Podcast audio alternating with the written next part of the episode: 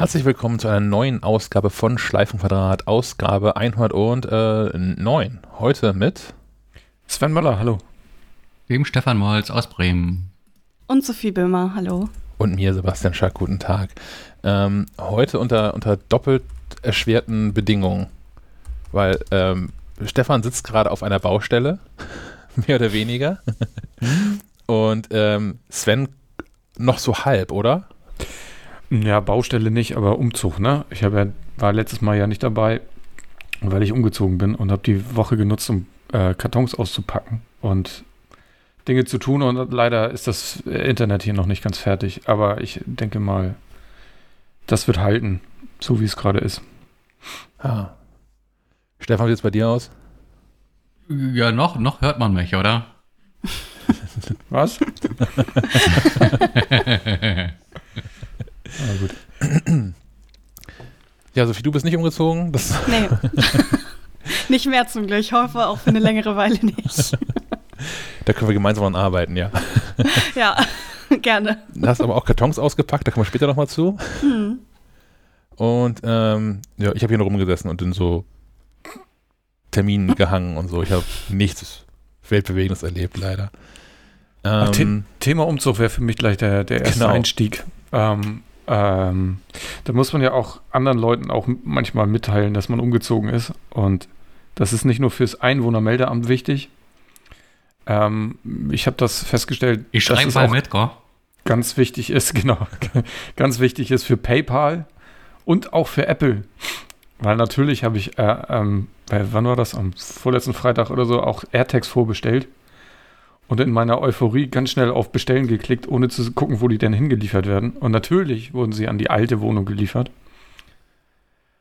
Die hatte ich noch bis vor einen Tag vorher, glaube ich. Und dann habe ich noch, noch schnell einen Zettel an die Tür geklebt, der Postbote möge das bitte bei den Nachbarn abgeben. Stellt sich raus, UPS verschickt das als persönliche Übergabe und sagt, nee, Nachbar kriegt das nicht. ich habe es dann aber glücklicherweise dank, wie heißt das, UPS My Choice oder so, habe ich es umleiten können. Aber deswegen ganz wichtig auch bei Apple, wenn man gerade im, im davor ist, irgendwas zu bestellen, bei Apple im App Store auch nochmal die Adresse ändern. Und wie gesagt, bei PayPal, aber die Geschichte habe ich ja schon erzählt, dass ich da auch zu schnell geklickt habe und dann auch das Paket an die falsche Adresse gegangen ist. Naja, aber es wäre doch so smart, ne, wenn, wenn Apple diese AirTags ähm, vorab aktivieren würde. Also wie bei Amazon. Wenn du so ein Amazon Kindle bestellst, der kommt ja auch schon fertig konfiguriert auf deine Amazon-ID bei dir an. Mhm. Und wenn Apple jetzt diese, diese AirTags einfach beim Versand schon direkt mit deiner Apple-ID koppeln könnte und du dann schon mal in wo ist sehen kannst, wo die sind, wie cool wäre das? Und, und, dann willst du deinem UPS-Menschen hinterherlaufen oder wie oder was? Zum Beispiel. Und die freuen sich bestimmt. Also eine kleine Schnitzeljagd mit dem, dem Paketlieferanten ist doch nett. Na, da hättest du ja, da hättest du gleich die, die, die Stalker- und Tracking-Debatte in breiter Front losgetreten. Deswegen macht Apple das wohl auch lieber nicht. Ist, ist das vielleicht der Punkt, an dem wir unser Schnitzeljagd-Thema schon mal vorziehen, Herr Molz? Wo wir gerade bei den AirTags schon sind? Das, das würde passen, ja. Wir sind so im, im Laufe der vergangenen Tage über Einschränkungen und Missverständnisse gestolpert zum, zum Thema AirTags. Holt mich nochmal ab, ich war nicht dabei. Was habt ihr ja. da gemacht? Okay. Ähm, ja, Sebastian, leg los. Wir haben uns überlegt, es wäre ganz clever ähm, und ein netter Gag, wenn wir zum, zum Verkaufsstart der ähm, Apple AirTags so eine Art Schnitzeljagd machen würden. Und ähm, daraufhin habe ich so, so einen Sack voll von diesen AirTags bestellt und habe ein paar davon hier nach Kiel liefern lassen, nein, alle nach Kiel liefern lassen und ein paar hier behalten und ein paar an Stefan nach Bremen weitergeschickt. Und ähm, die haben wir dann ausgesetzt in Kiel und in Bremen. Ähm, wo wir das getan haben, die Hinweise zur Schnitzeljagd findet man in unserem Discord. Da kommt man hin über maclife.de slash Discord und da gibt es den Channel AirTag Hunt. Und ähm, da haben wir Fotos, Standorte gepostet. Das ist gar nicht so unfassbar schwierig, die Dinger zu finden, glaube ich. Ähm, die sind zwar gut versteckt, aber die Orte sind auch gut beschrieben. Und das haben wir Mittwochabend, Mittwochabend, ja, bekannt gegeben, wo die Dinger sind. Und bislang ist einer in Bremen und einer in Kiel ähm, aufgesammelt worden. Und das heißt, jeweils einer ist noch zu haben in Bremen und in Kiel. Genau, 50 Prozent wurden gefunden. Ja, Klingt besser als, als Popelige 2. Ja. Und das klappt. Ähm, aber wir hatten uns das ein bisschen anders vorgestellt, als es jetzt in der Realität funktioniert. Also die erste Sache, die, die übernehme ich, die nächste machst du, Stefan. Die erste Sache ist, ähm, wenn so ein AirTag jetzt als verlustig gemeldet worden ist, hm, ist es nicht so, also wenn, wenn ich mein AirTag verliere irgendwo und du, Sophie, mit deinem iPhone in der Hosentasche dran vorbeiläufst, ist es nicht etwa so, dass du eine Benachrichtigung bekommst, dass hier in der Nähe irgendwo ein verlorenes AirTag liegt. Was man ja meinen könnte, auf der einen Seite könnte das clever sein, ähm, weil das könnte ja dazu führen, dass du denkst, Mensch, da hat aber irgendeine arme Sau irgendwas verloren. Ähm, das finde ich jetzt hier kurz und schicke ihm das zurück. Das passiert aber nicht, weil Apple wahrscheinlich davon ausgeht, dass alle Menschen böse sind. Und was passieren würde, ist, dass äh, ähm, Sophie, du findest dann das Ding, was ich verloren habe, schmeißt das AirTag in den nächsten Fluss und äh, gehst mit der, mit der Geldbörse, die da dran hing, nach Hause. Ähm, deswegen wird man nicht informiert darüber, dass in der Nähe ein, ein verlorenes AirTag ist, sondern nur ich als der Besitzer dieses AirTags werde darüber informiert, ähm, dass jemand dieses AirTag, jemand das iPhone, dieses AirTag gesehen hat und ich kriege dann so einen groben Standort dazu mitgeteilt.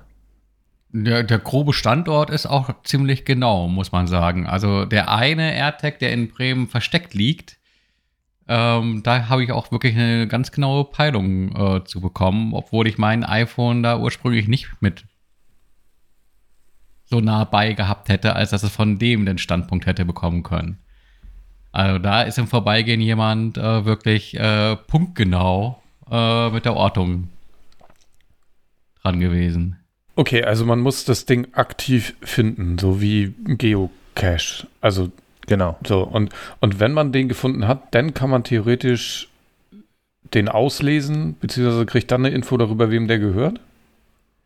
Genau. Genau, dann, dann kannst du über ähm, diese NFC-Funktion des AirTags äh, weitere Infos erhalten. Dann kannst du mit einem Android-Smartphone oder eben mit einem iPhone ähm, den AirTag scannen, kriegst einen Link auf eine Apple-Website und dort steht dann, wenn der AirTag in den verlorenen Modus versetzt ist mit, hey, ich bin ein verlorener AirTag, ähm, ruf mich doch mal bitte hier unter der Nummer an, weil ich bin verloren worden.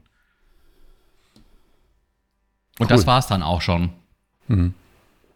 Genau, und die beiden bisherigen AirTags, ich habe so einen Zettel dran geklebt, dass das Menschen, die die vielleicht zufällig finden, doch bitte liegen lassen sollen. Für Menschen, die ähm, entweder MacLive lesen oder vor allem auch Schleifenquadrat hören.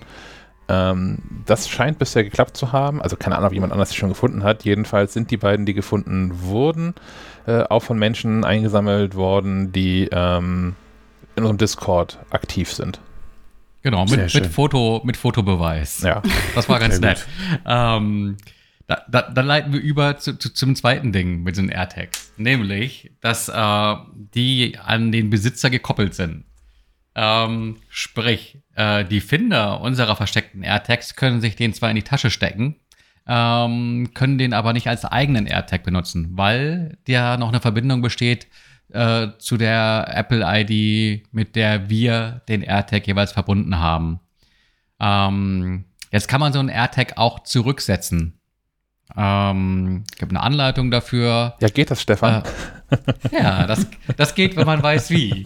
Äh, eigentlich ist das auch alles ganz einfach, aber äh, nicht so super beschrieben seitens Apple. Ähm, zurücksetzen kann man so ein AirTag, indem man einfach das äh, Batteriecover abnimmt, also gegen den Uhrzeigersinn drehen, ähm, Metall ähm, abnehmen, Batterie rausnehmen und dann muss man eigentlich nichts anderes machen, als diese Batterie äh, fünfmal wieder reinsetzen, äh, draufdrücken auf die Batterie, bis man einen Signalton hört und danach den Deckel wieder drauflegen, zudrehen und dann ist das Ding resettet. Ähm, kleiner Tipp, weil ich habe das äh, einen halben Tag lang äh, wie so ein Trottel probiert, äh, bis meine Frau das irgendwie beim zweiten Mal äh, mehr oder weniger auf Anhieb geschafft hat. Ähm, der Tipp ist, wenn diese Melodie ertönt, den äh, Daumen immer noch auf die Batterie gedrückt lassen. Die Melodie muss jeweils alle fünf Male bis zum Ende gespielt haben. Und ich bildete mir auch ein, dass dann beim fünften Mal die Melodie ein bisschen anders klingt. So quasi als Bestätigungston mit, ja, hast es geschafft. Ähm, ja, dann ist er schon mal zurückgesetzt.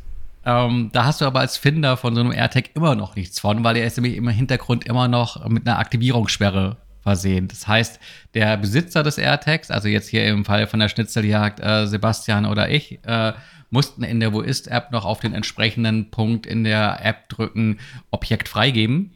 Ob, ne, Objekt entfernen heißt das Ganze, glaube ich. Ja. Dann wird das Ganze quasi serverseitig ähm, auch seitens Apple wieder freigegeben, so dass der neue Besitzer den auch in seinen Account quasi koppeln kann. So hat das Ganze überhaupt erst funktioniert, dass wir die so aus, aus der Ferne quasi verschenken konnten hat es eigentlich sehr weh getan, dass du dich jetzt seit, seit zwei Jahren mit diesen AirTags beschäftigst und hier werde ich als Profi verkaufen und dann Frau, die erst erklären muss, wie Dinge funktionieren? Na, ich bin da schmerzbefreit. Das ist nicht das erste Mal, dass das passiert. Okay. Es war ein Gruppeneffort. oh Mann. Hm. Ich ähm, kann noch so, so, so einen kleinen Facebook-Aufreger anbieten. Und zwar ähm, die Kollegen von Signal. Signal, dieser, dieser Messenger, haben wir hier, glaube ich, schon mehrfach ähm, gelobt, ist auch der Messenger, der von Edward Snowden empfohlen wird. Ähm, die haben versucht, Anzeigen auf, auf Facebook und ich glaube auch auf Instagram ähm, zu schalten und dabei ähm, alles auszunutzen, was diese, diese Anzeigenplatzierungsmaschinerie von Facebook so im Angebot hat. Ähm, mit dem Trick, das auch auf der Anzeige anzuzeigen. Also, wie sieht das aus? Die Anzeigen, die ähm, Signal versucht hat zu platzieren, wo Facebook gesagt hat, das machen wir auf gar keinen Fall, ähm, sind einfach nur letztlich blaue Quadrate mit weißem Text drauf und da steht sowas drauf wie sinngemäß, You got this ad because you are a teacher but more importantly, you are Leo and single. This ad used your location to see you're in Moscow. You like to support sketch comedy, and this thing, uh, this ad thinks you do drag. Ähm, da sind so ein paar Dinge nochmal hervorgehoben und das sind dann ähm, die Variablen quasi, die diese Anzeige rausgefunden hat. Also in diesem Fall ähm, der Beruf der Person, Teacher, Lehrer, das Sternzeichen Leo Löwe, den ähm, Beziehungsstatus Single, den Ort Moskau und was diese Person so in der Freizeit macht, Comedy und, und Drag. Ähm, da gibt es eine ganze Reihe von, von diesen Anzeigen und ähm, aus irgendwelchen Gründen wollte Facebook die nicht haben in dem eigenen Netzwerk. Hm, komisch, warum bloß? und ähm, ja, also ich, ich, kann das aus Facebook-Sicht schon irgendwie verstehen. Aber ähm, wahrscheinlich wäre das irgendwie für Facebook alles glimpflicher ausgegangen, wenn sie einfach durchgewunken hätten und äh, Signal und alle, was so an, an Tech-Presse drumherum ist, inklusive uns, da jetzt nicht hätten, hätten keinen kein Aufriss von machen können. Ähm, aber ja, äh, die, die Kollegen von iFun haben dann recht länglichen Artikel zu ähm, geschrieben und auch ein paar deutschsprachige Beispiele mit reingepflegt. Ähm, haben wir in den Show Notes verlinkt. Kann man sich gerne mal angucken, um so ein Gefühl dafür zu bekommen, wie eigentlich dieses Anzeigennetzwerk von Facebook so funktioniert und ein bisschen Gefühl dafür zu bekommen, ähm, warum man welche Anzeigen wohl ausgespielt bekommt. Und ähm, ja, hat zwar damit nur indirekt was zu tun, aber das ist vielleicht auch ein zusätzlicher Motivator, um dieses ähm, Ad-Tracking auszuschalten. Also haben wir jetzt seit, seit äh, iOS 14.5 müssen Apps ja fragen, ob sie ein über mehrere Apps und Websites hinweg tracken dürfen. Und äh, entweder man schaltet den, den, den Schalter unter ähm, Einstellungen Datenschutz komplett auf aus. Oder ich würde empfehlen, das für jede einzelne App, die du fragt, auszustellen. Ich, ich, ich finde das irgendwie so seltsam, dass Facebook sich da so, so, so verhält. Weil letztendlich bei Google ist es ja so, Google trackt solche Daten ja auch und die kann man in seinem im eigenen Profil ja sehen, kann man ja einfach einsehen. Und durch die, durch die ganzen Kontroversen, die mittlerweile um Facebook herum diesbezüglich auch entstanden sind, ist es ja eh klar, dass Facebook diese Daten trackt. Und insofern hätten sie auch einfach offen damit umgehen können, um sich selbst mal eventuell ein bisschen äh, positive Publicity äh, zu generieren. Aber stattdessen äh, haben sie es halt gesperrt, wie so eine ja, böse, böse Social Media Plattform, wie, wie, sie, wie Facebook ja auch dargestellt wird mit, momentan. Ich finde auch, also die hätten das auch abfeiern können als, ja, so ist das, ja. aber deswegen kriegt ihr auch keinen Scheiß bei uns zu sehen, sondern Anzeigen, die zu euch passen.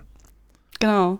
Ob man das denn will, ist nochmal eine andere Frage, aber man hätte das so aus, aus Facebook-Sicht, glaube ich, cooler handhaben können, die ganze Geschichte. Andere Klingel. Da sitzt Stefan schon im neuen Büro und kriegt trotzdem noch Pakete. Das ist nicht schlecht. naja. Wir, wir, müssen echt mal wieder so eine, so eine Episode machen mit, mit Videos. Es ist so unfassbar langweilig, einfach nur in unsere, unsere Zimmer jeweils reinzugucken. Aber die Leute glauben das ja nicht mehr, dass, dass Stefan wirklich zuverlässig zur Aufnahme immer Post bekommt. Oh, war ja. Ähm, ich bekomme auch ständig Post, das habe ich vielleicht nur so als, als Mini-Aufreger am, am Rande. Ähm, und zwar bekomme ich ständig Post von PR-Firmen und sonstigen Agenturen. Und das ist meistens ja total sinnvoll und nett und die meisten passen ja auch zu dem, was wir hier so machen. Und es ist halt auch so der Weg, wie Unternehmen in aller Regel an Pressevertreter herantreten.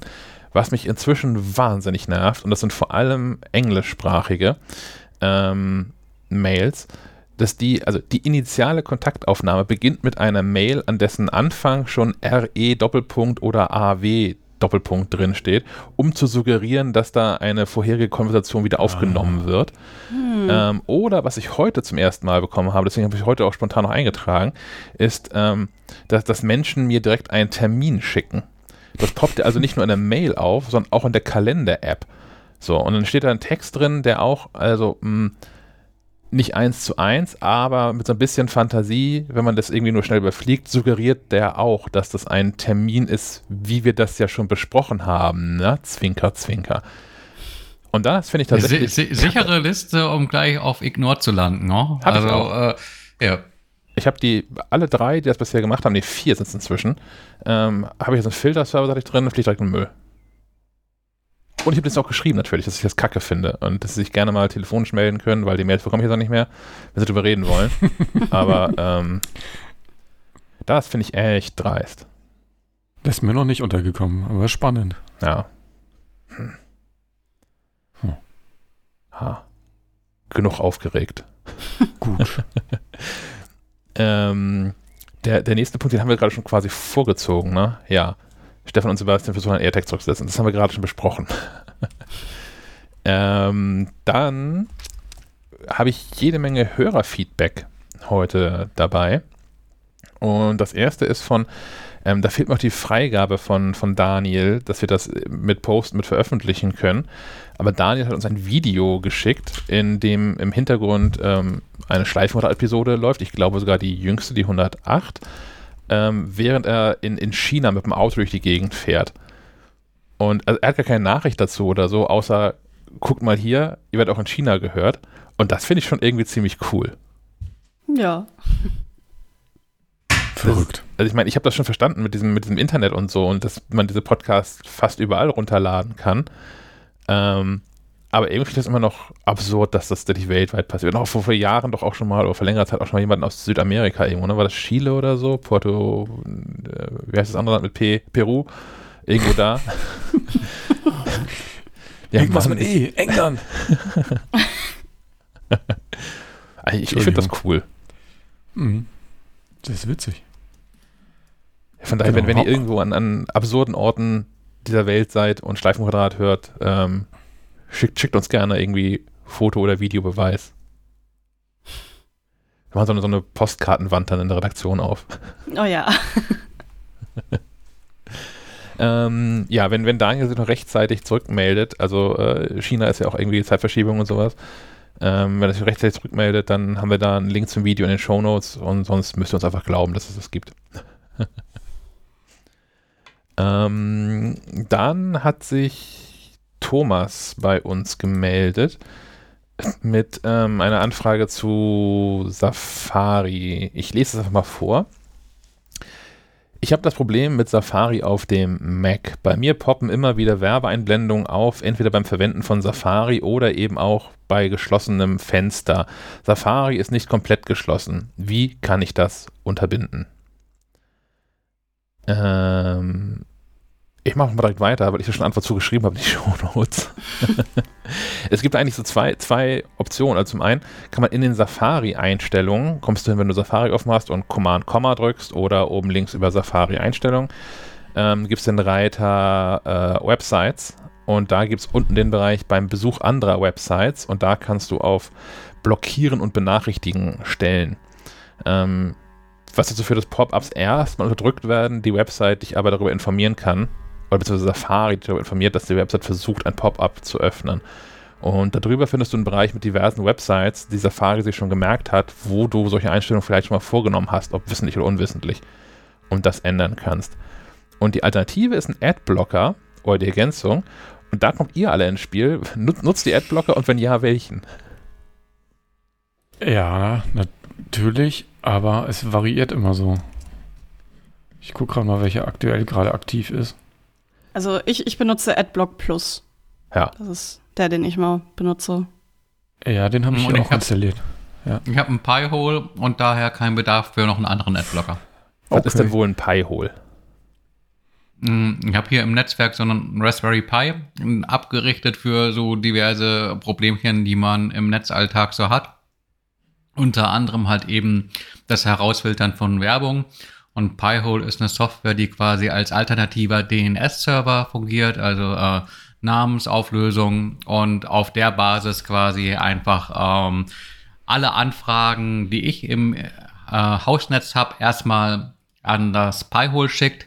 Ähm, Pi-Hole weiß, okay, das und das und das sind alles äh, Werbeanfragen, die filter ich raus und ähm, dann alles weitere äh, an mich wiederum so ausliefert, dass ähm, Anzeigen erst gar nicht angezeigt werden.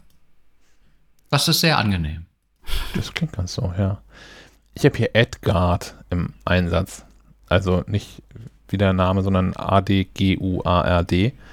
Ähm, das funktioniert ziemlich gut. Hat so den lustigen Nebeneffekt, dass hat so mehrere Module, die man in Safari alle einzeln aktivieren und deaktivieren kann. Und das sind 1, 2, 3, 4, 5, 6, 7, 8 Stück. Ähm, weswegen die Liste von Erweiterungen in Safari bei mir recht lang geworden ist. Aber ähm, ja, der, der, der funktioniert und macht bisher für mich vor allem auch ähm, keine Websites kaputt. Was ich sonst häufiger mal bei, bei anderen oder häufiger hatte bei anderen Adblockern, dass dann, dass dann irgendwas nicht geht. Also ich hatte zum Beispiel auf ähm, mit, ich hatte vorher Adblock, also ohne Plus. Und da hatte ich es auf Zeit.de zum Beispiel. Also Zeit.de fragt dann ja auch regelmäßig, ähm, ob man diese Seite jetzt mit Werbung sehen möchte oder ob man nochmal für, keine Ahnung, Euro im Monat oder was, Zeit pur oder irgendwie so ähnlich heißt, dazu buchen möchte. Und ähm, wenn man dann da mit Adblock auf, ja, ja, Werbung ist okay, klickt, geht es einfach nicht weiter. Und ähm, das funktioniert mit Edgard eigentlich ganz gut. Aber Hm, das, was, ja? Ich hatte ein ähnliches Problem mit dem Pi-Hole, ähm, äh, auch ein bisschen exotischer, nämlich dass äh, auf meiner Xbox ähm, keine Achievement-Meldungen mehr aufgeploppt sind. Und ich irgendwie so nach einer Zeit gedacht habe, hm, wieso kriege ich eigentlich keine Achievements mehr? Ein bisschen recherchierte und rausbekam, okay, da ist halt auch irgendein Server ähm, auf, auf Microsoft-Seite, der da irgendwie angepinkt wird. Und der wurde halt geblockt und äh, infolgedessen funktioniert das ja auf der Xbox nicht mehr. Also ähm, da muss man mal so ein bisschen Detektivarbeit leisten, wenn man so einen Adblocker neu eingerichtet hat, wenn Dinge nicht funktionieren. Und wenn Sebastian sagt, er hat da irgendwie eine an der Hand, wo, wo nicht so viel nachgedoktert werden muss. Na, ich habe jetzt aber auch von, von Sven und Sophie nicht mitbekommen, dass das alles scheiße wäre. Die scheinen ja auch zu funktionieren. Ja, also manche Seiten fragen halt dann nach, hey, du kannst die jetzt nur benutzen, wenn du den Adblocker ausmachst. Ähm, Dann schließt man die Seite einfach wieder. Ja, bei, bei den meisten Seiten lohnt sich das auch mehr, als drauf zu gehen, ganz ehrlich. Also so Bild ist ein sehr gutes Genau. Beispiel dafür. Da ist es Gute ja eher Frage, so ein Schutz. macht das ne? auch? ja. äh, ja, und ähm, meistens, meistens hat man keinen wirklichen Verlust dadurch, dass man die Seiten dann nicht besuchen kann. Deswegen ist das okay. Ich finde es auch nach wie vor, äh, ist ein schwieriges Thema. Also zum einen, ähm, MacLife.de lebt ja auch zu weiten Teilen davon, dass da Werbung drauf ist. Auf der anderen Seite ähm, haben wir auch regelmäßig Berichte darüber auf MacLife.de, wie gut Werbeblocker eigentlich sind. Und zwar gar nicht zwingend, um, um Werbung zu blockieren, sondern weil die ganzen Ad-Netzwerke von Google bis sonst wohin es ja regelmäßig schaffen, Malware in Werbung mit auszuspielen. Und so einen Adblocker zu haben, ist auch irgendwie ein Sicherheitsfeature. Hm. Und deswegen ist die einzige, die einzig wahre Lösung, um in eurem Leben glücklich zu werden, so einen Adblocker zu installieren und dann MacLife Plus zu kaufen. Finde ich. Oder, oder, oder das gedruckte Heft und dieses Internet einfach wegzuschmeißen. Das setzt sich hier nicht durch, ne? Also, also Malware in Print hatten wir lange nicht mehr, das stimmt. Ich kann noch äh, One-Blocker in den Ring werfen. Den hatte ich auch mal installiert.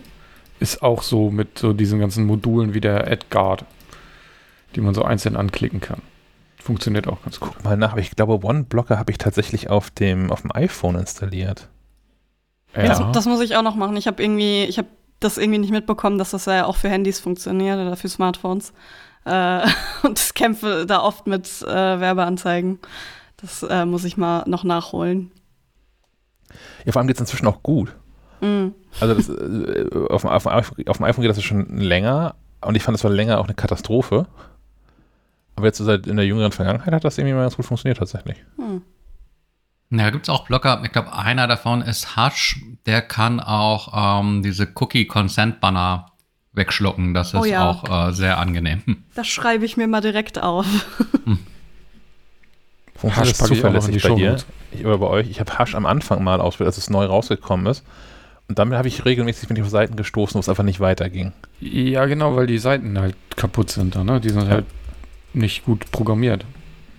Also wenn du eine, eine, ordentliche Seite hast, dann funktioniert das einwandfrei. Dann funktioniert es auch einfach, ohne dass der Banner aufpoppt. Jetzt, jetzt testen es alle Menschen mit Black Live, dann kriegen wir ganz viel Post. Mal gucken. ähm, ja, ich habe dann noch ähm, selbigen Thomas, der sich nochmal gemeldet hat, äh, nämlich dazu, dass er die Chromebook Guide Episode gehört hat. Das müsste die 107 gewesen sein. Und äh, einfach nur mitteilen wollte, dass er selbst auch so ein HP 12 Zoll Gerät ähm, für die Couch besitzt und damit vollends zufrieden ist. Und das kann ich nachvollziehen. Also wir haben ja schon mal hier drüber gesprochen, einem Jahr oder so über, über Chromebooks größer, im Podcast auch.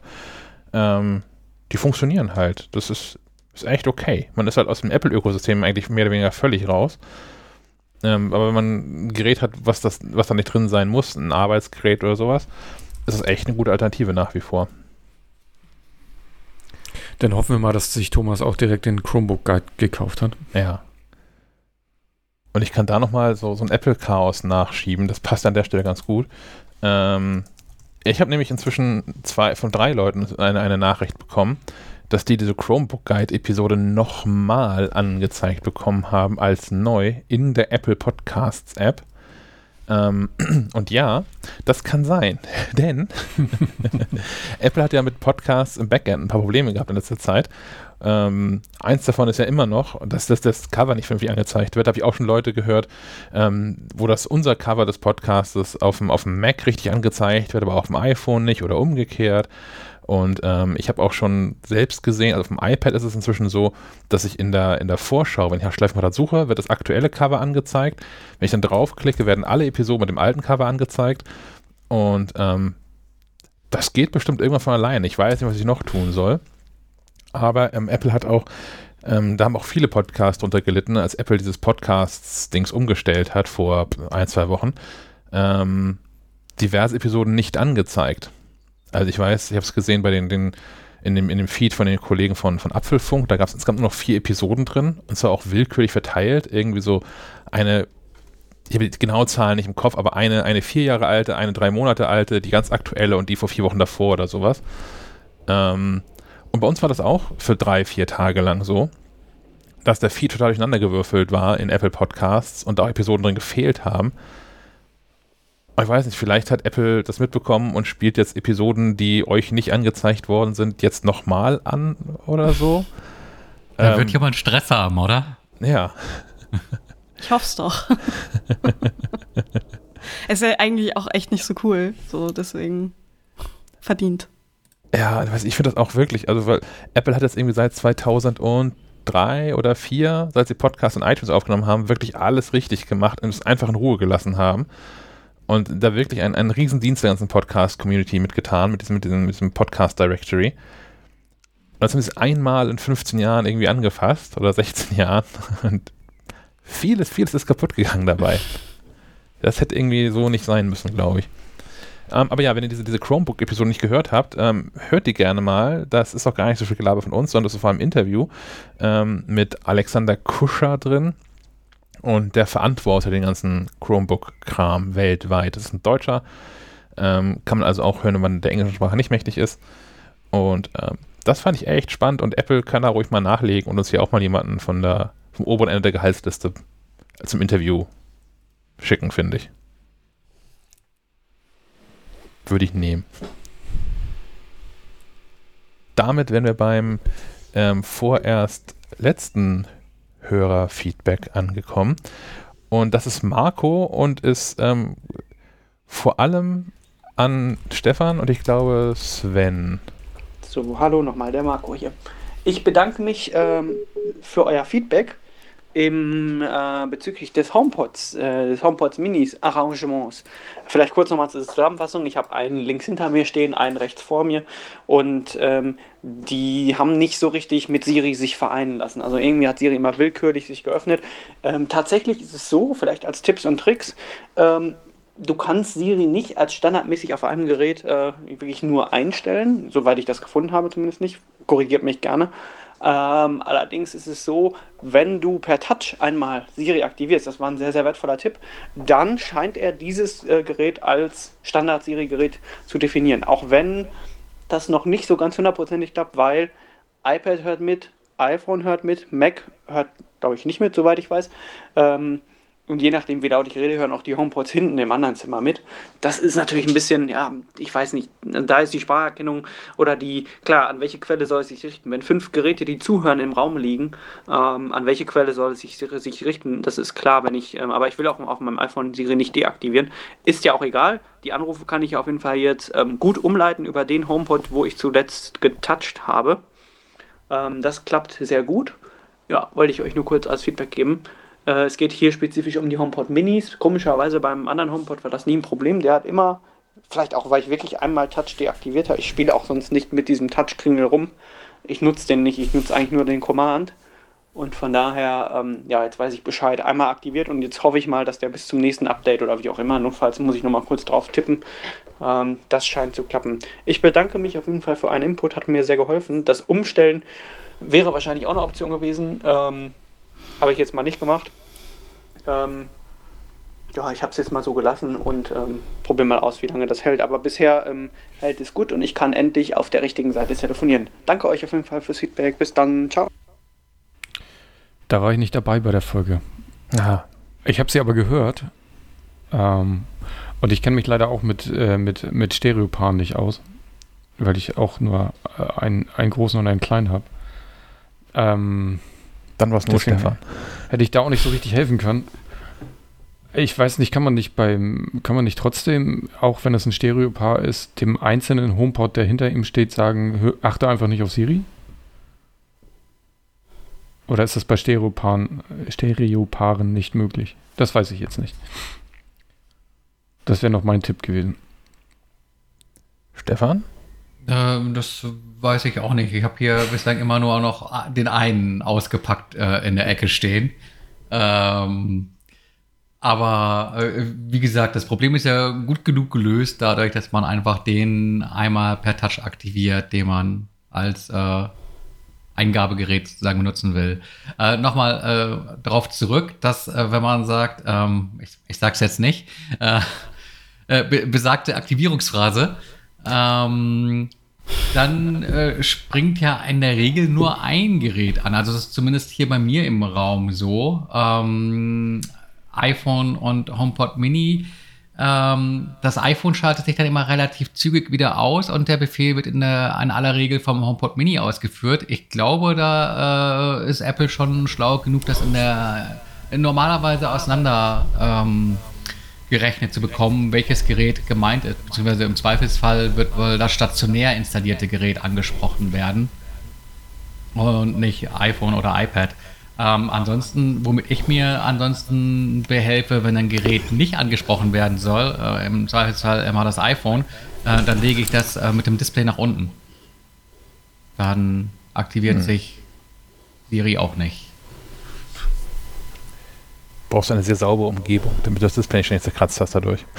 Ähm, ja, nee, ich habe ja so einen ähm, Apple äh, Silicon ähm, Case drumherum und das erhöht ja so ein bisschen den, den Rand ums Glas und deswegen kannst du das so drauflegen, dass keine Kratzer Ich verstehe. Aber vielleicht ist das ja auch ein Tipp für den Hörer, der das mal ausprobieren mag, ob ihm das irgendwie in der Situation vor Ort eine Hilfe ist. Jetzt muss man so ein HomePod auf Display stellen, damit er ausbleibt. Überhaupt nicht. Ich finde, wir übernehmen ähm, Marcos Wort Touchkringel für diese Eingabeoberfläche da auf den Dings. Finde ich toll. Ach ja. Mm, äh, Stefan, Unify. Neu, neue Wohnung, neues Unify-Netzwerk. Genau, aber ich, ich warte hier noch so ein bisschen auf den Vodafone-Mann, der nämlich den Telefonanschluss von der Wohnung drüben in die Wohnung hier erst am, am 1. Juni verlegen wird. Ähm, hab aber schon große, große Pläne und auch schon die Hardware hier auf dem Tisch stehen. Und zwar möchte ich wechseln. Ich hatte ja schon vor ein paar Ausgaben erzählt, ein paar Ausgaben, ein halbes Jahr oder so mag das her sein. Ähm, da habe ich mir dann äh, Unify gebaut. Also, also mehr oder weniger, professionelles WLAN-System, das, das sich vor allem dadurch auszeichnet, dass du das modular erweitern kannst. Ähm, du kannst dir dann nach Belieben Zugangspunkte hinzukaufen, ähm, Netzwerkswitches dazu kaufen. Und meine Motivation war ursprünglich auch die, ähm, dass ich mir in das alte Arbeitszimmer ähm, eine Ethernet-Strippe legen kann, da dann einen Switch dran und dann bei Gelegenheiten wie etwa bei diesem Podcast ähm, eine Verbindung habe, die weniger Latenz hat und einfach auch beständiger und mit mehr Durchsatz funkt, äh, beziehungsweise Daten überträgt. Funkt in dem Fall ja glücklicherweise nicht mehr. Ähm, nun gut, äh, neue Wohnung. Neue Wohnung geht über zwei Etagen. Also da äh, umso größer die Not, äh, eventuell auch weitere Zugangspunkte zu installieren, aber auch vielleicht Dinge besser im Blick zu behalten. Und ähm, ja, dann der Gedanke hier, dann auch ein System vorzuhalten, das äh, so Netzwerksicherheitskameras unterstützt. Ähm, das ist einer der großen Unterschiede zwischen der Unified Dream Machine, die ich jetzt so als zentralen Schlüsselpunkt in dem System einsetze, der einerseits ähm, zentrale Netzwerkschnittstelle ist, ähm, aber beim Upgrade auf die Unified Dream Machine Pro auch noch eine ähm, NVR äh, Videoüberwachungskomponente mit einfügt, die heißt Protect. Da kann man diverse verschiedene Kameramodule einkaufen und dann ähm, deren Streams auf Festplatte aufzeichnen. Ähm, Hast du bei dir Gold gelagert oder so? Ähm, nee, aber ein Arbeitszimmer vollgepackt Okay. mit Technik. Okay. Ja. Gold Eigentlich ist das. Ja, es klingt so, als wollte er Äh. irgendwie Fort Knox ausstatten. Ja, ich, ich, gebe, ich gebe zu, der Spieltrieb äh, äh, ist, ist da auch äh, eine gewisse Motivation. Ich mein, dieses einfach, weil es geht. ähm, Verstehe. Ja, und im, im gleichen Atemzug auch schon mal so einen Access Point geshoppt, der ähm, Wi-Fi 6 kann. Sprich dann auch neuere Apple-Geräte ähm, kabellos äh, ausreizen zu vermag. Und ja, das steht hier jetzt alles und wartet darauf, äh, installiert zu werden. Aber ohne Internet hier auf der, auf der Dose in der neuen Bude komme ich da nicht weit. Deshalb äh, hier, hier sei schon mal angekündigt, dass ich, dass ich Dinge probieren werde und hoffentlich irgendwann im Juni von einem nahtlosen Wechsel äh, zu berichten vermag. Dann gibt es also im Juni eine Spezialfolge, wo du von dem ganzen Umzug berichtest und dem Ja, das oder- komplette Setup erklärst. Ja, ja oder, oder, oder eben, das, dass ich mich gar nicht mehr melde. Das, das haben wir auch schon gesagt. Das. Ich hatte hier schon mal den Fehler gemacht und kam fünf Minuten vor dem Podcast auf die Idee, die Firmware von, von dem Ding zu aktualisieren. Langjährige Hörerinnen erinnern sich, ja. Aber ja, das ist doch ganz cool. Dann könnt ihr demnächst einfach, ihr drei macht einfach so ein Umzugsspezial mit den Erfahrungen aus dem letzten äh, halben Jahr. Äh, ja, ich muss hier auch, ich muss drei Etagen hier befeuern. Ich habe noch ein bisschen Angst davor. Ich keine Ahnung, wie ich das machen soll, dass das WLAN hier vernünft- vernünftig funktioniert und am besten auch noch irgendwie draußen geht. Mal gucken. Ich habe hier noch so ein Devolo Magic Set rumliegen, falls du Interesse hast. Ist das, das ist dieses mit ähm, Über Strom. Powerlink, ne? Habe ich Mhm. getestet. Hm, ist nicht so gut. Ich weiß nicht, was mit, mit den Stromleitungen ist, aber von den äh, 200 Mbit, die unten aus der Box kamen, kamen hier oben nur noch 6 an. Ui. Oh, Das ist mir, das ist mir zu wenig. Ja, das verstehe ich. Aber das, das ist aber bei mir hier auch so. Also ich habe das, ähm, wenn ich das innerhalb des Wohnzimmers verwende, ist das super. Aber ich habe ja auch so einen Altbau halt, ne? Und das ist ähm, über mehrere Etagen weg, kannst du es bei mir auch knicken, weil die Leitungen zu alt sind, die Stromkreise irgendwie zu, keine Ahnung, was damit ist. Naja, wenn du hier verschiedene Stromkreise hast, denke ich, dann geht schon eine Menge verloren. Also, Ja. ja. Hm. Ich Ja, werde hier das ist die irgendwie anders Elektrik ganz neu. Da, da sollte das alles ganz gut funktionieren. In, in dem Wohnzimmer, jetzt ein Raum nebenan, haben wir den Luxus von elf verlegten Steckdosen. Ich weiß gar nicht, was ich Oh. damit alles an, anfangen das- soll. das ist ja ein Traum. Das geht Das schneller, ist- da als du bin ich- denkst. Da bin ich sehr neidisch. Ich habe im ganzen Wohnzimmer drei. Ich habe Und zwei. wie, und, und wie viele Mehrfachsteckdosen? Zu viele. ja, genau. Fünf. Fünf, sechsfach. Die schon anfangen zu qualmen. Okay. Das war damals Überlegung. Die haben einfach, also die Überlegung war, da neue Kabel irgendwie überall hinzuwerfen und hier und da noch neue Steckdosen in die Wand zu setzen. Oder der Elektriker hat gesagt, na ja, entweder das oder da sind ja irgendwelche irgendwann mal wirklich gute Kabel verlegt worden, die einen viel zu großen Durchschnitt eigentlich haben für das, was sie eigentlich transportieren müssen. Entweder das oder wir setzen einfach eine kräftigere Sicherung in den Sicherungskasten. Das wird auch gehen. Der hat es auf Rechnung gemacht. Das heißt, wenn das Haus brennt, kann ich irgendwo hingehen und sagen, hier, das ist aber jetzt neues Haus fällig. das ist Absicherung genug erstmal für mich.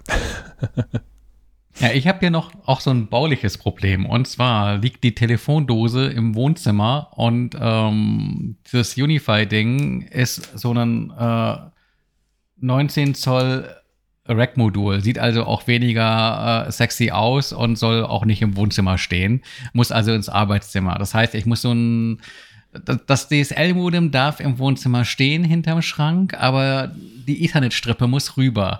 Heißt, ich bräuchte eigentlich ein Loch in der Wand. Mhm. Ähm, ich möchte mich aber nicht gleich bei der Vermieterin unbeliebt machen. Äh, erzählst ja nicht. Aber, So. ja, vermutlich. ähm, Kann man alles wieder zumachen. Ja, ja, ja. Ich, ich, ich glaube auch, das wird der, wird der Weg sein. Ist ja auch nur ein kleines Loch. Weil ähm, unelegante Lösung wäre halt so ein ganz ultraflaches Kabel an der Wand entlang zu führen. Und dann muss es halt durch zwei Türen durch. Aber das sieht halt, wenn alles sonst neu gemacht ist, nicht so hübsch aus. Und äh, ja, wie gesagt, der eine Nachbar hier bot sich auch schon an mit der Bohrmaschine. Ähm, da mal eben auszuhelfen. Dann werde ich das wohl in Anspruch nehmen. Ähm, ja. An der Stelle immer gerne erwähnt, als ich noch in Kiel gewohnt habe und die Telekom kam und einen neuen Anschluss in der Wohnung legen musste und der Telekom-Techniker wirklich, wirklich verzweifelt war, was er da irgendwie machen soll, weil das alles nicht so richtig war, wie er sich das vorgestellt hat. Und irgendwann, ohne zu lächeln, vor mir stand und fragte, muss die Wand da bleiben?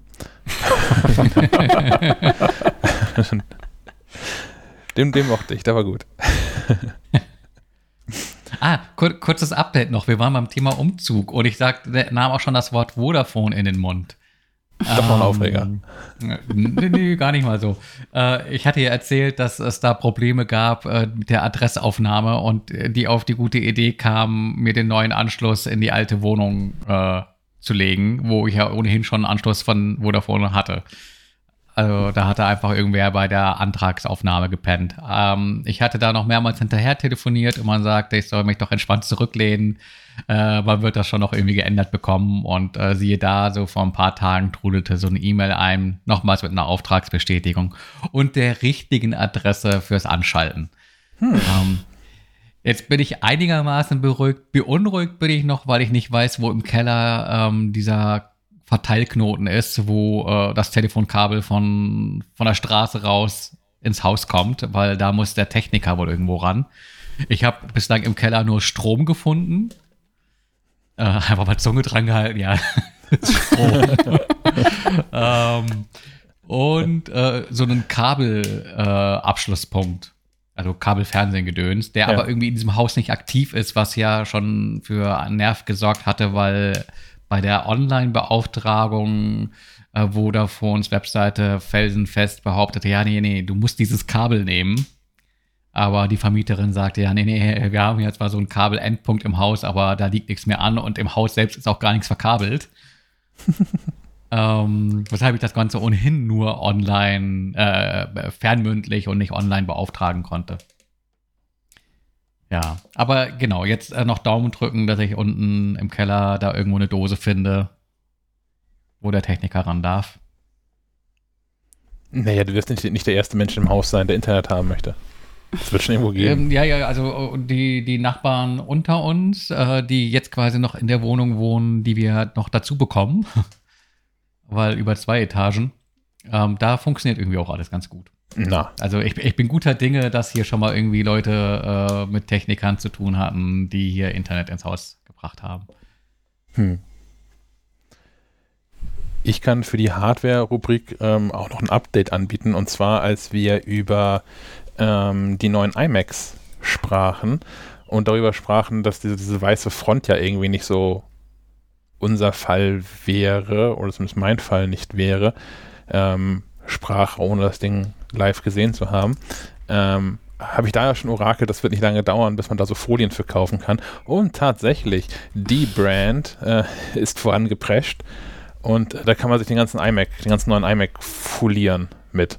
Es gibt ein Set für äh, nur vorne für den Rahmen, dass der Rahmen um den Bildschirm wieder schwarz wird. Man kann aber das ganze Ding komplett einwickeln in, in die Brand-Folie, man möchte, für dann irgendwie auch ein paar hundert Dollar dann, aber ähm, wenn es einem das wert ist, jedenfalls geht Ah. das jetzt. Aber sehe ich das richtig, dass es nur äh, schwarz ist? Ähm, auf jeden Fall ist das aktuell so, als ich zuletzt Okay. mal, als ich zuletzt guckte, ja. Okay, cool. Kostet 600 Euro, äh, Dollar. Schnapper. Boah. Für Folien. Ja, für, für rundherum, ja. Aber wenn man Ja, nur den, den, den, den, den Bezel, also den Rahmen und den Bildschirm haben möchte, sind es 50 Dollar. Das ist auch schon viel. In der Tat, für, für einen scheiß Aufkleber, der irgendwie ja. zwei Zentimeter Ja. breit ist und wie lang mag der sein insgesamt? Anderthalb Meter? Und Zwei? dafür kommt keiner und klebt dir das da ran. Du machst da bestimmt irgendwie auch noch Blasen drunter und so. Ja. Du Hölle. musst mit dem Bügeleisen draufbügeln. Da kann man auch direkt Duct Tape nehmen, das ist günstig. Ja, ich habe schon gesagt Adding. Edding ist auch gut, ja. Das, wir müssen vorsichtig sein. Ich, ich weiß, wir werden von, von Apple-Mitarbeitern gehört. Nicht, dass wir keine iMacs mehr geschickt bekommen. Den verkaufen wir gar nichts. Die machen da nur Scheiß mit. Nee, ich stelle mir immer die Frage, wer, wer, wer, wer macht das? Also Dieses Deep Brand? wer ja überhaupt, wenn man irgendwie so ein klasse Design hat, wer verschandelt sich das äh, mit so einer Folie? Also ich kann es ja noch irgendwie verstehen, dass man sagt, man will irgendeine Schutzfolie drauf haben. Wobei bei einem iMac? iMac erklärt, ich wollte gerade sagen, beim iMac erklärt sie mir das irgendwie auch nicht. Beim iPhone kann ich es auch verstehen, weil es irgendwie ein Gegenstand ist, der äh, ein Dutzend Mal am Tag irgendwie äh, in der Hosentasche verschwindet äh, und vielleicht auch sonst nicht ganz so äh, nett angefasst wird. Ähm, aber bei einem iMac, der irgendwie auf so einem Bürotisch steht, äh, da ist, glaube ich, die Möglichkeit klein, dass da irgendeine Schramme rankommt durch irgendeine Unachtsamkeit. Und da die dann irgendwie die Farbe verändern zu wollen, ich meine, die Leute, die so ein Ding designen, die machen sich da ja auch ein paar Gedanken zu. Und man kauft so einen iMac ja auch, weil er irgendwie äh, was hermacht. Und wenn einem das partout nicht gefällt, äh, ich glaube, dann kauft man sich dann so eine Folie, sagt man, ach ja, komm, diese 600 Dollar für so einen Foliensatz, das ist irgendwie eine gute Idee, weil ich wollte ihn schon immer in komplett schwarz haben. Hm. Ich weiß nicht. Ich weiß nicht, ich glaube nur dann, wenn man den iMac sonst ganz geil findet, aber sich wirklich, wirklich hart an diesem weißen Rahmen stört. Das könnte ich nachvollziehen, aber jetzt ein iMac komplett einzukleiden, finde ich irgendwie, weiß ich nicht, nicht meins. Ich konnte es schon immer verstehen ähm, bei, bei MacBooks auf der, auf der Rückseite, also auf der Außenseite des Deckels, weil die MacBooks ja wirklich seit Jahren gleich und auch gleich langweilig aussehen. Also klar, irgendwie ästhetisch, schön designt, ja, aber sie sehen halt alle gleich aus. Da fand ich es immer ganz cool mit den Aufklebern. Also wirklich Aufkleber. Ähm, so, die ganzen Nerds kleben sich doch kleben sich doch x-beliebige Aufkleber drauf und pflastern damit quasi den, die, die Front von ihrem MacBook zu. Und ich finde, das sieht eigentlich auch ganz, ganz, ganz hip und peppig aus. Und dann wird das Ding irgendwie auch zum Einzelstück. Er Das, das hat schon fast wieder irgendwie. Und peppig. ja, das, das, ist, das sagt man nicht mehr. Oh, ja. Nee. Ich bin offiziell ein alter Sack.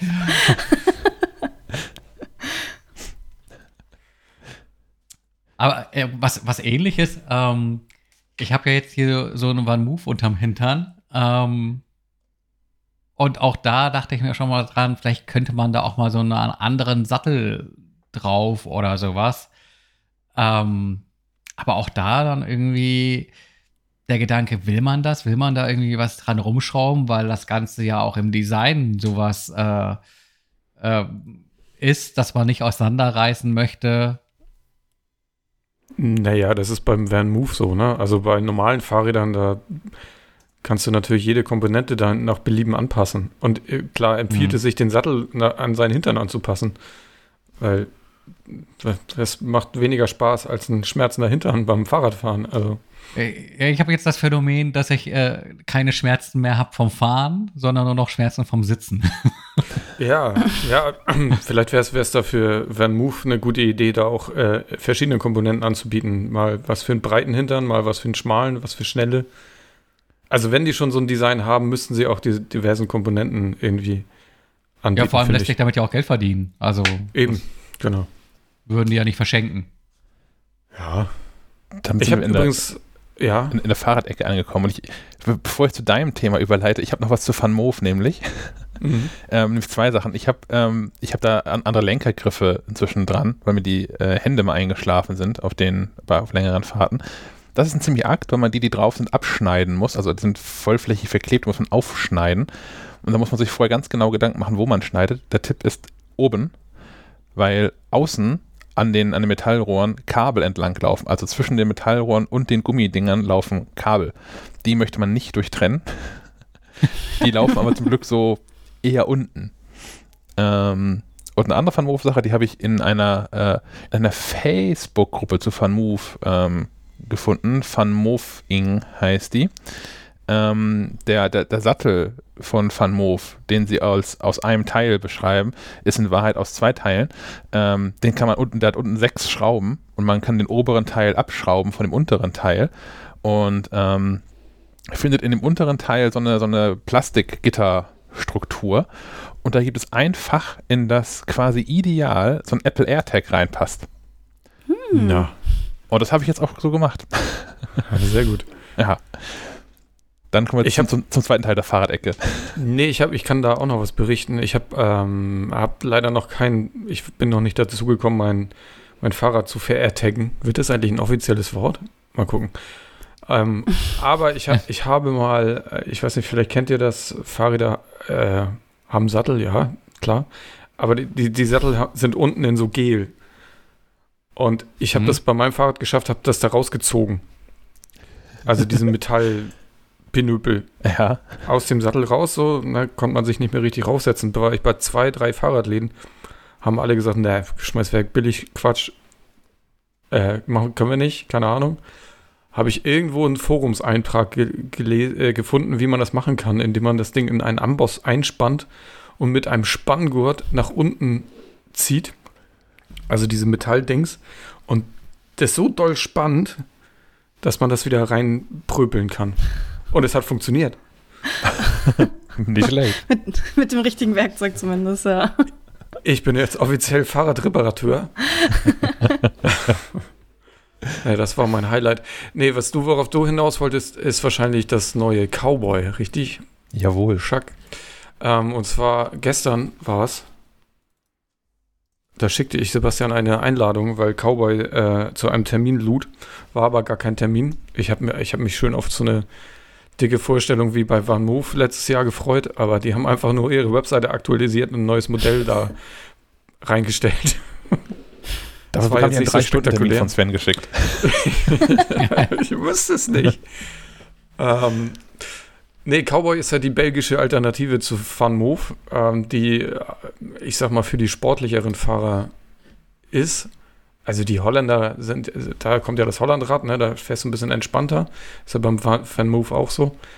Und das äh, Cowboy ist eher so für die normalen Asphalt-Raudis, sag ich mal. Äh, man sitzt ein bisschen sportlicher.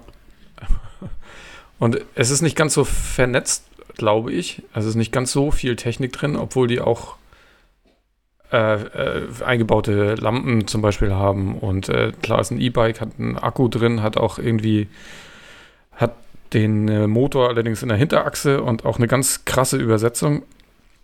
Und auch eine Automatik, also man muss gar nicht schalten, das macht er alles von, der, von alleine. Was ich ähm, bemerkenswert finde, ist, dass da der Akku herausnehmbar ist. Das habe ich jetzt ja. beim One Move gelernt, äh, dass du halt irgendwie eine ebenerdige Steckdose haben solltest. Das sei ja, du solltest nicht im sechsten Stock wohnen, ne? Also beim Move. Ja. ja. Das ist bei dem, bei dem Cowboy natürlich spannender. Andererseits ist es natürlich auch immer ein, ein Faktor, der irgendwann anfangen kann zu klappern, wenn es irgendwie nicht, nicht, nicht mehr richtig passt. Weiß ich nicht. Hm, ich finde es immer noch schick, das Fahrrad. Ähm, äh, ähm, neu haben sie gemacht, auch vorne den, den Vorbau, beziehungsweise den Lenker. Das ist jetzt quasi alles aus einem Teil. Und sie hatten damals ja schon äh, so eine, so eine Quadlock ähm, Fahrradhalterung mitgeliefert, allerdings, die man so an den Vorbau getüdert hat mit so unschönen Kabelbindern. Äh, das haben sie jetzt schöner gelöst, indem sie den kompletten Vorbau umgebaut haben und da die Quadlock, äh, ist das, Halterung direkt eingelassen haben. Man braucht also ein, eine passende Hülle fürs iPhone und dann kann man das iPhone da direkt ranklicken und hat immer ähm, alles im Blick, äh, weil die sonst kein Display haben und man eigentlich alles mit dem iPhone steuert. Das finde ich, find ich ganz, ganz spannend. Und die haben die App auch noch ein bisschen aufgebohrt. Aber ich weiß nicht, das hatten sie, glaube ich, vorher auch schon. Die haben jetzt auch sowas wie Luft, Luftqualität mit drin. Und du kannst beim äh, beim Route berechnen kannst du auch die gesündeste Route wählen. Also dann nimmt er die, die, wo die Luftqualität einfach am besten ist. Ich weiß nicht, ob das irgendwie in, der, in Großstädten relevant ist. Ich glaube hier in Kiel, wenn du nicht gerade die B76 an den unsagbar hässlichen Luftabsauganlagen vorbeifährst, geht das eigentlich überall. Ja, oder mit Gasmaske fahren. ja, geht auch. Ja, ach so, ich habe vergessen, es gibt neue Farben. Kaki und Sand. Das Sand finde ich ganz sexy. Und es gibt noch ein Modell für etwas kleinere Menschen. Ähm, neu ist der, der Rahmen für mit, mit Einstieg, so dass jetzt auch Menschen ab, ich glaube, die geben 1,60 Meter an, damit unterwegs sein können. So wie ähnlich wie das Van Moof, ja, gibt es, wie heißt das, X3? X3, ja. Mhm. Genau, das ist ja auch so ein bisschen für kleinere Radfahrende. Ja, ich bin gespannt. Äh, Auslieferung soll im September sein. Ich hoffe, wir kriegen wieder ein Testgerät und dann werden wir mal genauer berichten und das vergleichen. Und mit irgendwie zweieinhalbtausend Euro ja auch am unteren Ende der, der Qualitäts-E-Bikes, ne? Ja. Genau. Herr Molz. Was ist denn, was ist denn der Unterschied zwischen, zwischen Vorderrad- und Hinterradantrieb beim Fahrrad? Mm, also der eine Motor sitzt vorne und der andere sitzt hinten. nee, ähm, naja, aber es gibt. Aber Auto macht das ja auch äh, was. Ja, ja, klar. Ich bilde mir auch ein, ich bin hier mal ein anderes Fahrrad mit Vorderradantrieb gefahren, das nicht so geil abgestimmt war. Und wenn du da in der Kurve auf, auf Schotter irgendwie blöd Gas gegeben hast und der Motor anfängt zu ziehen, dann kann das schon mal sein, dass das Vorderrad wegrutscht. Aber das war halt ein altes und nicht so nicht so gutes Fahrrad. Ähm, sonst macht das nicht viel Unterschied. Also es fühlt sich ein bisschen anders an, aber vielleicht ist es auch nur Einbildung. Also das eine zieht dich so ein bisschen und das andere drückt von hinten ein bisschen mehr. Also so wie es beim normalen Fahrrad ja auch ist, ne? Weil normalerweise trittst du in die Pedale und das Hinterrad wird angetrieben. Mhm. Das sind so die, die größten Unterschiede. Ähm, es gibt ja auch noch die, die, die Mittelmotoren, die dich beim Treten unterstützen die haben äh, den großen Nachteil, dass sie auch immer gleich auf die komplette Mechanik einwirken. Also die wirken auf die, auf die Ritzel ein und auf die Kette oder auf den, auf den Antrieb, sodass da auch eine höhere Belastung dran ist. Das ist bei den Vorder- oder Hinterradantrieben natürlich nicht so. Ähm, das ähm, Cowboy hat so einen, so einen Riemen, oder? Keine ja. Kette. Carbon-Riemen, ja. Van Move hat eine Kette, oder? Es hat eine Kette, dafür aber auch eine Gangschaltung. Das hat das äh, Cowboy wiederum nicht. Ah, okay, deswegen sportlicher. Pff, Kann man so nicht sagen, das hängt nicht an der, an der Schaltung. Aber äh, das Van Move hat ja auch eine, eine Nabenschaltung, ne? Ähm, Ja, aber eine Automatik, Genau, ja. ja. Ja, okay. Und deswegen ist beim Van Moof auch der, der, der Motor äh, vorne drin. Also die haben das irgendwie, hat, hat. Sophia uns damals erklärt, Sophia Gerung, als die hier zu Gast war von Van Moof, ähm, dass das irgendwie, letztlich kurz zusammengefasst, zu viel Technikgelump am Hinterrad gewesen wäre, da diesen E-Shifter dran zu haben und noch den Motor. Und aber mit diesem, mit diesem Mittelmotor-Sven, die haben doch irgendwie den, den, der Vorteil da ist doch, dass die mitbekommen können, ähm, mit welcher Kraft man tritt. Also während jetzt irgendwie das, das Van Moof und auch das Cowboy, die merken ja nur, wie schnell man tritt. Aber nicht, wie stark man in die Pedalen tritt dabei. Ja, wo, wo, das weiß ich nicht genau, keine Ahnung. Hm. Großer Nachteil Aber- ist natürlich bei den Mittelmotoren auch immer noch, dass du extra Rahmen brauchst, in die du diese, diese Mittelmotoren einbauen kannst. Also Vorderrad- und Hinterradantrieb kannst du natürlich einfach so rankleben, dann musst du ja nur das Rad tauschen. Ähm, und brauchst nicht einen neuen, ganz neuen Rahmen. Ein, eine abschließende Frage an Herrn Schack, der sich ja so einen Move gekauft hat. Ähm, warum kein Cowboy? Also ich bin hier, wäre jetzt hier so quasi in der Entscheidung, vielleicht doch mal das Sparen anzufangen. Und äh, auf was soll ich sparen? Auf dem Bullet. das Also ich- erzähle ich dir dann später. Ich hatte ähm, drei Modelle zur Auswahl, die ich mir überlegt habe. Und das eine war das, das Moof S3, das andere war das Cowboy 3 und das dritte war das äh, Ampler Kurt.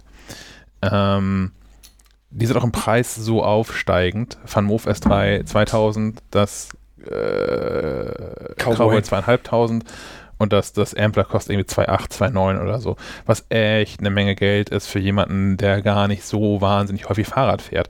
Da habe ich mit Sven schon mal länger diskutiert. Klar, wenn du jeden Tag fährst, dann kannst du da auch mal hohe, vierstellige Beträge für ausgeben für ein Rad. Das lohnt sich halt auch. Aber für so einen, einen, einen Schönwetter-Gelegenheitsradler wie mich ist es echt eine Überlegung, ob man sich das anschafft und darauf sparen möchte oder nicht. Ähm, ich fand tatsächlich das Cowboy, fand ich wirklich, wirklich cool. Das ist mir zu klein. Mhm. So, von der, von der, äh, auch wenn ich den, den, den, den Sattel so weit nach hinten gestellt habe, wie das irgendwie möglich war, habe ich ihn immer gefühlt wie so, wie so ein Affe auf dem Schleifstein irgendwie. Damit irgendwie Cowboy so, so, gibt eine Größe von bis zu 1,95 oder 1,90, glaube ich, an. geben sie an, ja. Ja, aber klar, es gibt nur eine Rahmengröße. Bei normalen Fahrrädern hast du halt x Rahmengrößen und passt das natürlich auch deiner Körpergröße an. Das ist, ist bei diesen Fahrrädern einfach nicht gegeben, dass sie verschiedene Rahmengrößen anbieten. Ja. Da ist es mal von Vorteil, wenn man ein bisschen mittelmäßig unterwegs ist, also was die Größe angeht. Und ähm, beim das Ampler ist dann, also das ist das teuerste, was ich mir angeguckt habe. Das fand ich total verlockend. Das ähm, wiegt mal eben sechs Kilo weniger als das äh, Van Moof Fahrrad. Äh, 6,5 Kilo, glaube ich sogar. Also ich glaube 13,5 Kilo wiegt das Ampler und das äh, Van Moof wiegt so an die 20 oder sowas. Ähm, hat aber einen deutlich, deutlich kleineren Akku drin und geben von Haus aus schon in Anführungszeichen nur 70 Kilometer Reichweite an. Ähm, diese Reichweite wird ja aber auch weniger mit Dingen wie ähm, Rollwiderstand und Gewicht, was da so drauf sitzt. Und ähm, ich bin noch nicht der leichteste Fahrradfahrer, so dass dann die, die maximale Reichweite, die mit diesem ähm, Ampler, als ich das hier hatte, drin war, waren so, die, die ich erreicht habe.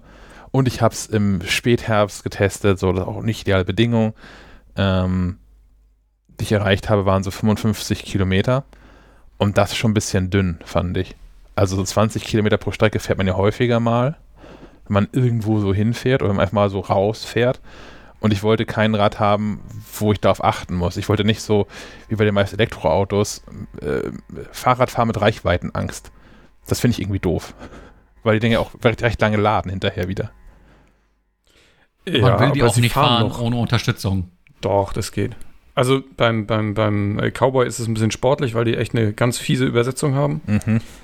Äh, ich musste hier jetzt letztens unser Babol ohne Unterstützung fahren. Das war schon anstrengend, aber das hat auch eine riesen Kiste vorne dran. Aber es geht halt. Du kommst halt nach Hause. Ähm, ich würde das, ich würde auch, eigentlich würde ich nur das Cowboy und das Van Move vergleichen, weil alle anderen E-Bikes sind halt so eher klassische E-Bikes mit Motor. Und Cowboy und Van Move sind eher so mh, das All-in-One-Paket, die ja auch noch das Ganze noch ein bisschen weiterdenken und mit äh, smarten Dingen erweitern und der Motor irgendwie mitdenkt und hast du nicht gesehen. Das hast du bei anderen E-Bikes halt nicht. Es gibt noch, da bin ich ganz interessiert, die habe ich schon mal angefragt, wie auch, nicht auch mal ein Testfahrrad schicken wollen würden. Aus Dänemark, die heißen irgendwie Strom, Strom irgendwas. Stromer. Genau. Stromer. Die, die haben im Prinzip das, das S3 nachgebaut, mehr oder weniger. Ich finde vom, vom Design her ist das schon sehr inspiriert von dem, was Van Moof gemacht hat. Ähm, aber ja, die sehen auch ganz spannend aus. Aber die haben auch dieses, dieses Konzept, was ähm, Van Moof und, und Cowboy verfolgen eher. Also du hättest dir das Cowboy go gekauft statt des One Moves, wenn äh, du kleiner gewesen wärst oder einfach Oder das Fahrrad größer, aus. ja. ich glaube schon. Ja, und vom Fahren halt sind die, sind die unterschiedlich. Also wie, wie ich eingangs schon sagte, ist das, ist das Van Move für das gemütliche äh, Ausfahren. Also wie Holländer halt so unterwegs sind. Und das Cowboy ist eher was zum schnell von hier nach da kommen. Also die Sitzposition ist auch eine ganz andere. Durch die, äh, durch den Aufbau. Genau, beim Van Moof sitzt man idealerweise ja ein bisschen aufrecht. Mhm. Mhm. Ähm, was ich auch ganz angenehm finde, im, im, also habe ich dann, das war mir vorher nicht bewusst, aber habe ich hinterher oder beim, nach den ersten paar Touren durch, durch Kiel gemerkt, dieses aufrechtere Sitzen ähm, vermittelt mir ein anderes Gefühl von Sicherheit im Straßenverkehr, weil ich gefühlt mehr Übersicht habe über das, was da so passiert.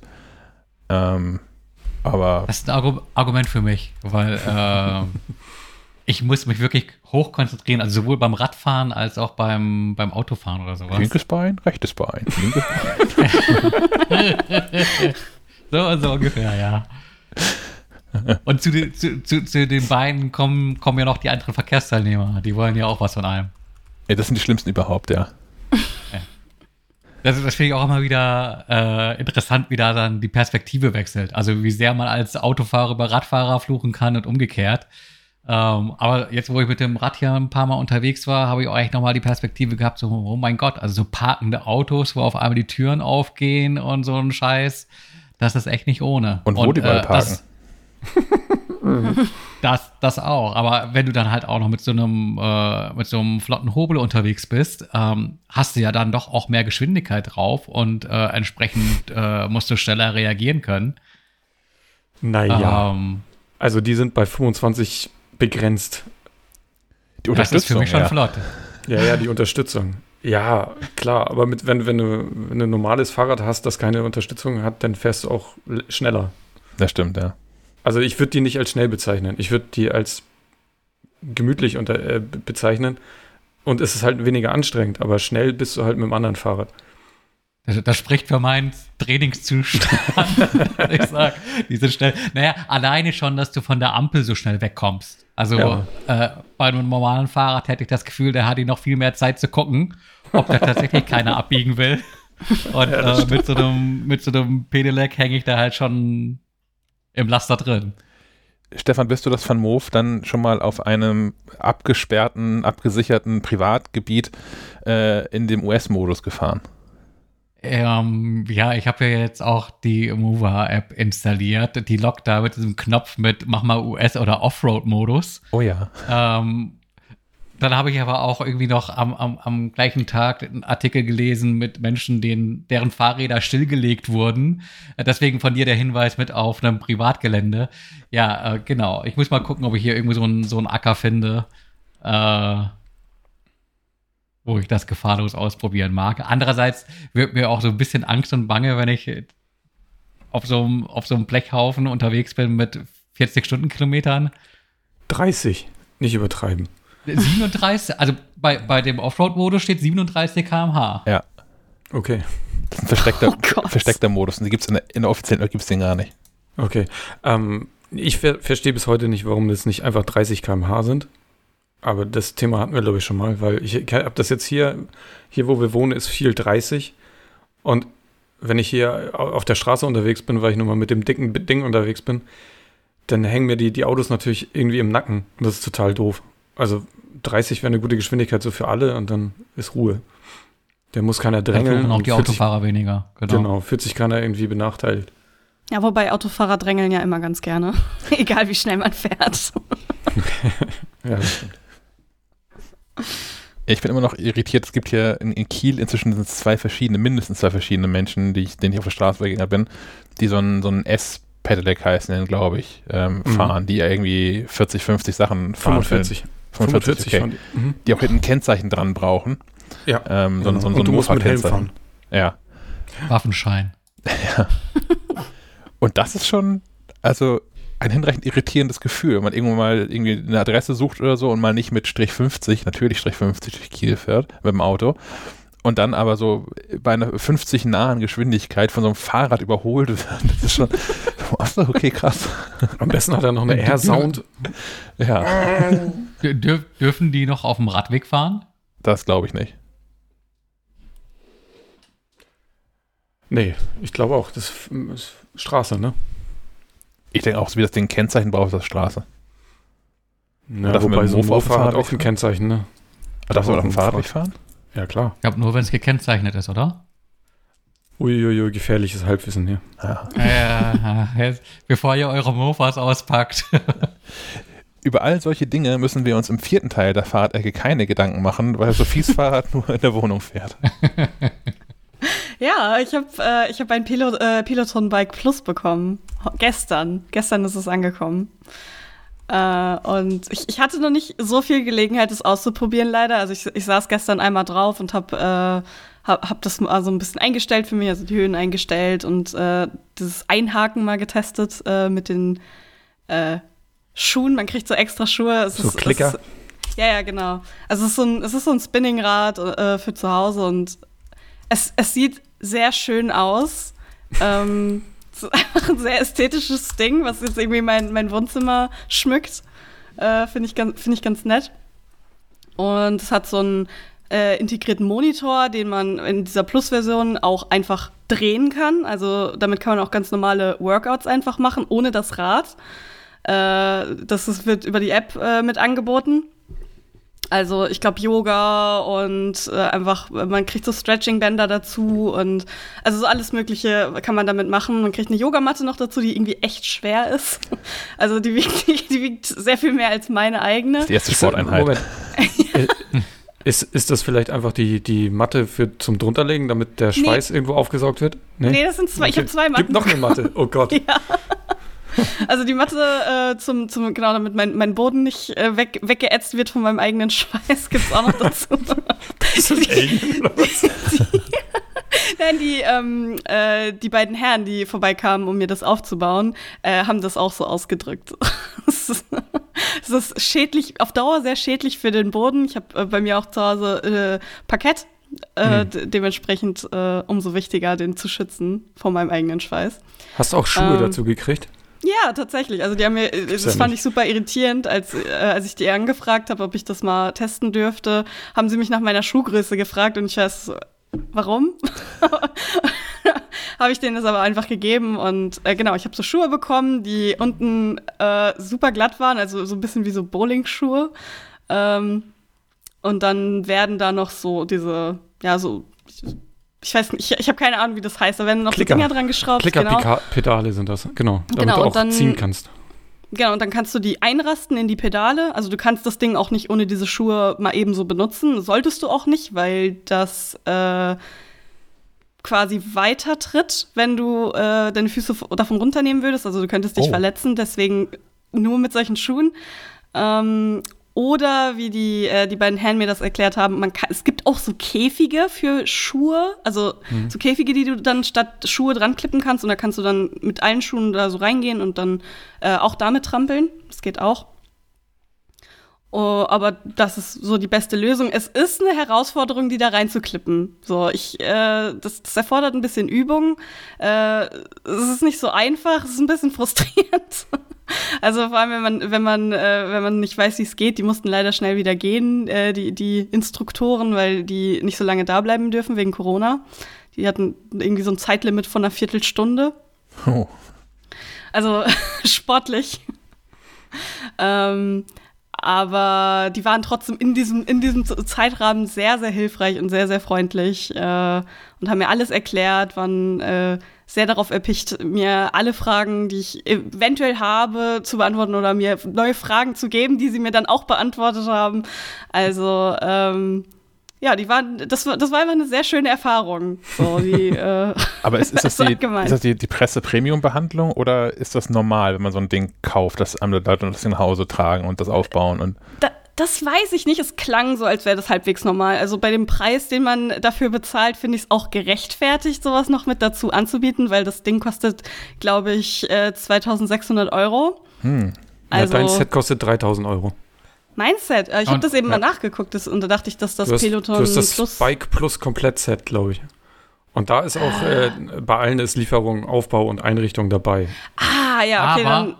Aber es ist noch nicht, es ist noch nicht das Abo drin, das du ja auch noch brauchst. Du zahlst ja Mhm. noch, glaube ich, 40 Euro oder sowas im Monat dafür, dass du damit überhaupt was anfangen darfst. Ja, Holy ja, ja, genau. Also das ist schon, also es ist, es ist schon ein Luxusgegenstand. So, das, das, das holst du Wir dir nur, wenn du dir das auch echt leisten kannst. Wir sprachen Und eben über teure willst. E-Bikes, ne? Mit dem kommst du nicht mal von der Stelle. Ja, also das ist. Ich, Krass. ich, ich, ich würde es gern behalten, aber absolut nicht für den Vollpreis. So, das, das ist nichts, was ich, was ich stemmen könnte, glaube ich. Also man kann das natürlich auch in Raten abbezahlen, das ist kein Problem, aber dann bleibt immer noch die, die App, die man halt dazu bezahlen muss. Und 40 Euro ist, ist eine Menge. So, das, wenn man das so, ich, ich bin da ja gerade auch ein bisschen in der Materie drin. Ähm, wenn man das mit so anderen Apps vergleicht, die ähnliche Sachen anbieten, äh, ohne Gerät zumindest, dann sind die günstiger. Wesentlich günstiger. Ja, wir, ähm, wir können ja schon mal verraten, für, für die nächste Ausgabe planen wir ja so ein, so ein äh, smartes Fitness-Spezial mit allerlei Gedöns und da gehört das ne, auch dazu. Ähm, in dem Zuge habe ich mir nämlich die, die andere, die Konkurrenz quasi, äh, die fahrradlose Konkurrenz von Swift mal angeguckt. Ähm, das ist ja quasi diese, diese Software, die äh, Rennradfahrer gerne nutzen, um über den Winter zu kommen, wenn sie nicht auf vereisten oder nassen Straßen unterwegs sein wollen wo du dich quasi auf eine Rolle stellst. Also wenn du eh ein Fahrrad, ein Rennrad hast, dann hast du ja schon ein paar tausend Euro ausgegeben wahrscheinlich. Und dann willst du nicht noch so ein Peloton haben. Und dann kaufst du dir so einen, so einen Trainer, ein Bike-Trainer heißen die Dinger. Das ist hinten dieses, ähm, diese Rolle, wo du dein Fahrrad rauf, raufstellst oder reinspannst. Und da gibt es auch von bis. Da gibt es einfache Rollen für 100 Euro. Du kannst aber auch nochmal 1500 Euro ausgeben oder so. Und ähm, dieses Swift ist quasi so eine Art Computerspiel, wo du dann äh, dich mit anderen Fahrern triffst oder ähm, einfach, einfach so auf die Straße gehst und da sind immer Leute unterwegs. Und du kannst dann gegen die fahren oder gegen dich fahren und siehst all deine, deine wichtigen Leistungsdaten. Ähm, siehst du auf dem Monitor oder auf dem iPad, je nachdem, was du dabei hast. Und kannst halt in deinem Wohnzimmer weiter strampeln. Das ist, glaube ich, auch eine ganz geile äh, Möglichkeit, wenn man so richtig verrückt ist. Und da kostet das äh, Monatsabo, meine ich, 15 Euro.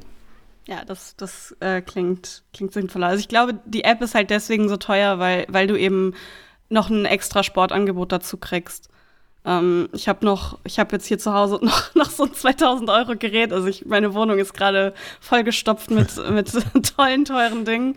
Ähm, ein Smart-Spiegel von Waha. Der kostet ähnlich viel. Also ich glaube ein bisschen, also der kostet, äh, ich glaube 2100 oder so. Und äh, da kostet das Abo auch, also das Abo, äh, was man dazu buchen muss, um den wirklich benutzen zu können, auch so viel. Also der ko kostet auch, glaube ich, knapp 40 Euro. Da kriegt man aber einen Personal Trainer mit dazu. Wie? So eine echte Person? Ja, ich hatte gestern einen Termin. Okay. Es war überaus irritierend. Dann wurde ich auf meinem Spiegel angerufen. ähm, also, das ist, also es ist wirklich verrückt, so was, was, Spieglein, was, man alles so Spieglein machen an der kann. Wand. Mhm. Und äh, ja, ich habe mit dem so einen ganz normalen Anruf geführt. Er hat mir so ein paar Sachen erklärt, äh, also hat mich so ein paar Dinge gefragt äh, zu meinem Fitnesszustand und was ich so gerne machen, also was ich erreichen will und was ich überhaupt machen kann.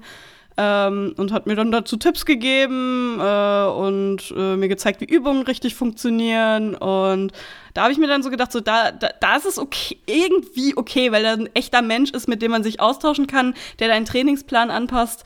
Äh, und da, das, da, da ja auch Personalkosten hinterstecken und dann ist es okay, wenn das ein bisschen mehr Geld kostet. Bei Peloton weiß ich jetzt nicht, ob ich sowas auch kriege. Aber der guckt dir nicht jetzt bei jedem Training zu, oder? Über deinen Spiegel? Nee, das wäre nee. ein bisschen gruselig. Oh Gott, nein, ich, nein, man kann, ähm, der hat so eine ka integrierte Kamera, es wird aber so ein, ähm, ja, so eine Art Knopf mitgeliefert, den man da über die Kamera machen kann und dann äh, ist die, ist die geblockiert. Also das ist okay. Dachte, du müsstest schon immer, wenn den Spiegel nicht ähm, benutzt, den immer so, so Abhängen. vampirmäßig abhängen irgendwie. Ja. Ja, also es ist, äh, es ist ein sehr seltsames Gerät insgesamt. Also äh, ich, ich, ich bin nicht, ich bin nicht 100% überzeugt, sage ich mal. Okay. Obwohl da irgendwie Manuel Neuer mit draufklebt. Ja, der ist irgendwie, der ist in der Werbekampagne von denen, ne? Ich hab, da- das Werbematerial, was die mitgeschickt haben, da war der dabei. Ich, hab, ich, ich schaue kein Fernsehen, deswegen kriege ich sowas nie mit. Ich glaube, der ist auch irgendwie Investor oder sowas, aber äh, ja. Kann gut sein, ja. sind sie alle irgendwie, keine Ahnung, hier Joko Winterscheid, da hat er auch irgendwie in, in Fahrräder investiert und hat diese, sind die Sushi-Bikes oder sowas? Ja, Sushi. Sushi. Ja. Der investiert aber doch in alles. Der, der, der, ist doch, der hat doch überall seine Finger mit drin. Ja, so richtig, ja. irgendwie ein Wein hat er doch auch irgendwie am Start, ne? Ja, und Müsli-Riegel doch auch. Oder? Da war doch irgendwas. Man kann sich inzwischen so komplett von so Celebrity-Gedöns ähm, ernähren. Ich habe, nachdem ich, nachdem ich vor, vor, vor ein paar Monaten ähm, den Musiker Capital Bra kennengelernt habe, darüber, dass es eine Pizza von ihm gibt. Also ich kannte erst die Pizza, dann die Musik. ähm, habe ich, hab ich neulich im, im Rewe hier gesehen, so einen, so einen Aufsteller. Das ist jetzt auch irgend so eine Getränkegeschichte von, von dem. Also man kann sich inzwischen tatsächlich ausschließlich von so Dingen ernähren, auf denen Promi-Gesichter kleben. Ich empfehle die äh, Bud Spencer und Terence Hill Pizza. Oh ja, die habe ich gekauft. Vier, vier Käse für ein Halleluja. Ich glaube, glaub, das, ist, das ist inspiriert äh, von, von japanischem Marketing, weil da gibt es auch so, so ein paar Animes, die, äh, wo du, die, da, da kannst du deine komplette Wohnung mit einrichten, deine Garage, da kannst du Autos kaufen, die äh, in diese, in diese Richtung äh, gemarketet, also äh, Marketing gibt und also es ist sehr verrückt. Werden, werden diese ganzen Serien vielleicht inzwischen auch nur noch entwickelt dafür, um, um Werbeträger hinterher zu sein? Oder ist das also jetzt ernsthaft mal gefragt? Oder sind diese Serien immer noch im, im Vordergrund und es entwickelt sich dann da so ein Ökosystem drumherum? Nee. Also- Also, sowieso wie He-Man früher. Also He-Man ist ja auch nur entstanden, um die, um die Figuren zu verkaufen. Das Ja. gibt es ja heute auch noch. Heute gibt's halt, heute kannst du nicht einfach eine Fernsehserie machen. Du musst Figuren kreieren und dann machst du Hörspiele und Fernsehserie und ein Happy Meal und hast du nicht gesehen. Das muss natürlich ein glaub- Komplettpaket sein. Ich kann mir gut vorstellen, dass das auf jeden Fall, je nachdem, wie hoch der Erfolgsgrad davon eingeschätzt wird, dass direkt mit eingeplant wird, sowas äh, loszutreten und dass äh, dann mal die Fühler ausgestreckt werden nach den ersten paar Folgen, die ausgestrahlt wurden und das dann direkt äh, äh, geplant wird und entwickelt wird, wenn es so wirkt, als könnte es, äh, könnte es das bringen. Musst dir ab und zu mal so ein Überraschungsei kaufen und gucken, welche Figur da so drin ist. Okay. Und dann wirst du auf Universen stoßen, die hast du noch nicht erlebt. Ich bin zu naiv, ich merke das schon. ähm, wir haben das nächste Thema, das hat Stefan hier, glaube ich, eingetragen. Ähm, ich habe euch mal so ein PDF ins, ins Slack geworfen, in, in weiser Voraussicht, weil ich auch nicht mehr wusste, was ich dazu geschrieben habe. Denn wir haben in der aktuellen Ausgabe einen Artikel, ähm, die Taschen des Teams, Stefan. Unser Ich Teelichtzeug. Habe ich das eingetragen? Ich weiß es gar nicht. Ja, ich weiß nicht. Ähm, ne, ich glaube, ich glaube, ich glaube, ich glaub, die Idee war, ähm, ich glaube, es steht sogar auch im Artikel dran, wir reden in dieser Podcast-Episode 109 ist es, glaube ich, über, über das, was wir da in unsere Taschen geschmissen haben, nochmal ein bisschen ausführlicher, als wir es im Artikel ähm, konnten. Heißt, das Wort ginge an Sebastian, weil er der Erste war, der im Artikel äh, seinen Tascheninhalt zum Besten gegeben hat. Ähm, Hi- Hintergrund der, ähm, wir wollten euch als, als, als Hörer und Leser einfach so dran teilhaben lassen oder einen Blick äh, in, in unsere Taschen gönnen, so unser Setup, das wir mit uns rumschleppen. Ähm, weil es ja manchmal ganz interessant ist, äh, sich da vielleicht auch noch eine, Inter- äh, Inspiration zu holen, was, was einem selbst noch in der Tasche fehlt. Äh, oder äh, si- sich darüber lustig zu machen, was wir so mit uns rumschleppen. ähm, ja, Se Sebastian leg los. Der, der hat viel weniger in der Tasche, als er immer angegeben hat. Das klang immer so, als hätte er irgendwie so einen Sattelschlepper dabei und wäre auf, auf, auf jede Eventualität gerüstet. Also die Hörer und Hörerinnen sollten sich jetzt natürlich eine MacLive äh, zur Hand nehmen oder schnell den Kiosk laufen und eine kaufen, damit sie jetzt live und in Farbe die Bilder dazu sehen können. Genau. Oder halt schnell MacLive Plus klicken. Da habt ihr dann unter maclive.de slash Magazine ähm, Zugriff auf alle Magazine, die wir da halt so eingestellt haben. Geht auf jeden Fall ein paar Jahre zurück. Wir sprechen über MacLive Ausgabe 621 und der Artikel beginnt auf Seite 42. Und eure Shameless Plug, ihr könnt, ihr könnt auch so ein kostenloses äh, Monatsprobe-Abo schießen. Also wenn ihr Sehr euch gut. jetzt nur diesen Artikel. Genug Werbung gemacht jetzt. Genau. Reicht jetzt, ja. Ich lese jetzt einfach den Artikel vor. Finde ich gut. Nein, Ja, super. betreutes Lesen. nein, ich habe in diesem Podcast schon mehrfach erzählt, dass ich mit meinen ähm, Gegenständen nicht so unfassbar gut umgehe. Und mir das aber auch nicht so unfassbar wichtig ist. Also klar ärgere ich mich, wenn irgendwie so ein iPhone kaputt geht. Ist mir aber noch nie passiert, obwohl ich da eben keine Hüllen drum trage oder so. Ähm, und auch so ein MacBook, das hat irgendwie, also mein, mein altes MacBook Pro 15 Zoll 2017, das hatte jetzt zum Schluss, als ich es Anfang des Jahres durchgetauscht habe, ähm, also nach drei Jahren im Deckel so zwei, drei Kratzer, aber da ist auch nichts mit passiert sonst. Ähm, was aber wohl auch daran liegt, dass ich das nicht nur so im Rucksack liegen habe, sondern immer so eine Tasche drum habe. Und ähm, das ist bei dem neuen MacBook Air, was ich hier habe, auch der Fall. Und zwar habe ich da ähm, eine Tasche von, von German Made, so ein Leder-Sleeve, was ich irgendwie ganz cool finde, weil, ach, Leder ja auch immer noch ein Werkstoff ist, der ganz cool altert irgendwie. So, den kann man lange benutzen und in der Regel sieht das immer besser aus mit im Verlaufe der Zeit. Ähm, das ganze Ding ähm, steckt dann im German mit aus Düsseldorf, sind hier demnächst auch mal zu Gast im Podcast. Wir haben noch keinen richtig passenden Termin gefunden und erzählen mal darüber, wie das mit diesem ganzen Taschenbusiness eigentlich so läuft. Mm, Das Ganze steckt in der Regel entweder in einem Rucksack von Thule, der heißt Chasm, C-H-A-S-M, äh, der vor allem mit, durch, durch viele Taschen mich überzeugt hat, die ja so hat und Fächer und die auch leicht im Zugriff sind. Oder alternativ, wenn ich mal äh, zu Terminen bin, wo ich jetzt irgendwie wenig dabei haben muss oder will, dann habe ich so eine Umhängetasche von, von Gusti Leder aus boah, Rostock. Irgendwie so die Ecke, meine ich. Schwerin vielleicht. Nordostdeutschland irgendwo. Ähm, auf dem Fahrrad habe ich auch noch mit drin. Auf dem Fahrrad habe ich, ich, ich hasse Rucksäcke auf dem Fahrrad. So, weil ich in der Regel dann auch trotz, trotz Van Moof, wo ich ja nun wirklich entspannt fahre, so wie das Wetter irgendwie gut ist, komme ich irgendwie verschwitzt an. Und ich finde es super eklig, mit dem verschwitzten Rücken irgendwo zu sitzen. Ähm, deswegen habe ich so eine, nicht Satteltasche, sondern wie heißt das, so eine Gepäckträgertasche. Und ich habe da von, von Ortlieb ähm, den Commuter Bag gewählt. Und zwar letztlich vor allem deshalb, ähm, ja, da ist irgendwie wassergeschützte Sache da drin, aber da hat so eine ganz coole ähm, Klickmechanik, um die Tasche da sicher einzuhängen und vor allem auch schnell einfach abziehen zu können trotzdem. Das ist so mit, mit einer Hand alles irgendwie machbar. Das fand ich, fand ich ganz cool und überzeugend.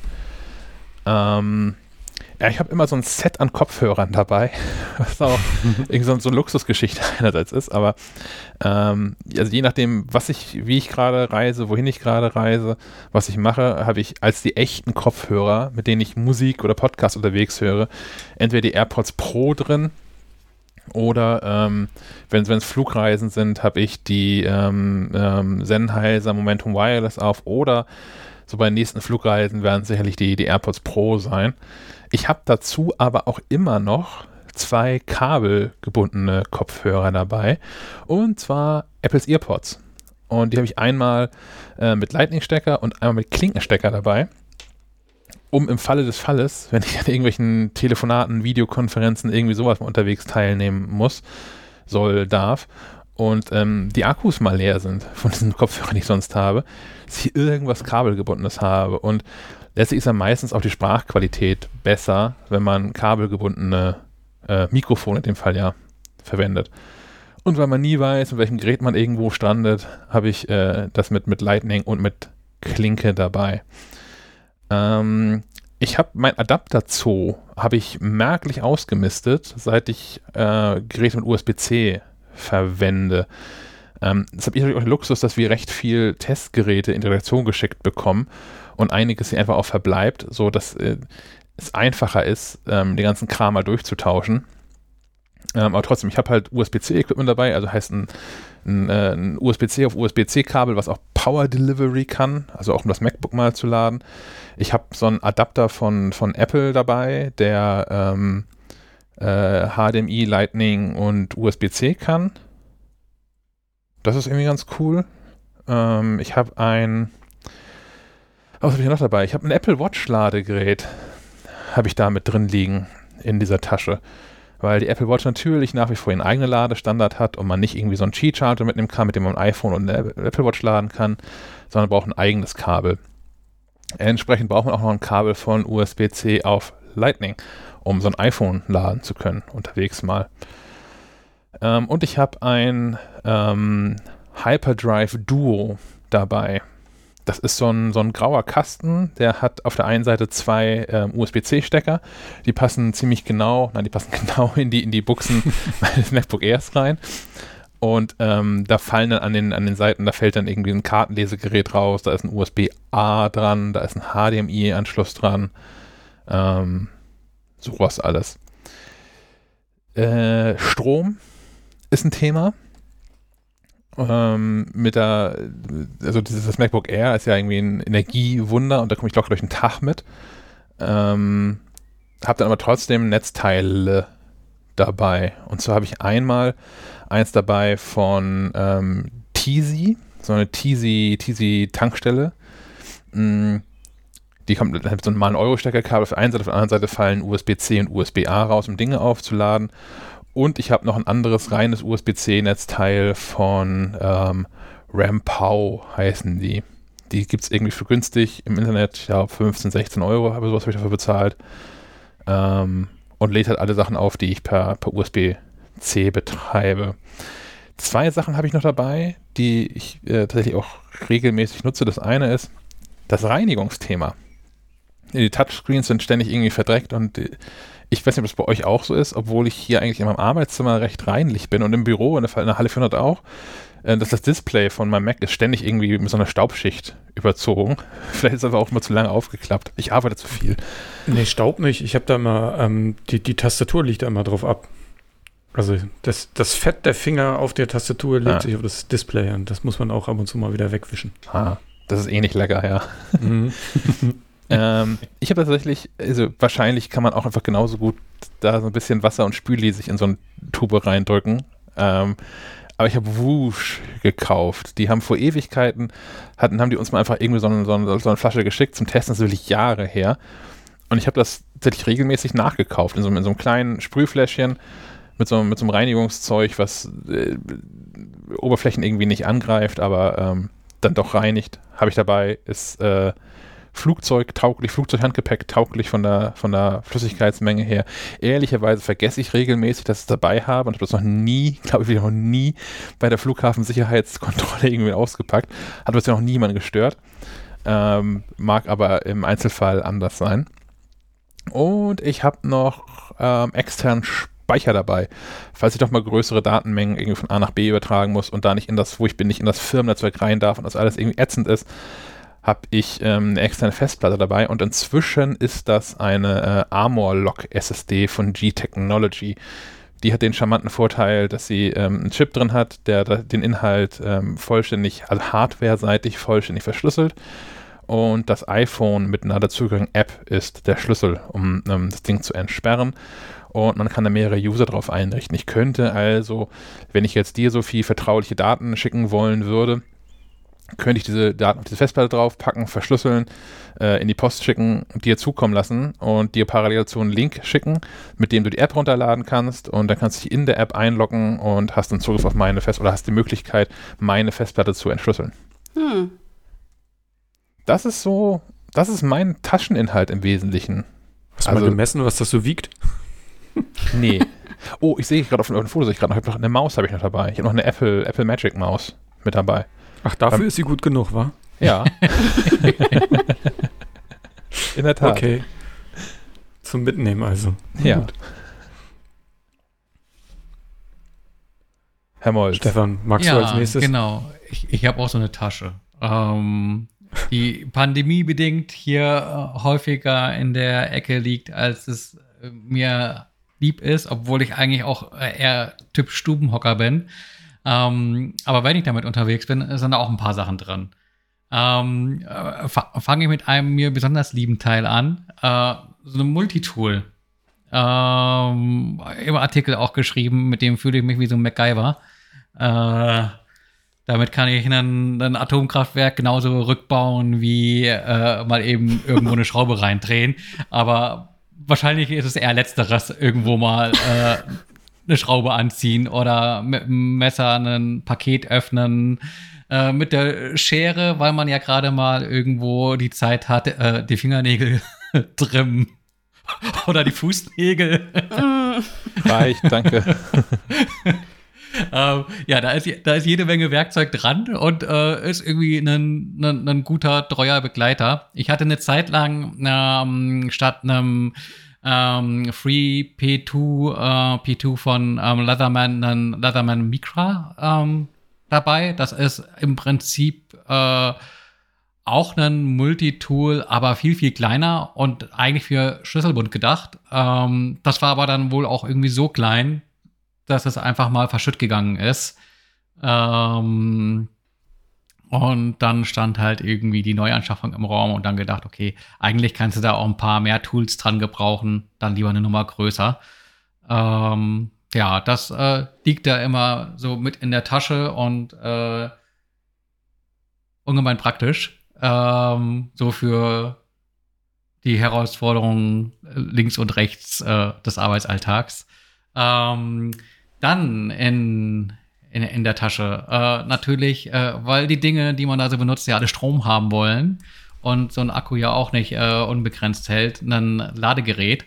Ähm, bei mir ein Anker PowerPort 3 Nano ähm, ist so ein USB-C Power Delivery äh, Charger, ähm, der auch genug Saft ähm, liefert, um beispielsweise eine Switch oder so ein iPad Pro äh, laden zu können und auch ein aktuelles iPhone schnell laden kann.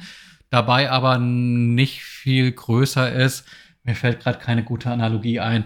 Wie so ein Paket äh, Dextro Energy vielleicht. Also wirklich klein. Ähm, dazu äh, der, der absolute, äh, naja, absoluter Geheimtipp wäre jetzt übertrieben, aber ihr glaubt gar nicht, wie praktisch es ist, ein äh, Ladekabel ähm, USB-C auf Lightning zu haben, das ein bisschen länger ist, nämlich äh, rund zwei Meter. Ähm, auch das dann ein Kabel von, von Anker. Ähm, der Vorteil ist einfach, wenn man mal irgendwie Strom auf dem iPhone braucht, äh, muss man sich halt nicht direkt neben die Steckdose damit legen, äh, sondern kann sich da gepflegt auf äh, den, Stuhl daneben setzen, hat immer noch genug äh, Strippe oder äh, auch im Hotel oder sowas äh, ist auch ganz nett, das Kabel ein bisschen länger äh, zu haben. Ähm, Kabel, gut, äh, mit, mit, mit USB-C auf Lightning kommt man äh, in, in, der Apple-Welt schon relativ weit. Ähm, da kriege ich irgendwie so, so, so AirPods und äh, iPads äh, und iPhones mitgeladen, aber ein iPad Pro, dafür brauche ich eben USB-C auf USB-C. Ähm, genau so ein Kabel liegt auch bei, das ist einfach das Apple Originalkabel. Und als Kabel noch mit dabei ähm, einen Adapterstecker von USB-C auf Micro-USB. Für, für den Fall, dass man es mal braucht, äh, wollte ich kein separates Kabel mit in die Tasche legen, sondern einfach so einen äh, mehr oder weniger fingernagelgroßen Adapter, den ich einfach auf ein USB-C-Ende aufschiebe und dann eben auch in meinem Fall ähm, so einen ähm, Kindle Oasis mitgeladen bekomme, wenn es dann mal sein muss. Ähm, was noch dabei? Äh, ich gehe hier einfach mal so den Artikel durch, wie er hier auch äh, im PDF nummeriert ist. Ähm, Spielzeug, Spielzeug habe ich auch mit bei. Ähm, eine Switch, eine Switch Lite. Äh, für, für den Fall der Fälle, dass man mal im Zug sitzt und äh, ruhigen Gewissens nicht die Zeit mit Arbeiten verbringen muss, sondern irgendwie mal eine Runde Tetris oder Mario oder sonst was. Äh, die Auswahl ist groß genug äh, und äh, mit so einer Switch Lite hat man die Gelegenheit, äh, ähm, ja, mal eben so eine schnelle Runde unterwegs auch zocken zu können. Ähm, noch mehr Spielzeug. Ich habe meist nicht beides dabei. Ähm, äh, relativ neu habe ich hier noch so einen OPZ. Das ist ein kleiner äh, Hybrid aus äh, Sequencer und Synthesizer, äh, der nicht viel größer ist als so eine Tafel Schokolade. Ähm, an dem man Kopfhörer anstöpselt und dann lustig Tasten drückt und es kommen mehr oder weniger lustige Melodien dabei raus. ähm, Finde ich ganz charmant in seiner Beschränktheit halt eben auf echte Tasten und Knöpfe. Äh, weil man könnte ja auch sagen, okay, Junge, du hast auch so ein iPhone oder so ein iPad in der Tasche. Da gibt es ja auch jede Menge Apps für, mit denen du kreativ äh, dich musikalisch austoben könntest. Aber äh, gerade, äh, dass es eben keine App ist äh, und man sich da äh, drauf fokussieren muss, was du da an, an, an Möglichkeiten und vor allem Einschränkungen hast und kein, kein Display zwingend vor der Nase haben musst, äh, wo dann vielleicht dann auch irgendeine Push-Nachricht äh, dich äh, wieder von Dingen ablenkt und dich rausreißt, äh, ist das auch noch ein ganz nettes Ding, um, um Zeit totzuschlagen. Und wenn einem weder der Sinn steht nach Spielen, Musik äh, oder Arbeit, dann kann man immer noch lesen. Ähm, da schätze ich einfach sehr äh, E-Paper-Displays, weil ich finde das Lesen. Äh, eigentlich sind Bücher ja ganz nett. Nur Bücher brauchen so viel Platz und stauben ein und überhaupt und sowieso. Ähm, deswegen habe ich halt so seit Urzeiten einen, einen Kindle und jetzt hier so einen Kindle Oasis äh, liegen und das wandert halt eben auch ab und zu mal mit in die Tasche. Und auch wenn es da eine App-Entsprechung für, für iOS, iPadOS gibt, äh, finde ich das Lesen auf, auf der Kindle Hardware einfach angenehmer. Das Display äh, doch nochmal eine nette Ecke, äh, eine nette Ecke netter für die Augen ist. Ähm, sonst in der Tasche äh, nicht nur was für die Augen, sondern auch was äh, für die Ohren, äh, nämlich Kopfhörer. Ähm, zweimal AirPods. Einmal, einmal AirPods Pro die sind praktisch äh, immer und überall in den Ohren. Und äh, wenn ich die Gelegenheit habe, äh, mich mehr zurückzulehnen, ähm, dann wechsle ich gerne auf die AirPods Max, weil die liefern natürlich doch nochmal eine ganze Ecke mehr an, an, an Sound und Druck und äh, auch Abschirmung. Ähm, wie Sebastian schon sagte, das nächste Mal, wenn er im Flieger sitzt, äh, dann bestimmt mit den, mit den AirPods Max auf auf dem Dates. Äh, genauso geht es mir auch. Also die warten auch noch auf ihren, ihren, ihren großen äh, Jungfernflug.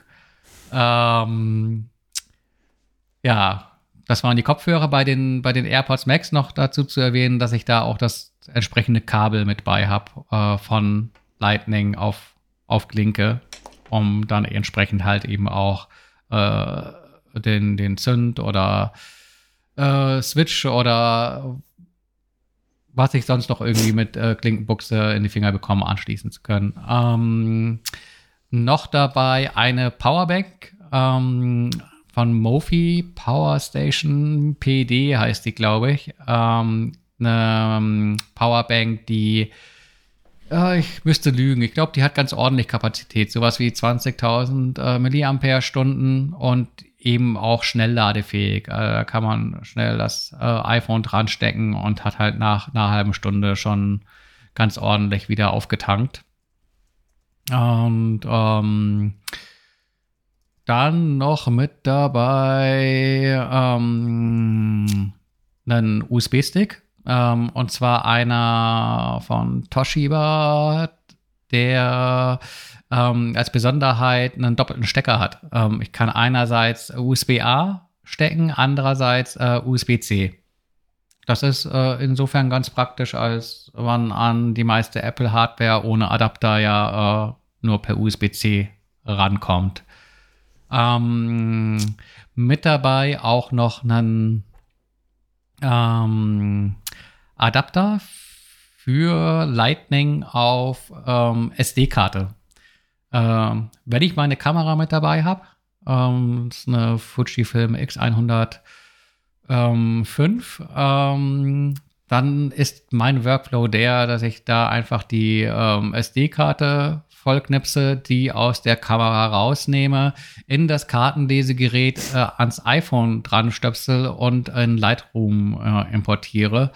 Und weil da dann auch sofort ähm, der Abgleich in die Cloud erfolgt, habe ich die äh, Bilder dann halt eben auch gleich am Mac äh, oder iPad ähm, über die Lightroom Cloud im Zugriff. Das äh, hat sich als praktisch erwiesen. Gerade weil man dann irgendwie unterwegs, wenn man dann irgendwie noch ein bisschen Zeit hat, auch also schon so ein bisschen Retusche machen kann, irgendwie Staub aus Bildern raus äh, mit, mit Touch raus, raus, rausstempeln.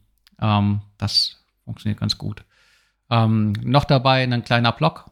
Ab und zu muss man halt doch irgendwie sich was sortieren und äh, so einen Gelstift ähm, zum, zum Notizen machen oder mal irgendwie was unterschreiben. Autogramme oder so. ähm, Schon mal vorgekommen? nee. Ähm, und äh, das Herzstück des ganzen äh, iPad Pro. Also ich hatte jetzt auch oft genug äh, ein MacBook Pro mit dabei, aber so für das, was ich eigentlich mache, äh, meist irgendwie Artikel schreiben, ähm, komme ich mit dem iPad Pro besser klar und ich merke immer wieder, wie ich, ähm, mein Wunsch wäre eigentlich ein, ein MacBook mit, mit Touchscreen. Also ich muss mich immer zu Hause sehr zurücknehmen, wenn hier so ein aufgeklapptes MacBook steht, äh, nicht drauf rumzutatschen, weil halt vom iPad Pro inzwischen gelernt ist, man kann Dinge auch anfassen. Ja, genau. Das ist mit dabei und äh, das spart gar nicht mal so wahnsinnig viel Gewicht, aber ein bisschen Platz. Weil so ein iPad Pro mit äh, dran geklapptem äh, Magic Keyboard ähm, bringt halt doch auch ein bisschen was auf die, auf die Waage, ähm, wenn es das 12,9 Zoll Modell ist. Äh, übrigens das Modell der äh, jetzt äh, vor Vorgeneration. Hm. Der Tascheninhalt von Sophie sieht so ein bisschen aus wie eine Mischung aus meinem und Stefans. ja, also ähm, ich habe ich hab erstmal eine Schutzhülle für ein MacBook Air mit 13 Zoll äh, immer eigentlich in meiner Tasche. Das kommt vor allem daher, dass ich erstmal ein MacBook Air von der Arbeit bekommen habe. Sowas hatte ich vorher nicht. Ich bin eigentlich vorher immer äh, für die Uni immer mit einem iPad ausgekommen mit äh, angeschlossener Tastatur. Äh, vielleicht kehre ich dahin auch mal irgendwann wieder zurück, sobald ich sowas habe für das iPad, was ich jetzt momentan benutze. Äh, aber so, so ist es jetzt gerade erstmal eben das, das äh, MacBook, womit ich eigentlich auch sehr zufrieden bin, so als Arbeitsgerät. Dazu gehört natürlich dann auch so ein ähm, USB-C-Dongle mit verschiedenen äh, Anschlüssen. Ich weiß gerade gar nicht, von der ist. Äh, ich glaube, Vava heißt das. Ich bin, ist auch von der Arbeit, äh, deswegen, also von Falke Media gesponsert. Ähm, damit ich da eben auch alles Mögliche dran anschließen kann, vor allem äh, USB-A-Geräte, die ich zum größten Teil noch besitze. Also ich glaube, ich, glaub, ich habe fast keine, keine Geräte, die über USB-C funktionieren, außer Apple-Geräte. Ähm, dazu noch ein, ein, ein ganz kleiner Adapter, nämlich ein äh, Lightning zu äh, Audio-Klinke. Das ist äh, ganz praktisch, weil äh, für jeden, der ein iPhone hat, äh, wird dieses Problem schon gehabt haben, dass man eigentlich gerne Kopfhörer immer auch mal anschließen möchte. Also wenn man keine, keine Bluetooth-Kopfhörer jetzt gerade benutzt und das nicht kann, Uh, und ich habe mir, ich, ich, ich habe ganz lange so ganz alte iPod-Kopfhörer äh, benutzt, äh, die auch nur Audioklinke hatten und äh, musste mir das dann äh, mit dem Kauf eines iPhone 7 dann auch direkt zulegen, weil ich sonst einfach keine Musik damit hätte hören können. Der ist seitdem, äh, also auch schon seit, wann habe ich, seit wann habe ich dieses Handy? Seit fünf Jahren ungefähr ähm, immer eigentlich dabei in meiner Tasche. Ähm, genau, dann zur Unterhaltung ich, also ich, ich fahre, ich, ich besitze kein Auto, deswegen fahre ich eigentlich immer nur überall, wo ich, wo ich hinkommen will, mit äh, öffentlichen Verkehrsmitteln. Äh, in diesen Verkehrsmitteln habe ich oft viel Zeit. Hm. Und die, die ich nicht unbedingt mit Arbeiten verbringen kann oder möchte, weil meistens keine Tische da sind, wo ich jetzt irgendwas drauf abstellen kann, es sei denn, es ist ein Zug und ich habe Glück, äh, einen Tisch abbekommen zu haben, wo ich das abstellen kann. Und äh, um diese Zeit zu überbrücken, habe ich eigentlich auch immer meine Nintendo Switch dabei, keine Lite, äh, weil ich äh, die auch für zu Hause gerne benutze und äh, da kriegt man dann auch einen Dock dazu und kann über den Fernseher spielen. Aber die ist eben auch für unterwegs sehr gut geeignet und ähm, dazu ist eben, habe ich auch eine Hardcase-Tasche gekauft äh, von Unique, heißt die Firma. Äh, die hat Platz für neun Spiele, also die hat so extra kleine Schubfächer für diese kleinen Cartridges von der Switch. Da passen neun Spiele rein und äh, hat noch mal eine extra Reißverschlusstasche für extra Controller. Ähm, und Darf ich dich einmal unterbrechen? Ja. Du, du hast die Cartridges, gell? Die, die Story mit, mit dem Bitterstoff kennst du, oder? Ja, na klar. Also das ist, das ist eigentlich ganz witzig, damit Kinder die nicht verschlucken, weil das ja auch eine Konsole ist, die für Kinder äh, äh extra also extra für Kinder auch gemacht wurde, äh, ist die mit einem Bitterstoff, äh, ja, weiß ich nicht, äh, beschichtet, damit, auch für Tiere tatsächlich, damit, wenn die die in den Mund stecken, die sofort wieder ausspucken, weil es, also es ist wirklich ekelhaft. So, das ist Hast auch, wenn, wenn man, wenn man die, die Sache ist die, wenn man die, ich habe mir die nicht in den Mund gesteckt, aber wenn man die anfasst mit den Fingern und dann irgendwie, äh, warum auch immer, dann äh, nach kurzer Zeit äh, irgendwie die Finger mal an den Mund nimmt oder so, dann schmeckt man das auch schon mal. Und das ist, es ist wirklich eklig. so, also da, da, da, da, hat, da hat man keine andere Chance, als so, so, so einen halben Brechreiz zu bekommen äh, dann, und dann eben auch nicht zu, daran zu ersticken. das ist also ganz nett. Interessant. Ja, und ähm, genau, das ist so mein, mein, mein Unterhaltungsgegenstand Nummer eins, neben, neben dem äh, iPhone, wo ja auch immer noch irgendwie äh, Spiele oder soziale äh, Netzwerke drauf sind, um die Zeit irgendwie ein bisschen totzuschlagen. Mm, dann äh, habe ich auch ein kleines, äh, eine kleine Sammlung an Kabeln, äh, mit denen man ja auch irgendwie gar nicht mehr auskommt ohne. Ähm, dazu gehört eben einfach ein USB A zu Lightning-Kabel zum Aufladen meines, äh, meines iPhones, ähm, die normalen kabelgebundenen Kopfhörer, weil ich ein, äh, ver, ver, eine Verfechterin von kabelgebundenen Kopfhörern bin, weil ich äh, es nicht leiden kann, Kopfhörer aufzuladen. Das finde ich einfach, ist so eine total unnötige Sache, die man dann auch immer noch dran denken muss, wenn man mal irgendwie irgendwo hin will. Sind denn meine Kopfhörer auf, auch, auch aufgeladen und sonst kann ich keine Musik hören und das ist irgendwie für mich keine Option. Deswegen äh, bin ich eigentlich immer nur mit Kabelkopfhörern unterwegs. Mm. Und äh, ja, dann noch so ein, so ein Kabel mit verschiedenen Aufsätzen, also USB-A zu entweder Micro-USB oder USB-C. Äh, damit bin ich persönlich eigentlich ganz gut versorgt für alle Eventualitäten, die mir so äh, unterwegs begegnen, was halt eigentlich meistens nur Geräte aufladen ist. Und deswegen habe ich auch nur meistens einfach nur einen ganz normalen Stromadapter mit dabei und eine Powerbank. Äh, das, die ist von Anker, die ist recht alt, deswegen konnte ich nicht nachschauen, was das für ein Modell ist. Äh, die existiert schon recht lange. Ich glaube, es war sogar ein Werbegeschenk. Ich bin mir nicht mehr ganz sicher. also, es, es, es ist eine Weile her. Äh, aber genau, also ich, ich, ich bin mit meinem Strommanagement eigentlich ganz, ganz gut soweit, wenn ich irgendwie in, Zug, in Zügen unterwegs bin oder so. Also ich achte mal drauf, dass alles dann aufgeladen ist, so ähm, Handy und Switch, bevor ich dann los, äh, losgehe. Ähm, Deswegen komme ich da eigentlich immer ganz gut klar mit. Deswegen reicht mir dann auch so eine kleine Powerbank. Ähm, und als letztes, äh, weil ich dann ja doch auch, wie gesagt, oft in Verkehr, öffentlichen Verkehrsmitteln unterwegs bin und da oft Leute sind, die äh, sich nicht darum kümmern, was ihr Umfeld vielleicht empfindet bei ihrer Laut bei ihrem Lautstärkepegel, ähm, seien das äh, laute Teenager oder kleine Babys, die nichts dafür können äh, habe ich auch Noise Cancelling Kopfhörer eigentlich äh, dabei auf längeren Reisen. Die sind von Bose. Die sind auch kabelgebunden, da die aber äh, um ja, Geräusche äh, auszuschließen natürlich auch irgendwie noch eine extra äh, Energie, äh, wie, wie nennt man das, äh, Energiequelle brauchen. Äh, sind die batteriebetrieben. Das ist so ein bisschen äh, ja, muss halt sein, geht nicht anders, wenn man äh, kabelgebunden äh, halt äh, äh, äh, kabelgebundene Kopfhörer benutzen möchte. Für mich funktioniert es ganz gut, weil die Tasche, in denen die kommen, äh, auch mitgeliefert werden und die super als Transporttasche auch funktioniert, äh, auch so einen kleinen Steckplatz hat für äh, eine Batterie und äh, wenn man eine Tasche dabei hat, und ich habe eh sowieso immer eine Tasche dabei, ähm, kann man da auch zwei, ein bis zwei Ersatzbatterien reinstecken und dann ist man eigentlich gut versorgt für alle Eventualitäten, weil die auch sehr lange halten, wenn man darauf achtet, das Noise Cancelling auch auszuschalten. dass die Kopfhörer haben an der Seite so einen kleinen Schalthebel. Ähm, ja, das ist so mein Tascheninhalt. Ich habe ich hab nicht so viel Krempel dabei. Sagst du so? Herr Müller. Ja, ich guck mal. Also, ich habe immer, ich gehe eigentlich gar nicht ohne Rucksack aus dem Haus. Ähm, ich weiß nicht, ich habe mir das angewöhnt. Ich habe auch nichts, kaum mehr was in den Hosentaschen. Früher hatte ich immer Portemonnaie in der Hosentasche, weiß gar nicht mehr, wie das geht.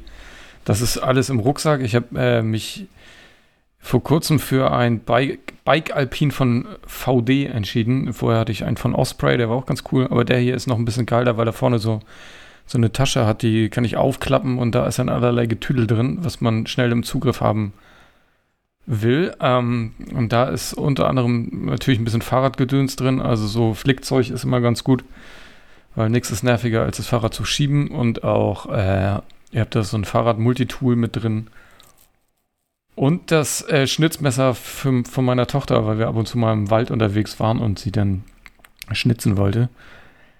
Äh, an, an Technikgedöns habe ich äh, als Rechner benutze ich ja so ein äh, MacBook Pro von 2017. Und das habe ich noch in der, in der Tasche von Zirkeltraining. Und die Tasche habe ich, glaube hm. ich, seit dem ersten MacBook, ich glaube 2013 oder so, hat mir meine Frau mal geschenkt. Und diese Tasche ist halt viel zu groß eigentlich, weil das MacBook damals einfach sehr viel dicker war. Die Tasche an sich wiegt, glaube ich, so viel wie heute ein, ein MacBook. Aber die ist ultra robust, weil sie eben äh, aus diesen alten Turnmatten besteht und auch diese, diese Leder-Applikation hat. Und die wird niemals kaputt gehen, glaube ich. Ähm, aber dadurch, dass da so viel Platz drin ist, passt da auch, wenn, wenn ich es dann mal brauche, äh, auch noch das iPad mit rein. Dann habe ich halt zwei Geräte in einer Tasche. Und das Ganze kommt dann in den Rucksack. Ähm, Kabel habe ich gar nicht so viel mit. Äh, ich habe einen Adapter mit, falls man mal so USB-A anschließen will. Das ist so ein Ding von Anker, wo drei USB-A-Dinger drin sind und ein Ethernet-Adapter. Den hatte ich jetzt, äh, weil ich durch äh, von neuer und alter Wohnung gependelt bin, hatte ich den mit, weil ich, wie gesagt, dann auch ähm, Internet über Strom, äh, über Kabel da reinpacken konnte. Das war ganz praktisch. Ähm, für Strom habe ich eigentlich äh, nichts mit außer einer Powerbank. Das ist auch so eine alte von X-Layer heißen die, glaube ich. Die haben die mal und irgendwann für uns sogar gemacht. Wenn man genau hinguckt, sieht man nämlich, dass da ein, ein MacLife-Logo, ein altes, eingelasert ist. Das ist also auch schon ein bisschen älter. Das Gerät hat, glaube ich, 10.000 mAh. Und äh, als Kabel habe ich so einen kleinen Nupsi mit. Ähm, ich glaube, die heißen von Mählen, kommen hier aus Lübeck, aus der Nähe. Und das ist so ein Multi-Adapter-Ding. Also du kannst das an einer Seite USB-A dran und dann kannst du es irgendwie umstecken und hast entweder USB-C oder Lightning auf der anderen Seite. Und diesen Lightning-Stecker kann man sogar noch in ein Micro-USB reinprügeln. Nein, das ist offiziell so gedacht, denn da kann ich auch so Micro-USB-Geräte damit aufladen. Also ich brauche halt nur dieses Mini-Stück und wenn wirklich mal Not am Mann ist, kommt das an die Powerbank und dann kann ich entweder die AirPods Pro damit aufladen oder irgendein anderes Gerät, was gerade irgendwie Saft braucht. Ich habe keinen Strom mit, ist mir aufgefallen. Also irgendwas für eine Steckdose, weil meistens bewege ich mich an Orten, wo Strom vorherrschend ist. Also ich bin selten mit, mit Bahn oder Bus unterwegs oder naja, sonst bin ich auch wenig unterwegs meistens im Büro und da ist Strom und zu Hause ist sowieso Strom. Genau. Und Kopfhörer, wie, wie schon gesagt, habe ich AirPods Pro, die habe ich eigentlich auch immer drin. Und wenn die nicht im Rucksack sind, sind die in der Hosentasche. Und für den Fall der Fälle, dass die mal, na, manchmal vergesse ich die und dann ist einer leer, dann ärgere ich mich, aber dann habe ich immer noch die kabelgebundenen AirPods dabei. Oder auch für längere Telefonate, weil das mit den AirPods nicht so geil ist. Das war, ist gar nicht so viel gedüdelt, finde ich. Hm. Du hast ähm, Flickzeug gerade erwähnt. Was, was, was, hast du da? Was ist die Empfehlung? Äh, keine Ahnung. Alles, was geht. Keine Empfehlung. Nee, da denke ich, dass das so eine, so eine fertig gekaufte Box irgendwie ist mit so einem. Äh, die Box äh, stammt tatsächlich aus einem, aus so einem Set, was ich mal gewonnen habe hier beim örtlichen Fahrraddealer. Ah, ich erinnere mich. Ähm, allerdings ist die inzwischen wieder aufgefüllt mit so stinknormalem Fahrradflickzeug. Da muss ich gleich nochmal anschließen. Ähm, mit, mit so einem, mit so einem One-Move. Wenn man da mal den Platten hat, was macht man da? Das ist sicherlich Flicken. nicht so ganz trivial. Vor allem, also vorne hast du das gelöt mit Motor und Kabel und sowas. Und hinten hast du ja irgendwie so äh, eine Nabenschaltung und eine Kette, die du abnehmen musst, wo du aber sicherlich auch erstmal den Kettenschutz abnehmen musst. du musst ja nichts abbauen. Also, wenn du ein Loch im Reifen hast, reicht es ja, den Mantel aufzumachen und den Schlauch daraus zu holen. Du musst nichts abbauen. Also, in, es sei denn, du hast richtig, ein richtig doofes Loch irgendwo, aber meistens reicht es, wenn du einen Mantel aufmachst, holst den Schlauch dann ein Stück raus und dann guckst du, wo das Loch ist. Ich muss zugeben, ich war bislang eher so drauf, dass ich dachte, ja komm, da machst du halt gleich einen ganzen neues Schlauch rein. Nee, ähm, wich, wichtig ist nur, dass wenn du das Loch gefunden hast, du, dass du nochmal ähm, nachfühlst im Mantel, ob da nicht noch irgendwas steckt, weil sonst kannst du es beim, nachdem du das zusammengebaut hast, direkt wieder auseinanderbauen, weil äh, die Scherbe, die im Mantel steckt, den Schlauch nochmal kaputt macht. Also da muss man immer einmal abfühlen, ob da irgendwie noch was drin steckt oder so. Da hatte ich gelesen bei dem neuen Cowboy, dass der angeblich so einen pannensicheren Reifen aus Eigenentwicklung hätte. I- Ist Ja. sowas cool? Ja, das also ist eine Gewichtsfrage. Ähm, es gibt die auch von Schwalbe, da gibt es die auch, die sind unplattbar dann. Die haben so eine, so eine, ja, so, so eine Schicht da mit drin. Kannst du auch nachrüsten. Nee, äh, das ist so ein, ja, so Kunststoff. Also das, sind- wo der Mantel nochmal verstärkt ist. Ähm, hatte ich beim alten Fahrrad, da hatte ich dann auch seitdem, glaube ich, keinen Platten mehr. Aktuell fahre ich keine und hatte schon ein paar Platten. Ich hatte aber keine Lust bislang mir neue Mantel, Mäntel zu kaufen, deswegen. Man kann die auch nachrüsten. Ähm, das kann funktionieren. Es kann aber dadurch sein, dass man, die, man legt da so ein Band dann zwischen Mantel und Schlauch. Mhm. Kann aber sein, dass an der, an der, wenn das so überlappt und der Schlauch da irgendwie sich doof verhakt, dass, es, dass der Schlauch dann kaputt geht. Ich habe das hier gemacht beim Fahrradanhänger und damals auch beim Kinderwagen, weil wir da auch häufiger einen Platten mit hatten. Und da war das nie ein Problem. Da legst du so ein, äh, dieses Band dazwischen, das kostet irgendwie 6 bis 10 Euro und dann hast du auch Ruhe. Okay. Ich habe das beim Vermove gerade gemacht. Ich wollte gerade fragen, wie oft musstest du schon an, an die Box? Ich musste noch nie ran, aber ähm, mich, hat, mich hat genervt, ähm, in, in, in den Niederlanden, wo Van Moof herkommt, gibt es offensichtlich nicht die äh, deutsch, gilt offensichtlich nicht die deutsche Straßenverkehrsordnung. Wer hätte es gedacht? Ähm, jedenfalls gibt es für niederländische Fahrräder nicht die Pflicht, dass da Reflektoren dran sein müssen an den Rädern, die zwischen den Seiten wegreflektieren. Deswegen liegen in dieser Van Moof Box ja auch irgendwie so vier, ich glaube es sind vier oder sonst zwei, ich glaube es sind sogar zu wenig von diesen, diesen gelben Reflektoren, Speichelreflektoren bei. In der, Ach so, die hätte ich, die hätte ich, die hätte ich installieren müssen. ja, jein, ja, also. Die, die Straßenverkehrsordnung will das so, sagen wir so. Ähm, was die Straßenverkehrsordnung aber auch akzeptiert, sind ähm, andere reflektierende Geschichten an den Reifen, die müssen dann nur durchgängig sein. Und es gibt von, von Schwalbe, gibt es solche unplattbar Marathon E-Bike, hast du nicht gesehen, Mäntel, die auch so einen Reflektorstreifen außen dran haben. Und das habe ich bei meinem ähm, manuell betriebenen Rad von, von Stevens habe ich das auch. Da habe ich auch so einen Mäntel dran, die so einen Reflektorstreifen außen dran haben. Sieht irgendwie deutlich besser aus, finde ich. Und du hast halt nicht diese gelben Dinger da drin, die irgendwann kaputt gehen und rumklappern und so.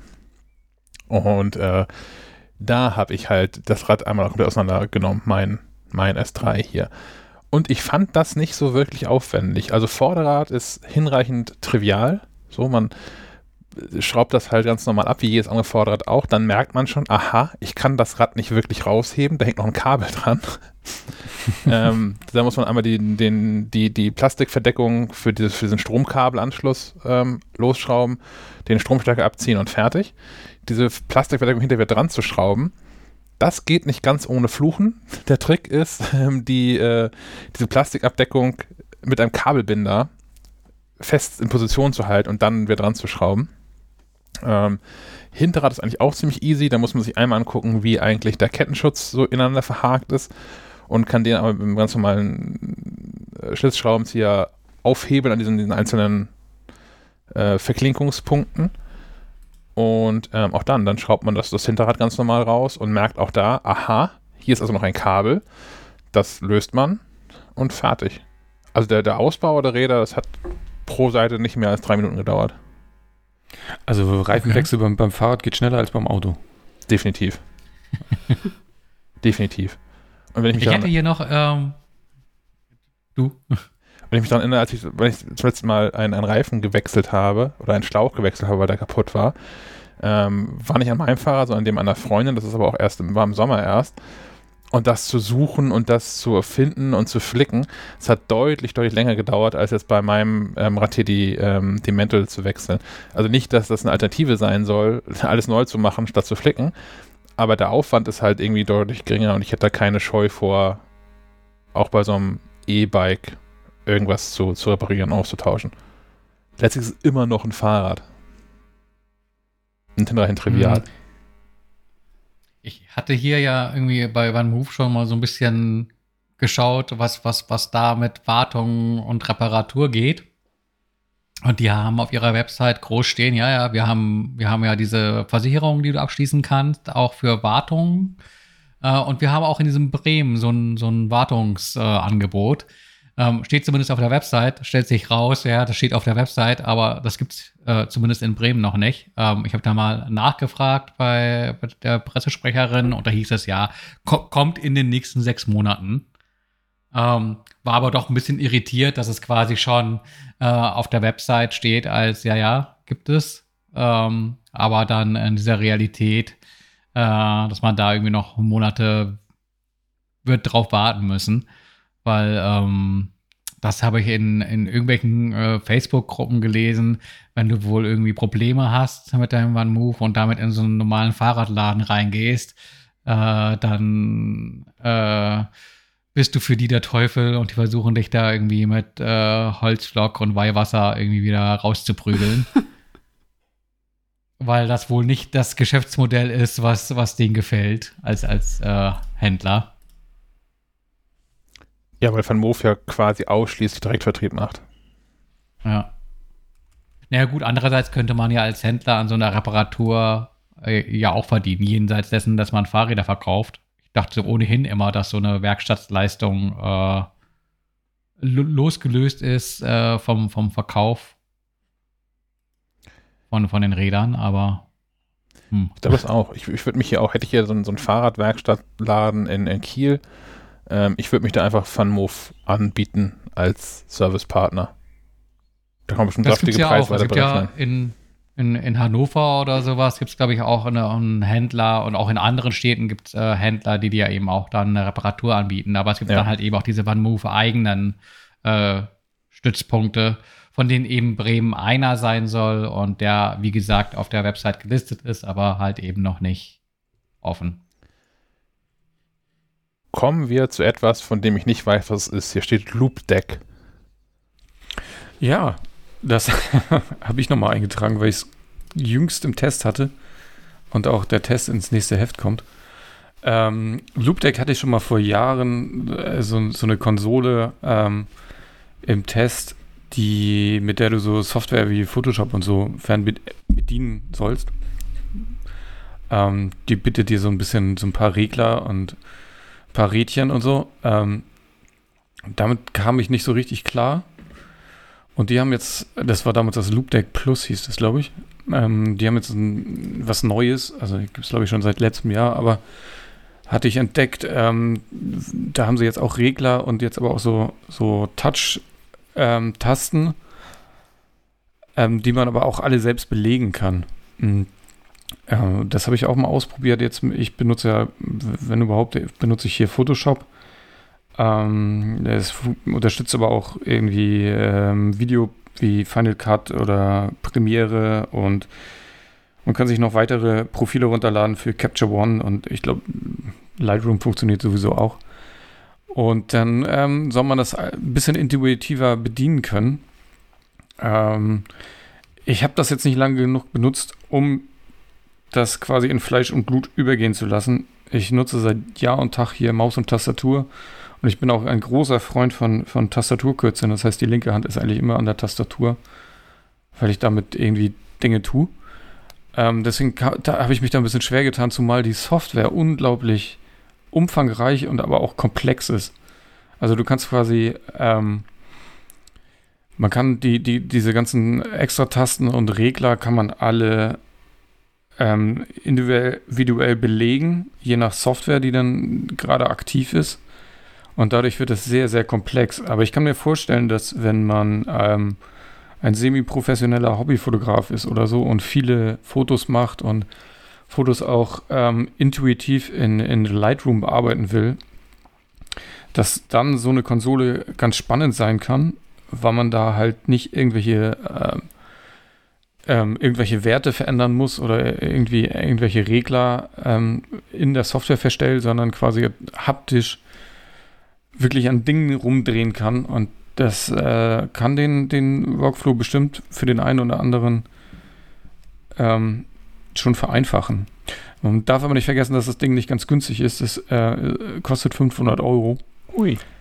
Das ist wesentlich mehr als alle Tastaturen, die ich so kenne. Äh, Maus gibt es dann auch noch dazu. Ich hatte günstige Computer. Ähm, ja. ähm, ja. Also, wer, wer, Bock auf Spielerei hat und viel, viel, viel bearbeiten muss, was Video oder Foto äh, anbelangt, der kann sich das ja nochmal genauer angucken.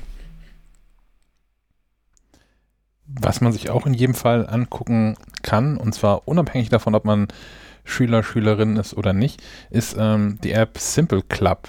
Die fand ich hinreichend spannend, dass ich mich verabredet habe mit Alex und Nico. Die haben die App ähm, erdacht und entwickelt. Und ich habe ein kleines Interview mit denen geführt. Und das hört ihr jetzt. Moin Nico, moin Alex. Ihr habt mit Simple Club eine Lern-App am Start. Und ähm, bevor ihr euch und die App vielleicht ähm, vorstellt, einmal so direkt die Frage, wart ihr eigentlich besonders schlechte oder besonders gute Schüler, dass ihr diese App gegründet habt? wir waren in der Schule ganz gut und hatten deswegen dann auch mit Mathe angefangen. Aber als es dann so in die anderen Fächer ging, haben wir uns ein Team aufgebaut.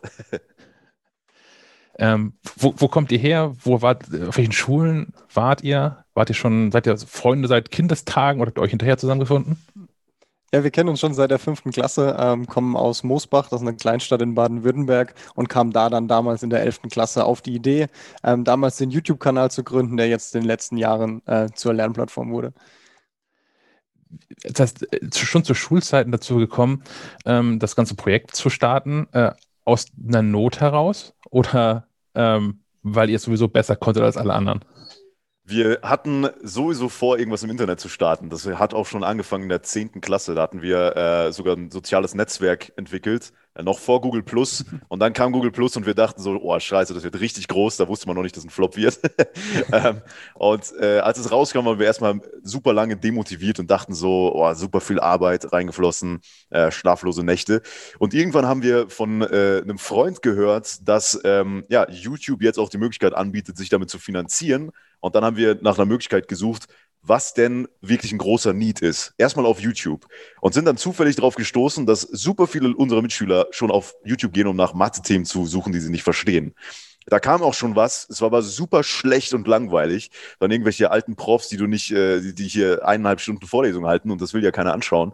Deswegen haben wir uns gesagt, wir machen mal die coolsten Mathe-Videos äh, Deutschlands. Das war so der, das erste Goal. Und damit ging das Ganze los. Wir haben es aus der Schule heraus jede Woche ein Video herausproduziert und dachten, es geht total durch die Decke. und nach sechs Monaten, wir erzählen die Story immer gerne, weil die wirklich so, so ein, so ein äh, Erleuchtungsmoment für uns war. Nach sechs Monaten standen wir da und haben mal die, die Einnahmen gecheckt und gesehen, oh, 10 Dollar insgesamt. Uh, und das, das, reicht noch nicht mal zum Auszahlen.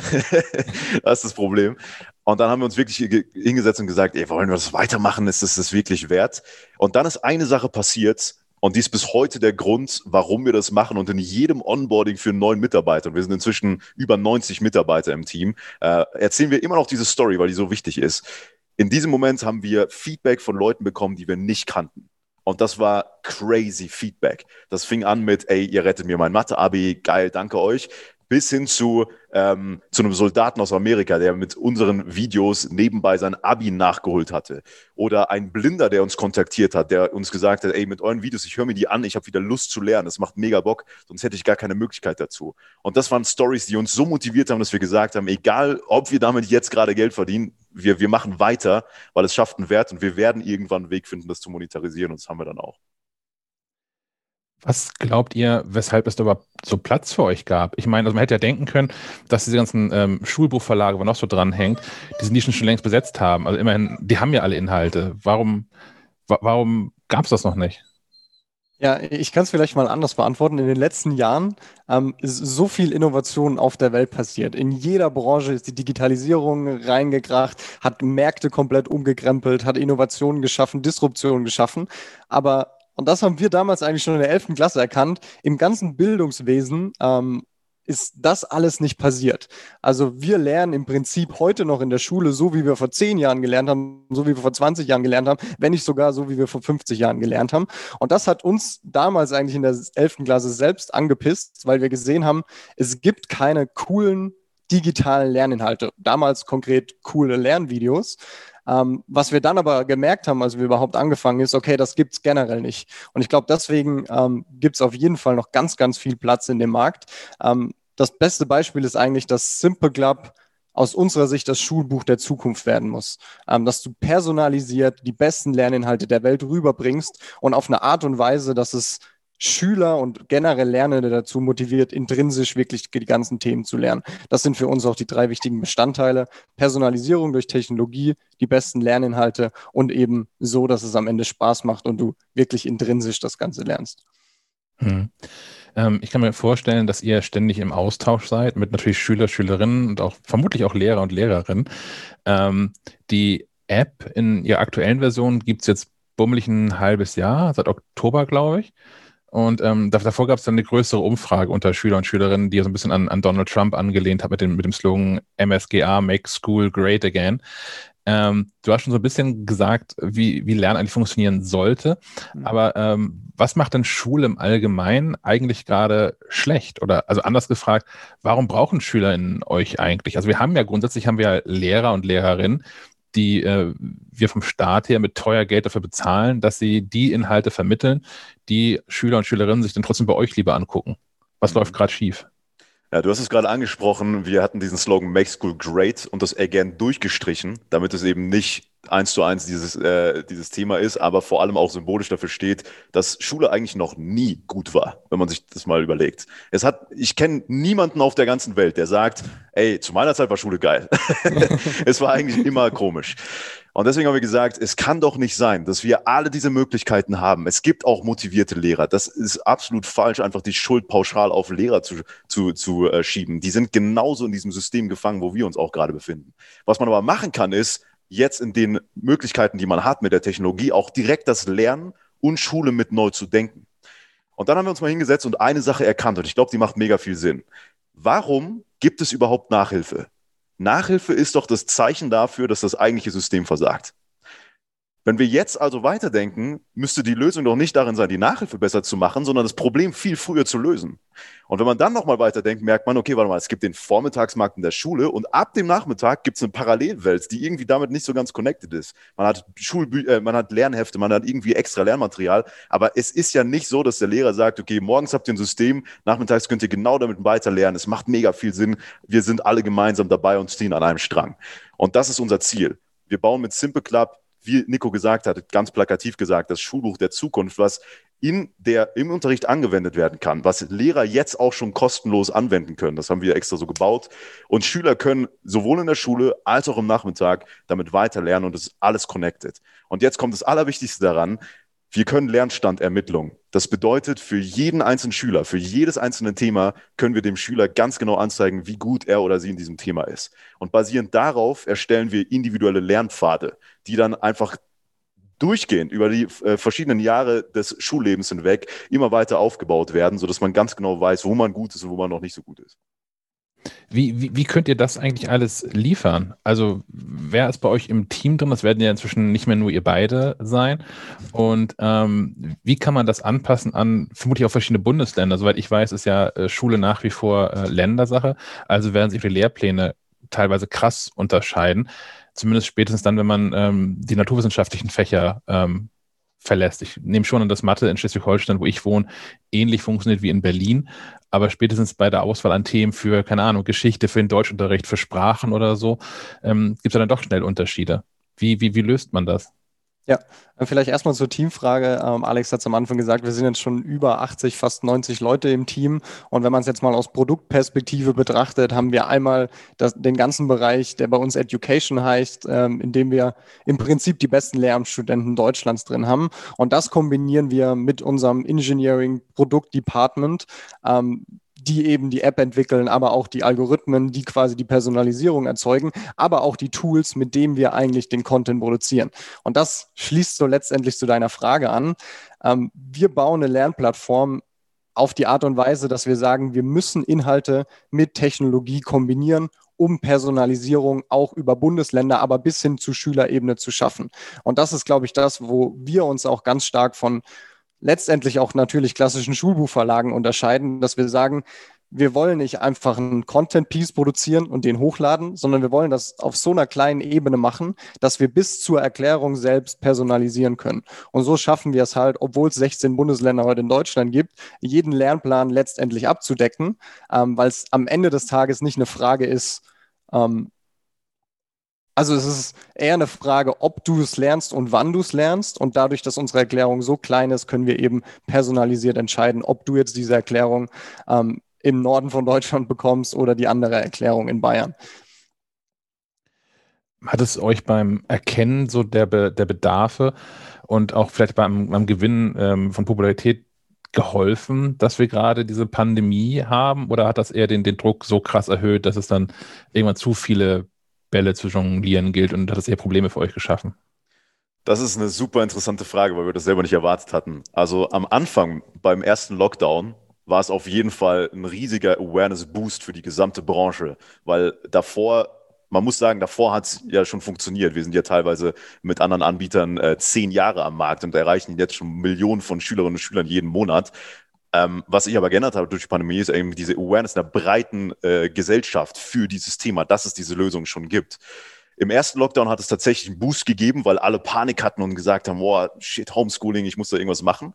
Ab dem zweiten Lockdown hat man aber gesehen, dass die äh, Pandemie den EduTechs fast schon eine Bremse reingelegt hat, weil der große Need entsteht ja dadurch, dass Schüler Klausuren schreiben dadurch entsteht, also niemand setzt sich ja hin und sagt zu deiner Freizeit, oh, jetzt lerne ich mal Ableitung, ne? sondern du hast ja immer einen Grund, warum du es machen musst. und wenn dieser Grund fehlt, dann ist natürlich die Motivation generell auch weniger so eine Lösung zu, äh, zu nutzen. Deswegen muss man echt sagen, wir sind weiter gewachsen, aber man muss fast schon eher sagen, trotz der Pandemie. Es ist also nicht so, dass man sagen kann, Corona war das, worauf wir alle gehofft haben und dann ging es voll ab. Es ging vorher schon gut ab, in der Pandemie ging es auch weiter gut ab, aber am Ende war es schon hart. das Interessante ist, wir, wir haben das auch genau im Nutzungsverhalten gesehen. Also in der, im ersten Lockdown haben wir eine kostenlose Hilfsaktion gestartet. Tausende von Schulen haben äh, kostenlos Club benutzt und auch angefangen, das im Homeschooling zu verwenden.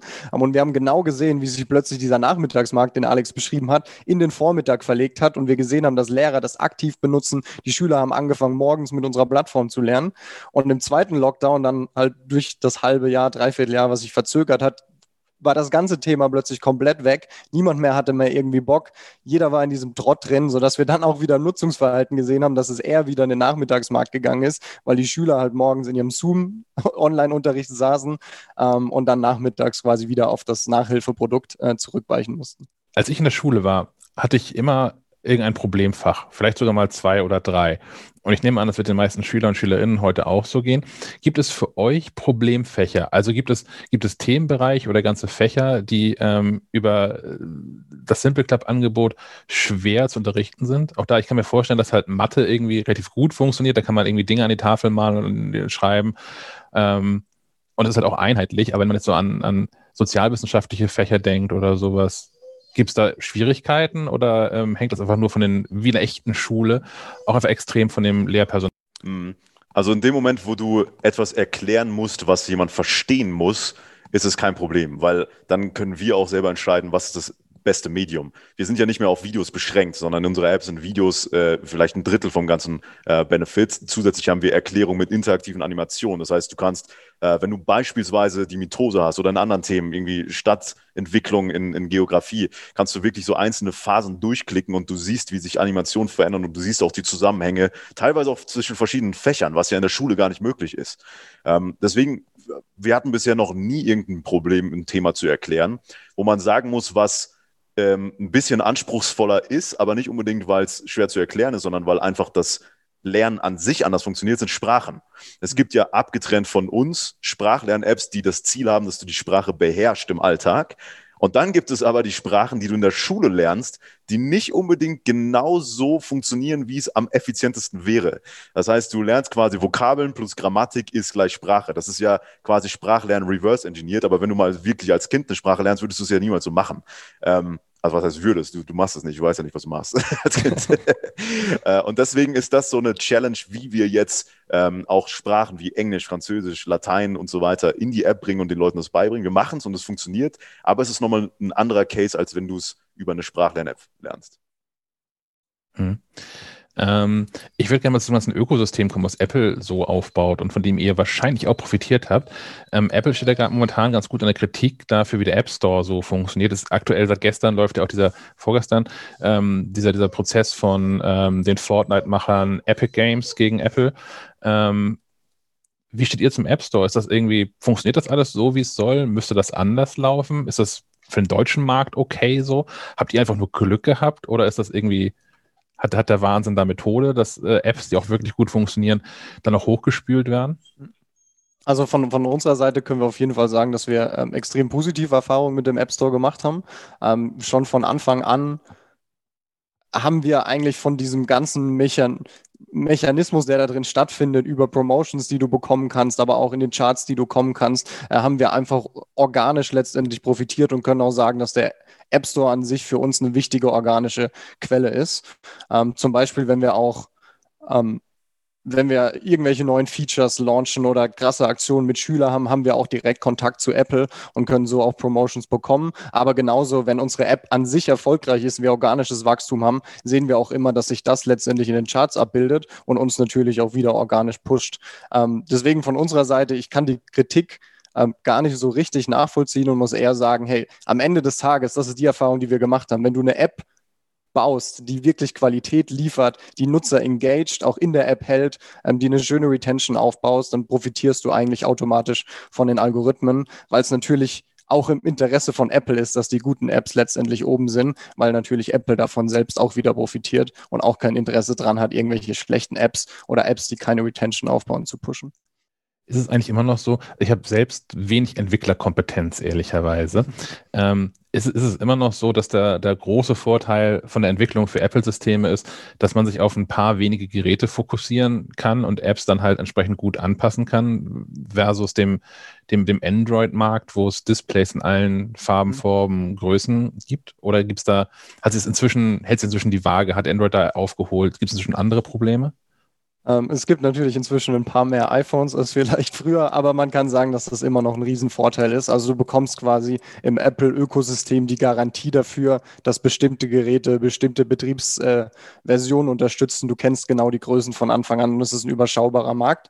Also muss man schon sagen, dass aus Entwicklerperspektive es einfacher ist, aber man muss auch ehrlich sagen, es ist jetzt auch nicht ein komplett kompliziert für, für Android zu entwickeln. Ähm, aber man, man hat diese, diese Garantie, die man von Apple bekommt und das ist auf jeden Fall ähm, was Cooles und macht das Ganze einfacher. Um da vielleicht aber auch die, die, die Brücke zu schlagen ähm, zu unserer Vision, ähm, was Apple ja versucht in den letzten Jahren zu, zu machen, ist so ein bisschen Multiplattform-Ökosystem zu bauen, mit natürlich am Anfang dem Mac, ähm, jetzt dann zum, zum iPhone äh, bis hin zu Tablets, zu Smartwatches, perspektivisch Home-Devices. Und das fittet eigentlich gut in die Vision, die wir auch mit Simple Club haben, weil wir sagen, wir wollen Multiplattform lernen Learning ermöglichen. Das heißt nicht nur an deinem PC, sondern auch wenn du unterwegs bist im Bus, auf dem Smartphone, auf dem Tablet und vielleicht zukünftig auf deinem ähm, wirklich mal Smartboard in der Schule, das wirklich genau darauf ausgelegt ist.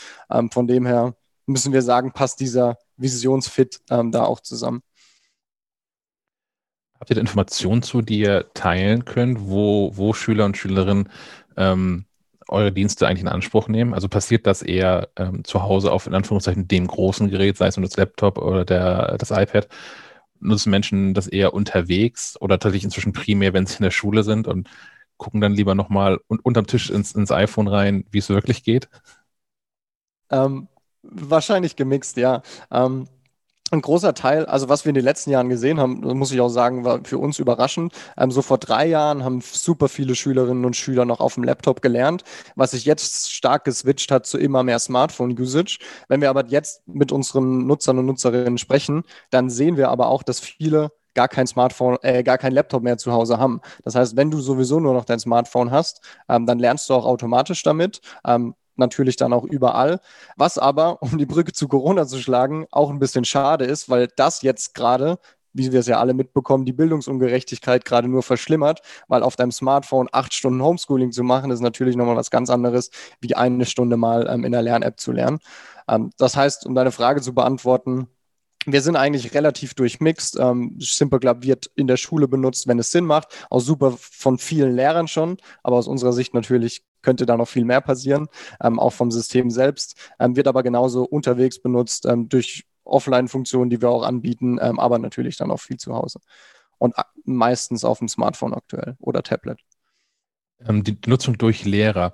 War das was, was ihr antizipiert habt? War das von vornherein Teil der, der, Vorstellung von Simple Club, dass es irgendwann nicht nur quasi die Nachhilfe ersetzt, sondern auch Teil von Unterricht werden kann? Oder ist das was, was euch eher so passiert ist? Das ist, wenn wir jetzt drüber nachdenken, was, was absolut Sinn macht und was unbedingt das grundlegende Ziel sein musste, ähm, was ich auch am Anfang gesagt habe, dass man diese Brücke schließt. Ne? Es geht nicht darum, dass man irgendwie morgens Unterricht hat, äh, der ist nicht so optimal und nachmittags holst du alles nach und für diejenigen, die dann da noch nicht alles verstanden haben, gibt es da noch Nachhilfe, sondern muss ja wirklich alles connected sein.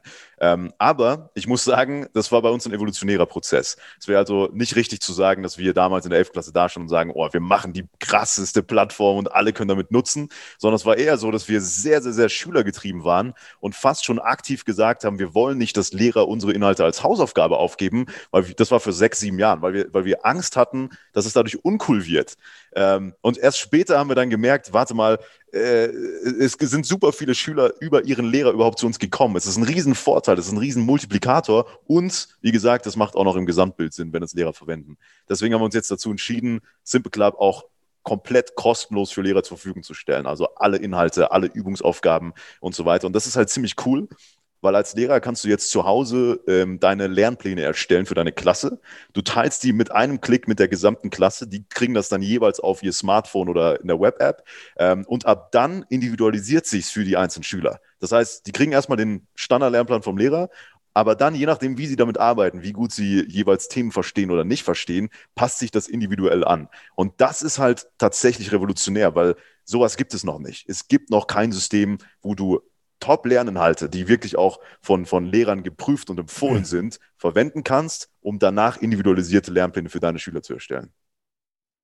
Hängt das nach wie vor an, an einzelnen Lehrern oder gibt es ähm, ähm, hinreichend visionär denkende äh, Schulbehörden oder zumindest auch einzelne Schulen, die erkannt haben, dass das so sinnvoll sein kann und das gebündelt bei euch ähm, kaufen? Ähm, da sind wir gerade dran an der Thematik. Also aktuell sind es noch, ist es noch sehr lehrergetrieben und da, wie gesagt, machen wir super gute Erfahrungen. Es gibt so viele Lehrer da draußen, die haben einfach Bock drauf, wirklich was zu verändern und digitalen Unterricht zu schaffen.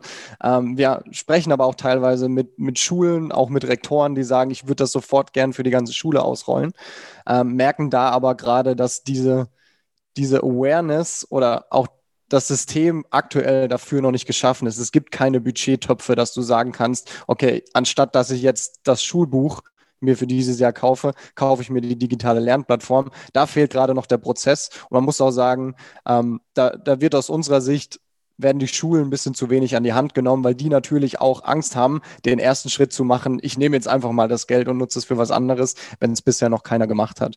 Ähm, da versuchen wir gerade auch ähm, viel zu machen, sind zum Beispiel auch überlegen, ob wir eine offizielle Schulbuchlizenz bekommen, obwohl das nie dafür ausgelegt war, einfach um zu signalisieren, hey, wir können genau das Gleiche, wahrscheinlich noch viel besser, weil eben individueller, weil ähm, weil komplett äh, ortsunabhängig, nicht mal so viel Gepäck, was du mitnehmen musst.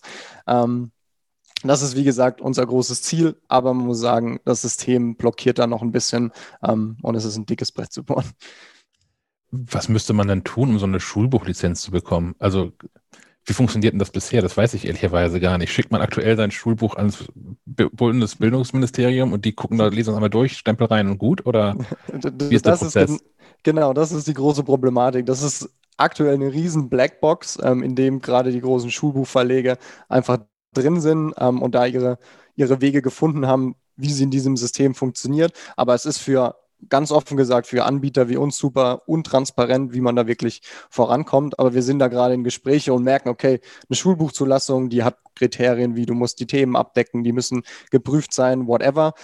Aber du hast natürlich bei der digitalen Lernplattform noch ganz andere Kriterien wie Datenschutz, ähm, was super wichtig ist. Ähm, ich glaube, Datenschutz ist definitiv das Wichtigste.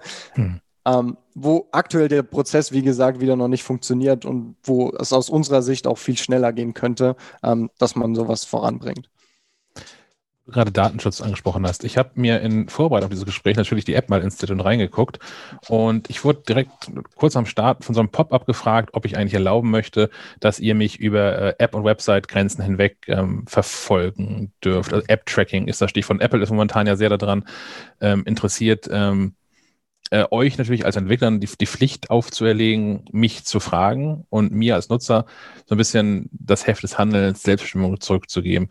Ähm, wofür braucht ihr die Daten von mir?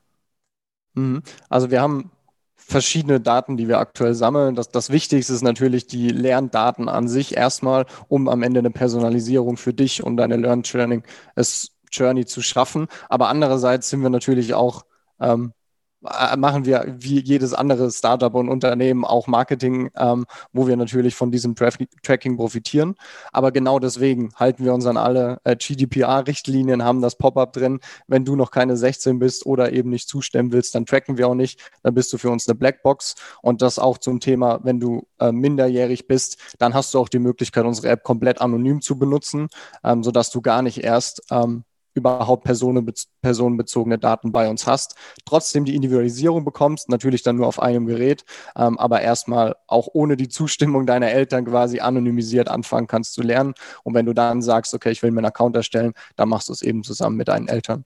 Ähm, da sind wir auch schon viel in Kontakt gewesen mit äh, Datenschutzbehörden, um zu gucken, wie baut man dafür eigentlich einen, einen Prozess, weil es für uns natürlich als Lernplattform mit Schülern und Schülerinnen, äh, die so jung sind, super wichtig ist, dass wir da uns an alle Standards halten. Ja, Minderjährigkeit ist echt ein spannendes Thema. Ich, ich bin da auch in dieses Loch gerade reingefallen, weil wir äh, an einem äh, Thema arbeiten zur Nutzung von iPads in Schulen. Und es ist natürlich irgendwie nett, dass Apple damit uns drüber spricht. Und es ist auch nett, dass dann irgendwie Händler mit uns drüber sprechen und die Schulbehörde. Aber es wäre richtig cool, wenn man mit Lehrern und, und Schülerinnen auch darüber sprechen könnte, so wie das eigentlich in der, in der Praxis funktioniert. Und ich glaube, ich habe in meinem ganzen Leben noch nie in so kurzer Zeit so viele Formulare durchlesen, ausfüllen, unterschreiben müssen.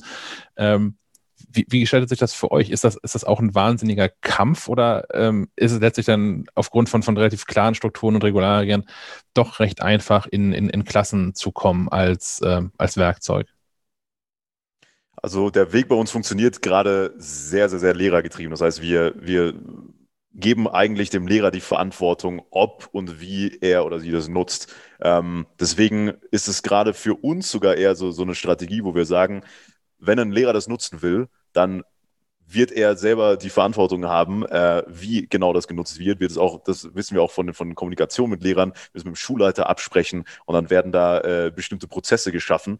Ähm, oder es gibt eben auch super viele Lehrer, die sie einfach so verwenden, weil wir sagen, ey, komm, scheiß drauf, ich will das jetzt einfach mal machen und nicht einfach durch Bürokratie eingeschränkt sein. Was wir ehrlich gesagt auch keinen schlechten Weg finden, weil ansonsten kommst du zu nichts. Du wirst noch nie zum Ergebnis bekommen, wenn du erst dich an alles gehalten hast und dann die Vision aufgemacht hast. Ähm, und deswegen sagen wir, wir wollen einfach einfach in die richtige Richtung arbeiten und die ist für uns ganz klar, Lehrer müssen das auch nutzen und deswegen sind wir auch genau auf diesem Weg, wo wir sagen, ähm, die, die Prozesse müssen dann parallel mitgezogen werden, aber wir wollen uns jetzt nicht von vornherein komplett einschränken, weil sonst könnten wir ja gar nichts machen. Hm. Wenn, wenn du sagst, ähm, einfach mal machen, ist natürlich auch wahrscheinlich ein, unterstelle ich mal, ein großer Vorteil, dass ihr ähm, ein deutsches Unternehmen seid also ich habe das vielen Diskussionen bekommen, dass das äh, Lehrer, Lehrerinnen dann, dann einfach mal so irgendwie Microsoft Teams eingeführt haben oder irgendwas per WhatsApp klären und ähm, dann natürlich in, in die Datenschutzhölle ähm, geraten von Unternehmen, äh, wo grundsätzlich der amerikanische Staat Zugriff auf Daten hat. Ähm, ist, ist das so ein, so, ein, so ein Qualitätssiegel, was, was wirklich zieht, wenn man mit, mit Schulen spricht, zu sagen, okay, das ist hier alles irgendwie EU, das ist hier alles Deutschland und ab geht die Fahrt? Mhm. Es, es ist auf jeden Fall, es, macht es ein bisschen einfacher als deutsches Unternehmen, aber ich glaube, dass am Ende des Tages macht es jetzt nicht den großen Unterschied, weil dann wieder die Frage ist, ähm, welche Schulen sind überhaupt in der Datenschutzthematik so tief drin? Ich glaube, da da fängt die Angst schon viel, viel früher an. Da ist es nicht mal nur, okay, das ist ein US-Unternehmen, sondern wow, da ist was digital. Ich glaube, da sind wir noch äh, an, an, vielen Punkten, was es schwieriger macht. Ähm, ja, und gleichzeitig muss man aber auch sagen, ähm, die US-Unternehmen, wie sie jetzt rüberkommen, die schaffen es natürlich durch ihre Lobbyarbeit trotzdem in die Schulen reinzukommen ähm, und sich irgendwie um die Datenschutzrichtlinien rumzudrücken, wo wir dann als eher kleineres Unternehmen da sitzen ähm, und wie du sagst, eigentlich von der Bürokratie erschlagen werden und es an, an jede Kleinigkeit halten, in einem engen Kontakt sind, wirklich versuchen zu gucken, wie machen wir es für Minderjährige. Perfekt. Und dann kommt ein großes Microsoft oder sonst wer und sagt halt einfach, ja, wir rollen es jetzt aus, ähm, obwohl vielleicht nicht alle Richtlinien bis ins letzte Detail eingehalten sind. Ähm, aber das will ich jetzt niemandem unterstellen. ähm, wo soll es mit Simple Club noch hingehen? Also wir haben ja schon kurz darüber gesprochen, dass euch zumindest so der, der erste Part der Pandemie noch einen echten Schub gegeben hat. Ähm, ich könnte mir vorstellen, dass echter Schub bedeutet ja nicht nur mehr Nutzer, sondern vielleicht auch mehr zahlende Nutzer, was wieder mehr Kapital bedeutet, was vielleicht auch ähm, schnellere Sprünge in der, in der äh, Fortentwicklung des ganzen Konstruktes bedeuten kann. Ähm, könnt ihr was erzählen? Wollt ihr was erzählen, was die nächsten Schritte sind? Gerne, ja. Also grundsätzlich sehen wir Simple Club auf jeden Fall international. Für uns ist es was, wir haben jetzt in Deutschland bewiesen, dass wir 16 einzelne Bundesländer irgendwie gut, sehr gut abdecken können tatsächlich. Äh, und jetzt ist der nächste Beweis zu zeigen, wir können das auch im Ausland und auch so lokalisiert, dass äh, beispielsweise Schülerinnen in äh, Frankreich nicht merken, dass es ein deutsches Unternehmen ist. Das wäre der beste Case. Deswegen ist unser ganz klares Ziel, jetzt Deutschland vor allem ab September, wenn der Schulstart wieder losgeht, noch mehr zum Wachsen zu bringen, als es jetzt schon ist, sodass wir dann wirklich den Proof haben, dass wir auch auf, auf Scale das Ganze zum Funktionieren Funktionieren bringen, um dann das zu copy-pasten in andere Länder. Da haben wir schon die ersten Tests gemacht in den vergangenen Jahren. Wir haben französischen Content produziert, Content für Indien, USA. Ähm, da dachten wir noch, dass das vielleicht erste Märkte sind, in die wir reingehen, haben uns dann jetzt aber eher für den europäischen Markt als ersten Step entschieden. Und da haben wir gesehen, es funktioniert. Wir können Lerninhalte bei uns so lokalisieren in anderen Ländern, dass es nicht einfach nur eine Übersetzung ist, sondern du wirklich das Gefühl hast, es ist genau auf dein Curriculum in diesem Land abgestimmt. Ähm, das schaffen wir durch verschiedene Prozesse, wo wir es nicht einfach nur übersetzen, sondern auch mit natürlich ähm, Locals arbeiten vor Ort, die dann auch ein Gefühl für den Markt haben. Und wir hatten auch schon verschiedene Tests jetzt äh, beispielsweise in Frankreich in, in Schulklassen, die dann eben die Inhalte auch mal geprüft haben, um, damit wir überhaupt einen Eindruck bekommen, wie das bei denen ankommt. Ähm, das ist also der auf jeden Fall nächste Step, der kommt. du hast es gerade angesprochen, zahlende Kunden. Ich glaube, das ist auch ein großes Alleinstellungsmerkmal, auf das wir sehr stolz sind und auch in Zukunft noch weiter ausbauen wollen. Wir sind Freemium und wir sehen Freemium bei uns nicht als Free, als Trial, sondern du kannst free mit uns lernen. Das machen wir deshalb im Gesamtkonstrukt, weil wir das Ziel haben, Bildung zu demokratisieren. Wir wollen niemals an den Punkt kommen, wo wir sagen, Simple Club ist zwar ein cooles Lernmittel, aber es können sich nur die Reichen leisten, sondern es muss so sein, dass jeder die Möglichkeit hat, äh, es zu nutzen oder es, es sich auch zu leisten. Wenn man sich jetzt nämlich unser Premium-Produkt anschaut, ist das im Vergleich zu allen anderen Anbietern extrem günstig. Ich meine, es liegt bei im Durchschnitt 9 Euro im Monat. Wenn du das auf ein Jahr kaufst, dann ist es sogar viel weniger, 7,50 Euro oder so. Ähm, wenn du das vergleichst mit Nachhilfe, dann bist du so gut dabei weg und du hast alle Fächer für alle Klassen. Ähm, und wir glauben fest daran, und das haben wir jetzt auch durch die, durch die Paid-Marketing-Zahlen gezeigt, dass wir dieses Modell zum Skalieren bringen können, weil wir, obwohl es sehr offen ist und sehr viel zur, kostenlos zur Verfügung steht, ähm, trotzdem ein funktionierendes, auch äh, ökonomisches Modell ist. Ähm, Thema Internationalisierung. Du sagtest gerade schon, äh, dass das nicht nur übersetzt wird. Ähm, habt ihr da, was sind eure Erfahrungen? Funktioniert Lehre in, sagen wir jetzt ruhig, Frankreich grundsätzlich anders? Also, dass man tatsächlich alles nochmal neu äh, von Null anfangen muss? Oder kann man tatsächlich mehr oder weniger, jetzt blöd gesagt, einfach jemanden Voice-Over drüber sprechen lassen und läuft das schon? Ähm, genau, das ist im Prinzip die ähnliche Antwort, ähm, wie, wie schaffen wir es in verschiedenen Bundesländern zu funktionieren. Und im Prinzip ist es die gleiche Challenge, nur nochmal natürlich ein bisschen komplexer. Ähm, und da kommt wieder genau ins Spiel, dass wir sagen, wir wollen erstmal Erklärungen und Wissensvermittlung auf kleinster, abstrakt möglichster Ebene produzieren, weil wir ja mal die Annahme unterstellen können, dass die Photosynthese in Frankreich hoffentlich genauso funktioniert, wie sie in Deutschland funktionieren, weil ein paar Naturgesetze dahinter liegen. Und dann ist es für uns die Frage, okay, wenn wir die Photosynthese einmal didaktisch auf dem besten Weg erklärt haben, dann ist unsere Annahme, und das haben wir eben auch schon herausgefunden, dass es funktioniert, dass wenn wir das lokalisieren, es immer noch die beste Erklärung auch in Frankreich ist, selbst wenn es eine andere Sprache ist. Und die zweite Ebene ist dann, okay, braucht das der französische Schüler in der siebten Klasse, in Deutschland vielleicht in der achten Klasse. Das ist dann die Ebene, wo die Individualisierung passiert ähm, und man sich dann auf die verschiedenen Lernpläne ähm, und auch auf die vielleicht anderen didaktischen Modelle ähm, anpassen kann. Hm. Wir haben vorhin schon einmal kurz angerissen, dass ähm, der, der, der Videoteil jetzt ungefähr noch so ein Drittel ausmacht von dem, was die App insgesamt alles ähm, bietet. Ähm, was ist denn die, die Funktionalität, die von der App am meisten genutzt wird? Also sind es nach wie vor die Videos, weil Bewegtbild ja irgendwie gut funktioniert, so als, als Transportmittel für, für Lerninhalte? Oder sind es dann doch eher die, ähm, die Aspekte, die dazugekommen sind im, im Laufe der, der Evolution von Simple Club? Ja, wir, wir haben da sogar eine äh, Antwort drauf, die ähm, über User Research kam. Hm. Wir haben nämlich genau diese Frage mal gestellt und die Antwort war super witzig, weil es war überall das Gleiche und danach haben wir die Frage gestellt, warum und da haben die geschrieben, ja, sorry, es war Single Choice, ich konnte nur eins auswählen und deswegen war es irgendwie ganz gleich verteilt. also es ist schwierig zu sagen, dass jetzt ein Feature besonders genutzt wird ähm, und wenn man drüber nachdenkt, macht es auch Sinn, dass es jetzt nicht einen krassen Ausschlag gibt, weil ist es alles connected. Also wenn du ein Video schaust, ist ja genau unser Ansatz zu sagen, damit du es wirklich verstehst, musst du es über eine Retrieval Practice selber nochmal angewandt haben. Und deswegen kombinieren wir eben in so Iterationen äh, Erklärung, Aufgabe, Erklärung, Aufgabe, so dass du es auch selber die ganze Zeit anwenden musst. Zusätzlich haben wir dann solche Features wie, du kannst eine Zusammenfassung, ähm, die erstellen lassen über beliebig viele Themen zusammen. Das, dann, das wird dann automatisch erstellt. Ähm, das ist natürlich ein cooles Feature von einer Klausur, wenn du irgendwie nochmal alles auf einen Blick sehen willst. Oder eben sowas wie das Verständnislevel oder Offline-Modus. Aber für uns gibt es so zwei Feature-Bereiche. Das eine ist das essentiell Wichtige für die Wissensvermittlung und für dieses Verstehen an sich. Und das andere sind Tools, die das Ganze einfacher machen, wie Offline-Modus und sowas. Haben wir irgendwas vergessen zu besprechen, was die Menschen da draußen wissen müssen über, über, über Simple Club, wie Simple Club funktioniert, was es, was es soll, was es erreichen will? Oder habt ihr das Gefühl, dass wir äh, Simple Club hinreichend äh, erschlagen haben? Das ist ein blödes Bild, aber trotzdem. ich glaube, ein, ein wichtiger Punkt, ähm, wir haben es so ein bisschen angeschnitten, aber es ist glaube ich, ein Core-Bestandteil unserer DNA, weil wir auch so dran glauben, dass das für den Lernerfolg verantwortlich ist, dass wir sagen, wir wollen eine Lernplattform bauen, die Schüler freiwillig nutzen. Ähm, so ist die Brand von Simple Club damals erstanden. Ähm, die Schüler und Schülerinnen haben selber geliebt, die haben das Ganze als Cheat gesehen, teilweise nicht mal ihren Eltern davon erzählt, weil sie gedacht haben, sie cheaten gerade für Klausuren.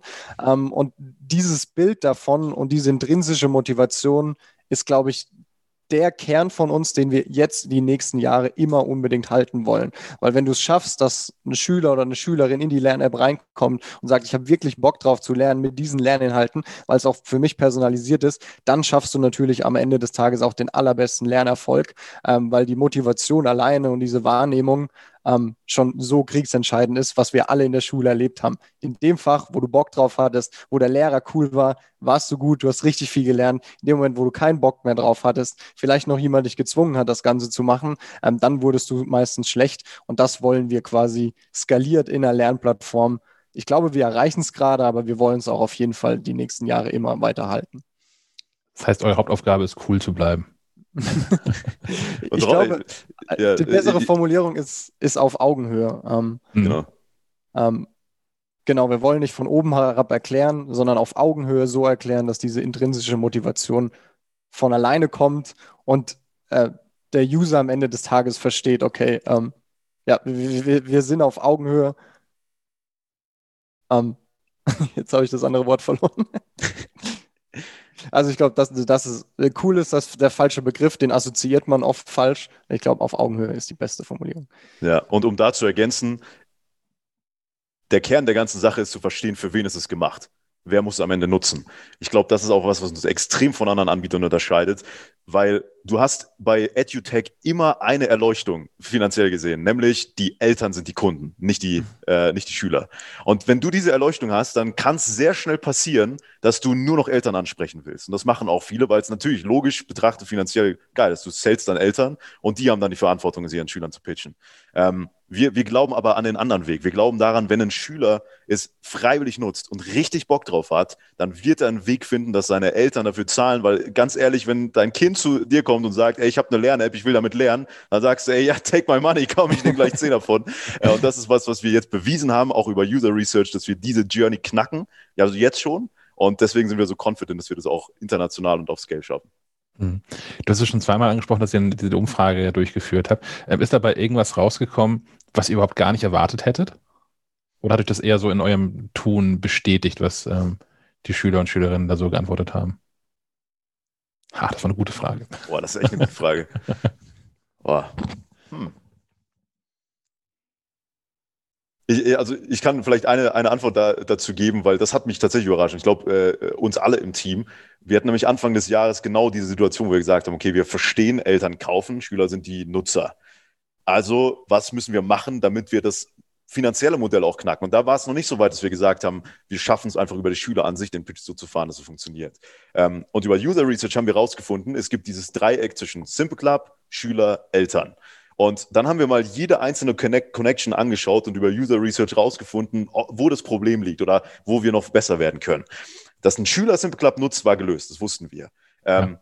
Dass ein Schüler seinen Eltern davon erzählt, hatten wir angenommen, und dass, dass die Eltern dann für Simple Club zahlen, das wussten wir auch noch nicht. Und dann haben wir über User Research rausgefunden, in dem Moment, also the one thing ist, dass der Schüler es unbedingt haben will, weil dann erzählt er safe seinen Eltern und wenn die Eltern das wissen, dann kaufen die safe dafür, äh, bezahlen die safe dafür. Und das ist ähm, das, was wir angenommen hatten und dann aber trotzdem überrascht waren, als wir gesehen haben, dass es so einfach ist, in Anführungszeichen.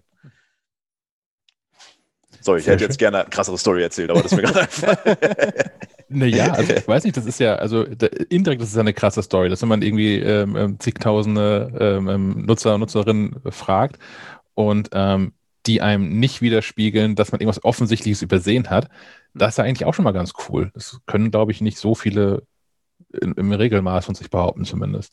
Ja, ja, auf jeden Fall auch dieses, dieses ganze Thema von, wir wollten diese, dieses Ratespiel, was du aus, als Startup oft irgendwie am Anfang hast, rausnehmen. So, du hast eine Idee im Kopf, du bist voll verknallt in diese Idee, willst sie unbedingt umsetzen.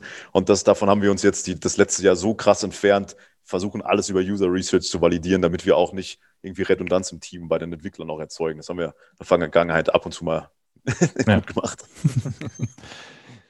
Sehr schön. Ähm, ich habe keine Fragen mehr. Wenn ihr nicht noch spontan was habt, was ihr ähm, loswerden wollt. Alles gut. War Alles super. gut. Dann, Alex, Nico, vielen, vielen Dank fürs Gespräch. Danke dir. Hat Danke Spaß gemacht. Das war das Interview mit äh, Nico und Alex, wie gesagt, Simple Club. Ich habe das immer noch auf meinem iPhone drauf und gucke da auch tatsächlich gelegentlich mal rein und stelle immer wieder mit Verwunderung fest, was ich alles verlernt habe seit der Schulzeit und habe da diverse Themen drin gefunden, wo es sich für mich auch mal, wo es lohnt finde, das mal wieder aufzufrischen und nochmal nachzugucken, wie eigentlich Ableitungen in der Mathematik so funktionieren oder so und dann nicht nur zu wissen, dass es das gibt. Ähm, ja. Stefan ist ein Neandertaler. Oder so Sag ähnlich mir, steht das hier. Ja, ja, genau. Willkommen im Neandertal steht, steht im Sendungsplan. Ähm, die ersten Ergebnisse äh, meiner DNA-Tests äh, sind da, die ich hier ja bei diversen Anbietern ähm, beauftragt habe, die auch so eine App anbieten, in der sich dann die Ergebnisse ähm, einsehen lassen. Äh, mit als erstes ähm, zurück kamen die Ergebnisse von 23andMe. Ähm, da äh, prangte mir auf der Ergebnisseite ganz oben quasi schon entgegen mit, äh, dass ich mehr Neandertaler-DNA in meinem Genom hätte als 94 Prozent äh, aller anderen äh, Kunden des, des, des Dienstes. Ähm, wow. Ja, also hatte ich recht. Das, das, das sagt ja zu einiges. ähm, ja, was, was, bedeutet das nun? Das ist natürlich erstmal so plakativ, oh, hahaha, äh, mehr Neandertaler-DNA.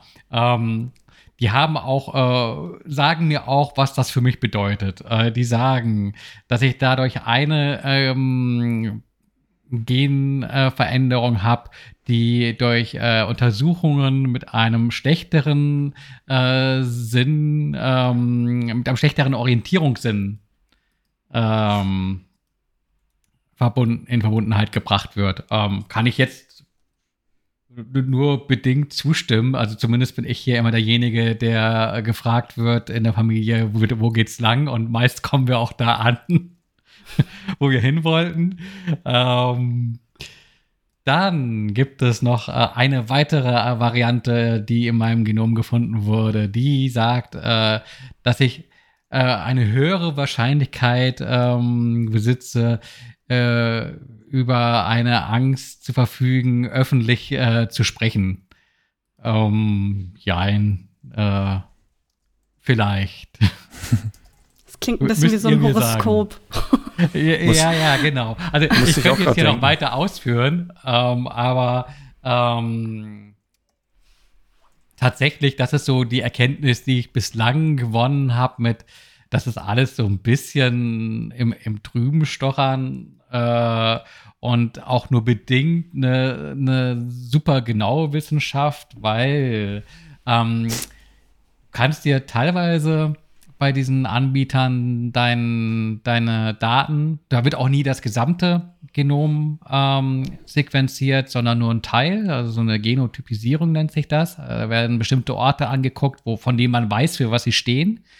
Ähm, den Datensatz äh, kann man sich auch runterladen und äh, bei anderen Anbietern, äh, Webplattformen äh, hochladen, ähm, die dann quasi äh, die Gene und eventuelle Veränderungen, äh, Mutationen, die du in dir trägst, äh, mit Studien abgleichen, mit wissenschaftlichen Studien, die dann beispielsweise sagen, du hast, weil du diese und diese und diese Varianten äh, in deinem Erbgut hast äh, von bestimmten äh, Genen, ähm, bist du, äh, also konkretes Beispiel war, bei Nebula Genomics. Kannst du äh, diese Daten aus 23andMe hochladen? Und dann gleicht das gegen Studien ab. Und ich hatte einerseits das Ergebnis, dass es hieß, ähm, deine äh, Gene sagen, äh, du hast eine höhere Wahrscheinlichkeit für höhere Intelligenz. Äh, andererseits äh, gab es ein Ergebnis, äh, deine Gene besagen, dass du äh, einen Job mit, mit weniger Einkommen hast und das weniger Einkommen mit geringer, geringerer Intelligenz assoziiert wird. Also ähm, du kannst das so oder so lesen. Ähm, das, das war so eine Erkenntnis, die, die sich relativ schnell einstellte mit, äh, okay, das basiert alles auf Studie, man weiß vieles so genau noch nicht. Und es kommt darauf an, wem du da Glauben schenken magst. Andererseits gibt es dann auch ähm, äh, Zusammenhänge, die wohl schon, schon besser bewiesen sind. Und da fand ich einen Anbieter, der herausstach, ähm, iGene, die sitzen in den Niederlanden. Und äh, deren Ansatz ist, ähm, wo MyHeritage oder Ancestry und teils auch 23andMe vor allem auf ähm, Ahnenforschung gehen, äh, geht iGene äh, eigentlich ausschließlich auf ähm, ähm, die eigene Gesundheit und was äh, quasi in deinen eigenen Genen steht an Risiken, ähm, beispielsweise für bestimmte Erkrankungen. Ähm, also ob ich ein erhöhtes Risiko beispielsweise hätte äh, an Alzheimer ähm, zu erkranken. Legt das auch sehr ausführlich dar, ähm, überhaupt was die Krankheit ist, äh, was die genetische Veranlagung in dem Fall bedeutet, was man eventuell auch äh, präventiv ähm, tun kann, weil die Gene sind nur ein, eine Komponente in einem viel größeren Bild. Ähm, genau, und ähm, jetzt beispielsweise im Fall Alzheimer sagt es mir, okay, die Ergebnisse liegen vor, aber willst du sie wirklich sehen? Da musst du dich aktiv dafür entscheiden, eine Entsperrung nochmal einzuleiten und eine Woche zu warten, bis du dann das tatsächliche Ergebnis siehst. Ähm, du siehst auf jeden Fall vorab schon mal dein äh, durchschnittliches Risiko aufgrund einfach des Geschlechts, ähm, meines Alters, meiner Ethnie. Und ähm, da wurde mir so ein Basisrisiko äh, angezeigt von 10 Prozent, äh, jetzt im Falle von Alzheimer. Und ähm, nach der Entsperrung wurde mir quasi mein persönliches Risiko anhand der ähm, DNA-Analyse angezeigt. Und das ist tatsächlich niedriger als äh, im Durchschnitt, äh, liegt bei 4,1 Prozent. Nun gut, was bedeutet das? Äh, ob jetzt 4,1 oder 10 Prozent, es ist keine absolute Sicherheit. Ähm, jetzt zu erkranken oder nicht zu erkranken. Und äh, letztlich ist die Erkenntnis wie auch bei allen anderen Dingen, die da so ausgespuckt werden. Also beispielsweise habe ich angeblich auch ein um 32 Prozent geringeres Risiko. Auf den ersten Blick ist in der Übersichtsseite so angezeigt, 32 Prozent weniger Risiko äh, an Lungenkrebs zu erkranken als, als der Durchschnitt. Das bedeutet aber, äh, in echten Zahlen, dass statt 6,8 Prozent die Wahrscheinlichkeit bei 5,2 Prozent äh, liegt. Also äh, so auch schon äh, auf den ersten Blick wirklich nur einen kleinen Teil geringer. Und ähm, es ist jetzt weder so, dass mich das beruhigt oder, oder beunruhigt äh, vom Ergebnis her. Ähm, man kann dann auch irgendwie sich weiter angucken, ähm, beispielsweise ähm, zur Pharmakokinetik, also ob man auf äh, aufgrund der genetischen Ausstattung äh, durch die Enzyme, die man im Körper hat, bestimmte Medikamente ähm, schneller abbaut oder langsamer abbaut und kriegt dann auch da eine Empfehlung, beispielsweise, äh, ob ein bestimmter äh, Wirkstoff ähm, abweichend ist äh, in der Wirkung vom Bevölkerungsdurchschnitt. Das fand ich auch ganz interessant, aber jetzt auch jetzt mit keinen dramatischen Auswirkungen auf, auf, auf die Entscheidungen, die ich so jetzt im Leben treffen würde. Und äh, so ein bisschen unter Unterhaltung äh, fällt dann ähm, persönliche Merkmale. Die kriegst du auch bei anderen Anbietern wie 23andMe äh, angezeigt. Ähm, beispielsweise, ob ich Bitterstoffwahrnehmung, ähm, über Bitterstoffwahrnehmung verfüge. Und da wäre ich jetzt äh, beispielsweise ein Schmecker. Also ich kann beispielsweise, ähm, ich beschwere mich darüber, wenn ich äh, Rosenkohl esse, dass der scheiße schmeckt, weil ich halt irgendwie auch den Bitterstoff da drin rausschmecke. Und ich kann das jetzt auch äh, quasi an, an Tisch verargumentieren, dass ich keinen Rosenkohl haben will, weil ich genetisch da äh, entsprechend veranlagt bin. Das heißt, ähm, Rosenkohl schmeckt für dich nach Nintendo Cartridges? Genau. Ähm, ja, und was gibt's da noch? Ja, ich bin laktosetolerant. Ich habe äh, eine erhöhte Wahrscheinlichkeit für Rothaarigkeit. ähm, ich habe, ich habe schnelle Muskelfasern und habe hier das Prädikat besonders kräftig. Das mag ich so nicht unter, unterstreichen, aber da spielt auch wohl wieder rein. Mit, die Genetik ist das eine, äh, Training und äh, Lebensumstände äh, wohl das andere und manchmal viel entscheidendere äh, im Alltag. Hm, Alkoholempfindlichkeit, nicht intolerant. Es ist ganz interessant, so Dinge zu sehen.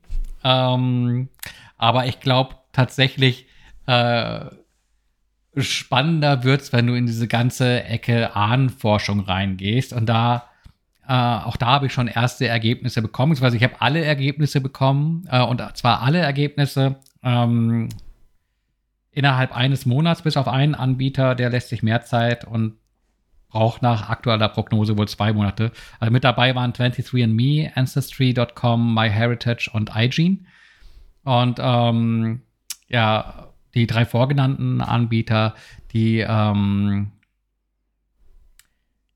machen da eben auch was im Bereich Ahnenforschung, vor allem Ancestry und MyHeritage. Ähm, das ist auch wirklich spannend. Also die zeigen die dann auch quasi äh, erweitert über ähm, die äh, Genprobe, die du reingegeben hast, äh, Menschen an, die ähm, ähnliche DNA-Muster haben.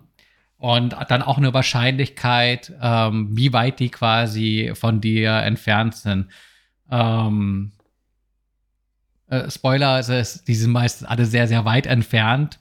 Äh, und ich habe manchmal das Gefühl, die wollen einen auch bei der Stange halten, weil nämlich diese Ahnenforschungskomponente dann auch äh, quasi ein Abo ist, dass sie dir so scheibchenweise immer mal so E-Mail schicken mit, ach, übrigens, wir haben da noch irgendwie so einen Cousin äh, fünften Grades entdeckt.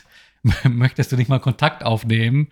Also äh, Menschen, die man so wahrscheinlich nie kennengelernt hätte, könnte man kennenlernen, wenn man es wollte.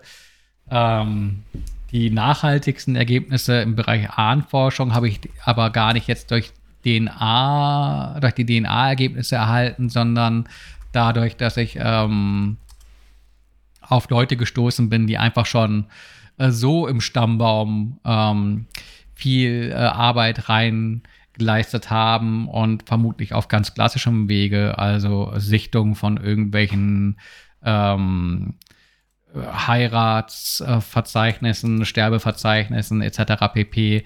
Ähm, ja, ihre Stammbäume eben äh, in, den, in den Tools abgebildet haben, die sich dann eben mit äh, meinem Stammbaum überschneiden an einer bestimmten Stelle und man dann ab dann quasi auch partizipiert an den Daten, die andere Nutzer mit reingegeben haben. Nichtsdestotrotz kann man eben auch selbst äh, weiter Recherche betreiben und den Stammbaum ähm, ausbauen und ähm, ja, wie gesagt, diese DNA-Ergebnisse ähm, können da eben auch noch irgendwie die, die, den ein oder anderen entfernten äh, Verwandten auftun. Ähm, werde ich auf jeden Fall noch ein bisschen Zeit reinstecken und dann auch dazu was schreiben. Ich finde es spannend, aber ich, ich hätte es mir irgendwie, ich weiß nicht, also äh, Du bist doch nur enttäuscht, da dass du nicht adlig bist oder so. genau, doch. intelligent und nicht intelligent zugleich. Ja.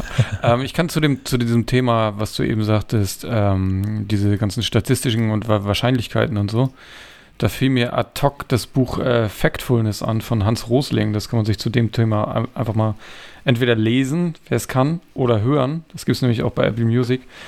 Ähm, das fand ich sehr aufschlussreich, um diese ganzen Wahrscheinlichkeiten und so besser begreifbar zu machen.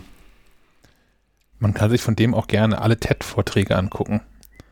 Der hat ganz tolle TED-Vorträge gemacht über, ähm, wie sich die Welt eigentlich entwickelt hat und wie viel krass besser die Welt eigentlich heute ist, als so vor 20, 30, 40, 50, 60, 70, 100 Jahren im Verlauf. Mhm. Aber ihr stimmt doch mit mir überein, ihr werdet jetzt auch nicht äh, übermäßig äh, beeindruckt davon, wenn ihr irgendwo ausgespuckt bekommt, eure Wahrscheinlichkeit einer bestimmten äh, Krankheit ähm, äh, zu, zu erkranken ist jetzt irgendwie 1,2 Prozent größer oder kleiner als im, im, im Durchschnitt. Also da, dafür lohnt sich der Aufwasch nicht. Nee, also klar. Und äh, ähm, eins habe ich auch ähm, gelernt, diese ganzen Wahrscheinlichkeiten und so. Ähm, du wirst nie irgendwo, gerade in der Medizin, irgendwo eine, eine, eine Sicherheit bekommen, eine mhm. hundertprozentige. Die gibt es einfach nicht. Es gibt äh, nur Wahrscheinlichkeiten. Und das Problem ist eher mit diesen Wahrscheinlichkeiten und mit, dann mit dem Ergebnis umzugehen. Also wir hatten das hier in der Schwangerschaft. Da gab es auch ähm, Wahrscheinlichkeiten. Und da haben wir auch äh, ein, eine Art Gentest gemacht. Und das hat sich dann zum Glück nicht bestätigt, weil dann hätten wir nämlich vor dem Problem gestanden, was machen wir denn dann eigentlich? Na, mhm. Und das sind so, das sind so eher die, die Probleme, die daraus resultieren, aus diesem Wissen. Es ist ja nicht nur gut, dass man irgendwas weiß, sondern es ist ja auch wichtig, was mache ich denn damit? Zumal Menschen für gewöhnlich mit Wahrscheinlichkeiten gar nicht umgehen können. Genau, ja. Und gar kein Verhältnis zu haben. Ja. Gut. Ähm, Abo-Modelle, wir sprachen vorhin schon drüber. Ähm, hat das noch Relevanz hier im Seitenplan, Sophie? Äh, äh, ja, also ich wollte ich wollt, ich wollte ähm, einfach so ein bisschen euch, euch fragen, wie ihr das, das so handhabt, weil ich habe mir auch äh, für, den, für den Smart Fitness Artikel ein paar Apps angeschaut, ähm, die Workouts anbieten und äh, habe eben auch vor allem im Hinblick darauf geschaut, wie viel man für die Apps bekommt, ohne was dafür zu bezahlen. Ähm, also wie, wie weit man da das Angebot nutzen kann, äh, ohne ein Abo irgend, in irgendeiner Form abzuschließen und wollte eigentlich fragen, wie ihr das so handhabt. Erstmal, ob ihr überhaupt solche Apps habt, die ihr irgendwie benutzt, äh, egal wie oft, egal wie regelmäßig. Und ob ihr dann sowas äh, in, eher in Anspruch nehmt, also solche, solche Abos zu bezahlen, oder eher erstmal guckt, was die so, was man so ohne, ohne was zu bezahlen eigentlich dafür kriegt. Hm, also klassische Workout-Apps habe ich nicht im Abo. Was aber in die Richtung geht, ist ähm, Komoot. Mhm. Ähm, für, für, für Wanderungen und, und Fahrradtouren. So, da kann man das ist die Fahrradfolge heute. Ja, schon. ja. Das nutze ich bisher aber am meisten für, für, für Wanderung, weil ich jetzt irgendwie mhm ähm, dank, dank dieser Pandemie hier um mein Haus herum alles kennengelernt habe, jeden Stein und Grashalm mit Vornamen kennen. Und ähm, dann doch mal woanders spazieren gehen will. Und ich finde es irgendwie ganz cool, ein Ziel zu haben und habe mir was rausgesucht, wo man da so Routen halt hat. Und das bietet Komoot an. Und ähm, da gibst du das, das Basispaket und das kann irgendwie schon recht viel, aber man stößt auch recht häufig, recht schnell an die Grenzen dessen. Und dann kann man mit so einem Einmalpreis von, ich glaube, 30 Euro oder so, kann man so einen ganzen Sack von Dingen da freischalten. Und es gibt dann aber wenn man besonders aktiv sein möchte, gibt es da auch noch ein, ein, Abo, wo man irgendwie, Komoot Premium heißt das, ähm, wo man noch mehr lustige, tolle Funktionen hat. So mit ähm, ähm, Standortteilen oder so, was vielleicht, wenn man irgendwie durch, durch irgendwelche absurden Wälder an Steilküsten entlang marschiert, gar nicht so doof ist. Also für mich jetzt nicht, weil ich ohnehin mit Menschen, die mir nahestehen, meinen Standort vom iPhone sowieso teile. Ähm, hätte ich das jetzt nicht als Funktionalität innerhalb von, von der Apple Family oder so, ähm, ist das vielleicht nicht doof, dass man irgendwie allein durch die, durch die Natur spaziert, dass irgendjemand weiß, wo man ist. Ähm, und man hat da ein bisschen mehr Funktion, um Dinge zu planen oder so. Das habe ich im letzten Sommer, habe ich dieses Abo tatsächlich auch gehabt dann, weil ich da sehr unterwegs mit war. Inzwischen schlummert das aber wieder. Und ich glaube, das mache ich bei fast allen Apps so. Wenn es so einen so Einmalkaufpreis gibt, bin ich recht schnell dabei zu sagen, okay, ich nutze die App jetzt hier regelmäßig und dann zahle ich da jetzt halt irgendwie 10, 20, 30 Euro für und habe dann alles und habe auch meine Ruhe vor allem. Ähm, und so diese Abos, da bin ich so ein On-, On und Off-Typ, so nach Bedarf dann. Mhm. Ähm, wir haben ein Abo bei Gimondo, beziehungsweise meine Frau hat das letztes Jahr geklickt und hat das intensiv genutzt. Jetzt ist es wegen Umzug und allerlei Getüdel ein bisschen eingeschlafen. Aber das hat sie hier regelmäßig äh, vom Fernseher gemacht. Kostet, glaube ich, einen hm. Zehner oder so. Das war damals auch irgendwie noch im Angebot. Ich weiß nicht, war ja, wenn man das so, äh, also das Jahresabo kostet irgendwie 80 Euro. Mhm. Und wenn man das dann eben genau nur monatlich bezahlen will, dann glaube ich so um die 10, genau. Ja. Ja, und ich mache kein Workout, äh, demzufolge auch kein Abo. okay. nee, das ist ja auch fair. Aber okay, man kann ja, da relativ viel Geld aus, ausgeben, ne? Ja, ja, ja, auf jeden Fall. Also ich, äh, wenn man halt so Jahresabos abschließt, dann kann man halt sparen, wenn man halt wirklich auch vorhat, das ein ganzes Jahr lang dann zu machen.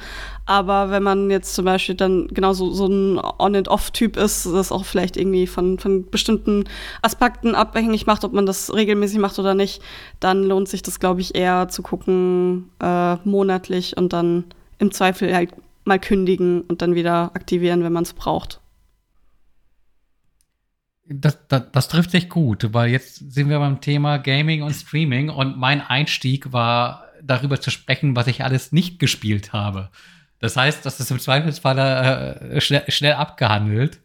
Ähm, die, die, letzten, die letzten Wochen waren, fand ich sehr ereignisreich, was so Neuerscheinungen äh, betraf bei, bei Videospielen. Zumindest viele Sachen erschienen, die ich gerne ähm, spielen würde. Heute kam noch mal was Neues dazu, nämlich ähm, das neue Resident Evil Teil 8 äh, Village. Ach, ist das heute ähm, rausgekommen? Genau, da hm. habe ich tatsächlich auch ähm, des Nächtens mal noch so eineinhalb Stunden reingespielt und, und fand das eigentlich ganz gut. Ähm, aber bin hin und her gerissen, was ich dann jetzt zuerst spielen soll, weil es hat sich wirklich einiges angesammelt. Ähm, auch ein bisschen Zeit habe ich schon gesteckt in Returnal. Das ist so eines der ersten Spiele, ähm, die PlayStation 5 exklusiv sind und tatsächlich auch von der Hardware-Power äh, mehr Gebrauch machen. Ähm, ist ein Third-Person-Shooter mit Roguelite-Elementen äh, und äh,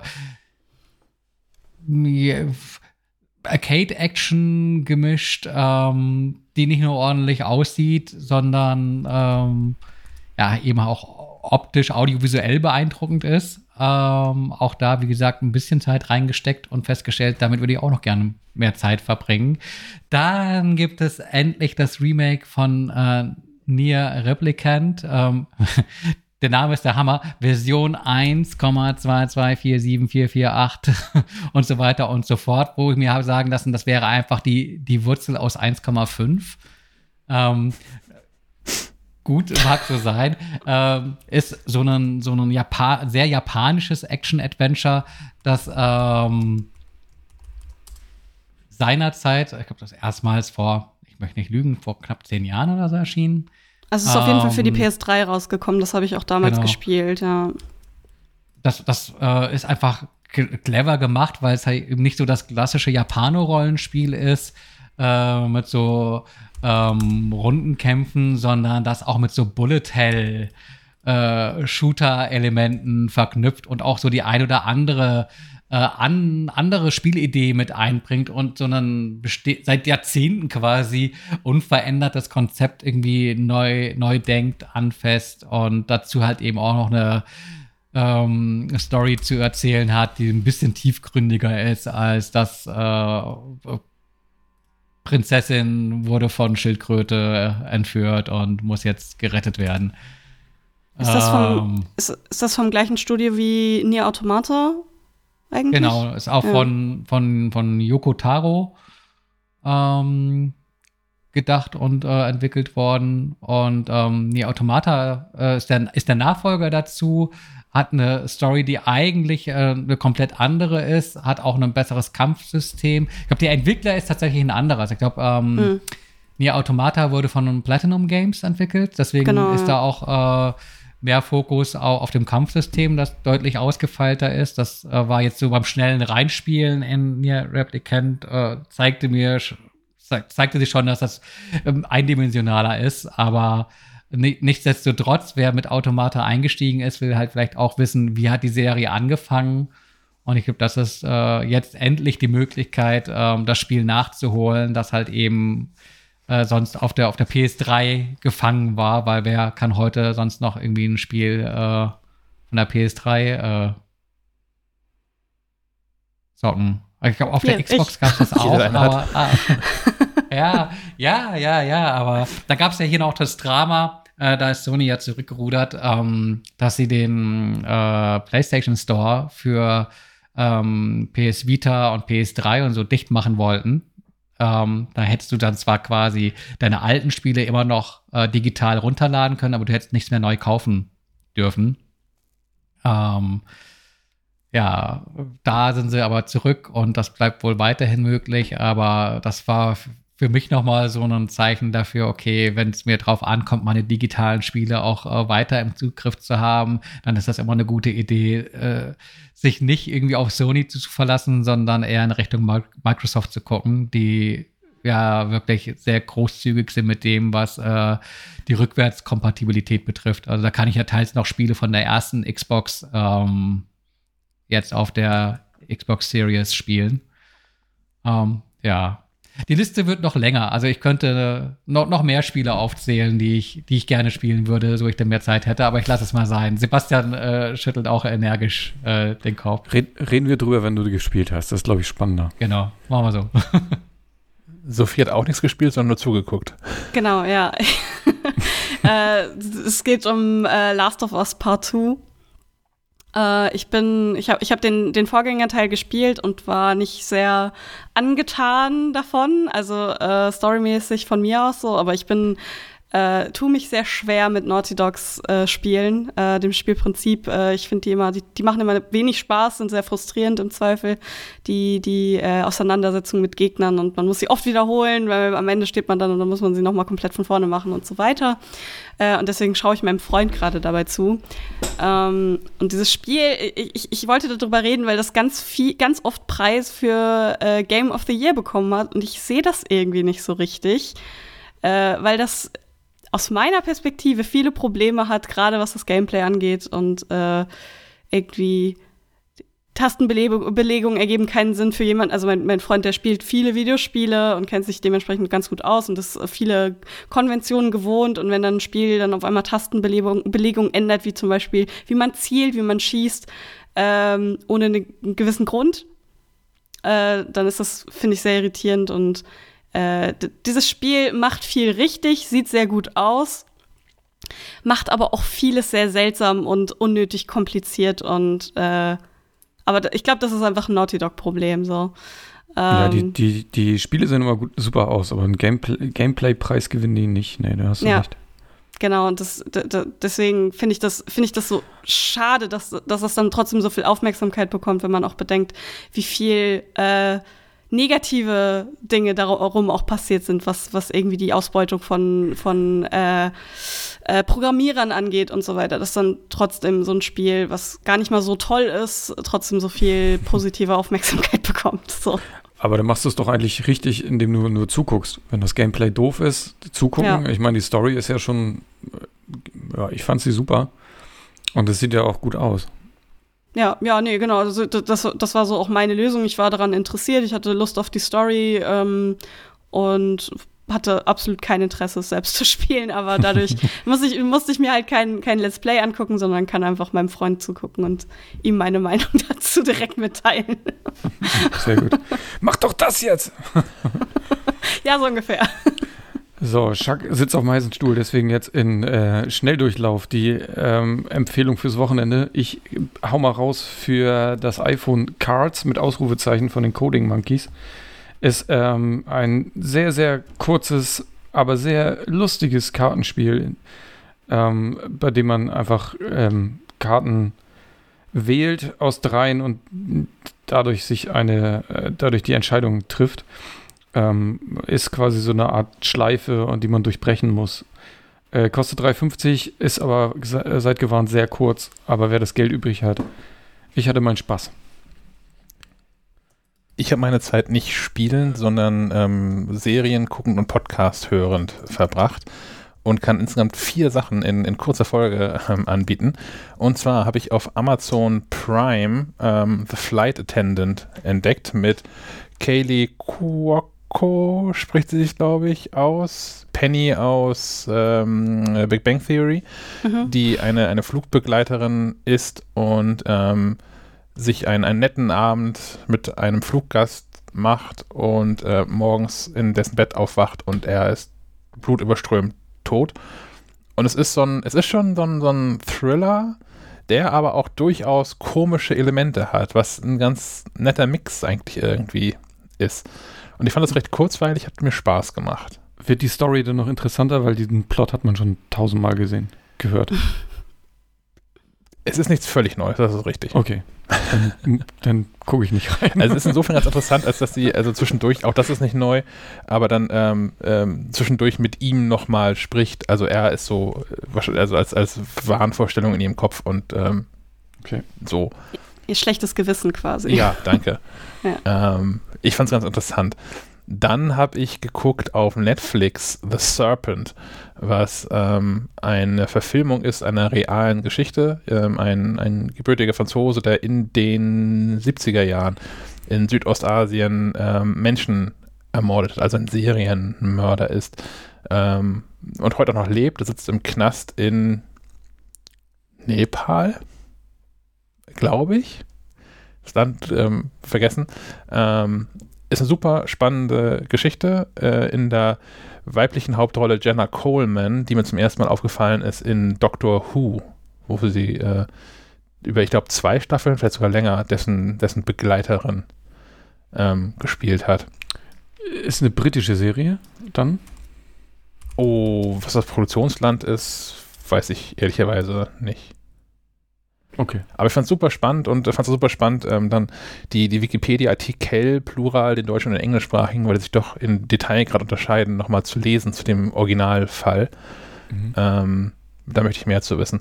Und Ja, ich bin gut. gestolpert über eine Apple TV Plus Serie, Moskitoküste.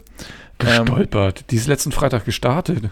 Ja, ich das wäre mein Tipp gewesen, hätte ich einen Podcast mitgemacht. Ja, ich habe es nicht mitbekommen und bin da einfach so drüber gestolpert, über da so, so einen Trailer in Apple TV Plus. Ähm, Finde ich, find ich wirklich spannend. Ähm, ich habe die ersten beiden Folgen gesehen. Die dritte kommt erst heute raus. Oder Ja, ist heute ja. rausgekommen. Ja. Ähm, geht um einen amerikanischen Wissenschaftler, Schrägstrich Erfinder, der halt so Dinge erfindet äh, und Wissenschaftler, für die ihn dann irgendwann die US-Regierung verfolgt. Und er ist jetzt am Ende der zweiten Folge gerade dabei, mit seiner Familie durch die Wüste nach ähm, Mexiko zu fliehen. Ähm, ist ein Buch mal gewesen von, ich sag's gleich. Ich hab's nämlich auch in, in dem, in dem MacLife. Äh, Paul Theroux Oh ja. Und der ha Hauptdarsteller jetzt ist ja der, wie heißt das dann, Neffe oder so von dem Autoren. hm. Das erklärt, fällt mir auch nicht ein. Wie bitte? Das erklärt, warum die ähnlich heißen. Ja, genau. Ähm, und das gab es auch schon mal als Verfilmung von äh, mit Harrison Ford in der Hauptrolle aus den 80ern. Weißt du immer mehr als ich bei so Serien- und Filmthemen. Justin Theroux heißt der Hauptdarsteller. Hm. Kennt man aus äh, Serien wie The Leftovers zum Beispiel. Beste Serie auch am Rande. Okay. Dann habe ich noch ähm, besagten Podcast anzubieten und zwar eine Produktion vom Bayerischen Rundfunk. Ähm, heißt Der Mann in Merkels Rechner und ähm, rollt diesen, diesen, diesen Bundestag-Hack-Fall ähm, einmal auf. Und die sprechen mit Ermittlern, vor allem aus den Niederlanden und den USA, weil die ähm, gesprächiger sind als deutsche Ermittler, irritierenderweise. Und ähm, ja, versuchen nochmal herauszufinden, wie dieser ganze Bundestag-Hack damals 2015, meine ich, ähm, vonstatten gegangen ist, wer da wohl so die, die Hintermänner waren und von einem, mindestens einem weiß man auch die Identität und ähm, was da alles so schiefgelaufen ist und wie die Ermittlungen ausgedehnt worden sind. Und das ist schon, das geht halt in Richtung von so True Crime Podcast, wie die BBC sonst macht, wo man so eine ganze, also nicht nur eine Episode hat, wo man 20 Minuten was zu so einem Fall hört, sondern so eine Serie aus mehreren Episoden, die sich dann auch über mehrere Stunden insgesamt ähm, ausgiebig mit einem Fall beschäftigen. Fand ich wirklich super spannend, habe ich in einem Rutsch weggehört während einer Autofahrt. Ähm, kann ich nur wärmstens empfehlen. Und ein Tipp zum Wochenende noch. Äh, Von Mythic Quest gibt es die zweite Staffel ab heute bei Apple TV Plus. Wunderbar. Dann soll es das soweit gewesen sein für heute? Fragezeichen? Mhm. Ich sehe nicken. Sehr Ja. gut. Dann haben wir einmal mehr eine, eine Folge, die, glaube ich, äh, nahe der Rekordlänge ist. Was natürlich auch ein bisschen geschummelt ist, wenn ein Interview mit drin ist, aber trotzdem. ähm, wie immer, vielen, vielen Dank fürs, fürs Zuhören und äh, ein schönes Wochenende. Bis zum nächsten Mal. Auf Wiederhören. Ciao. Ciao. Juhu, bis denn dann.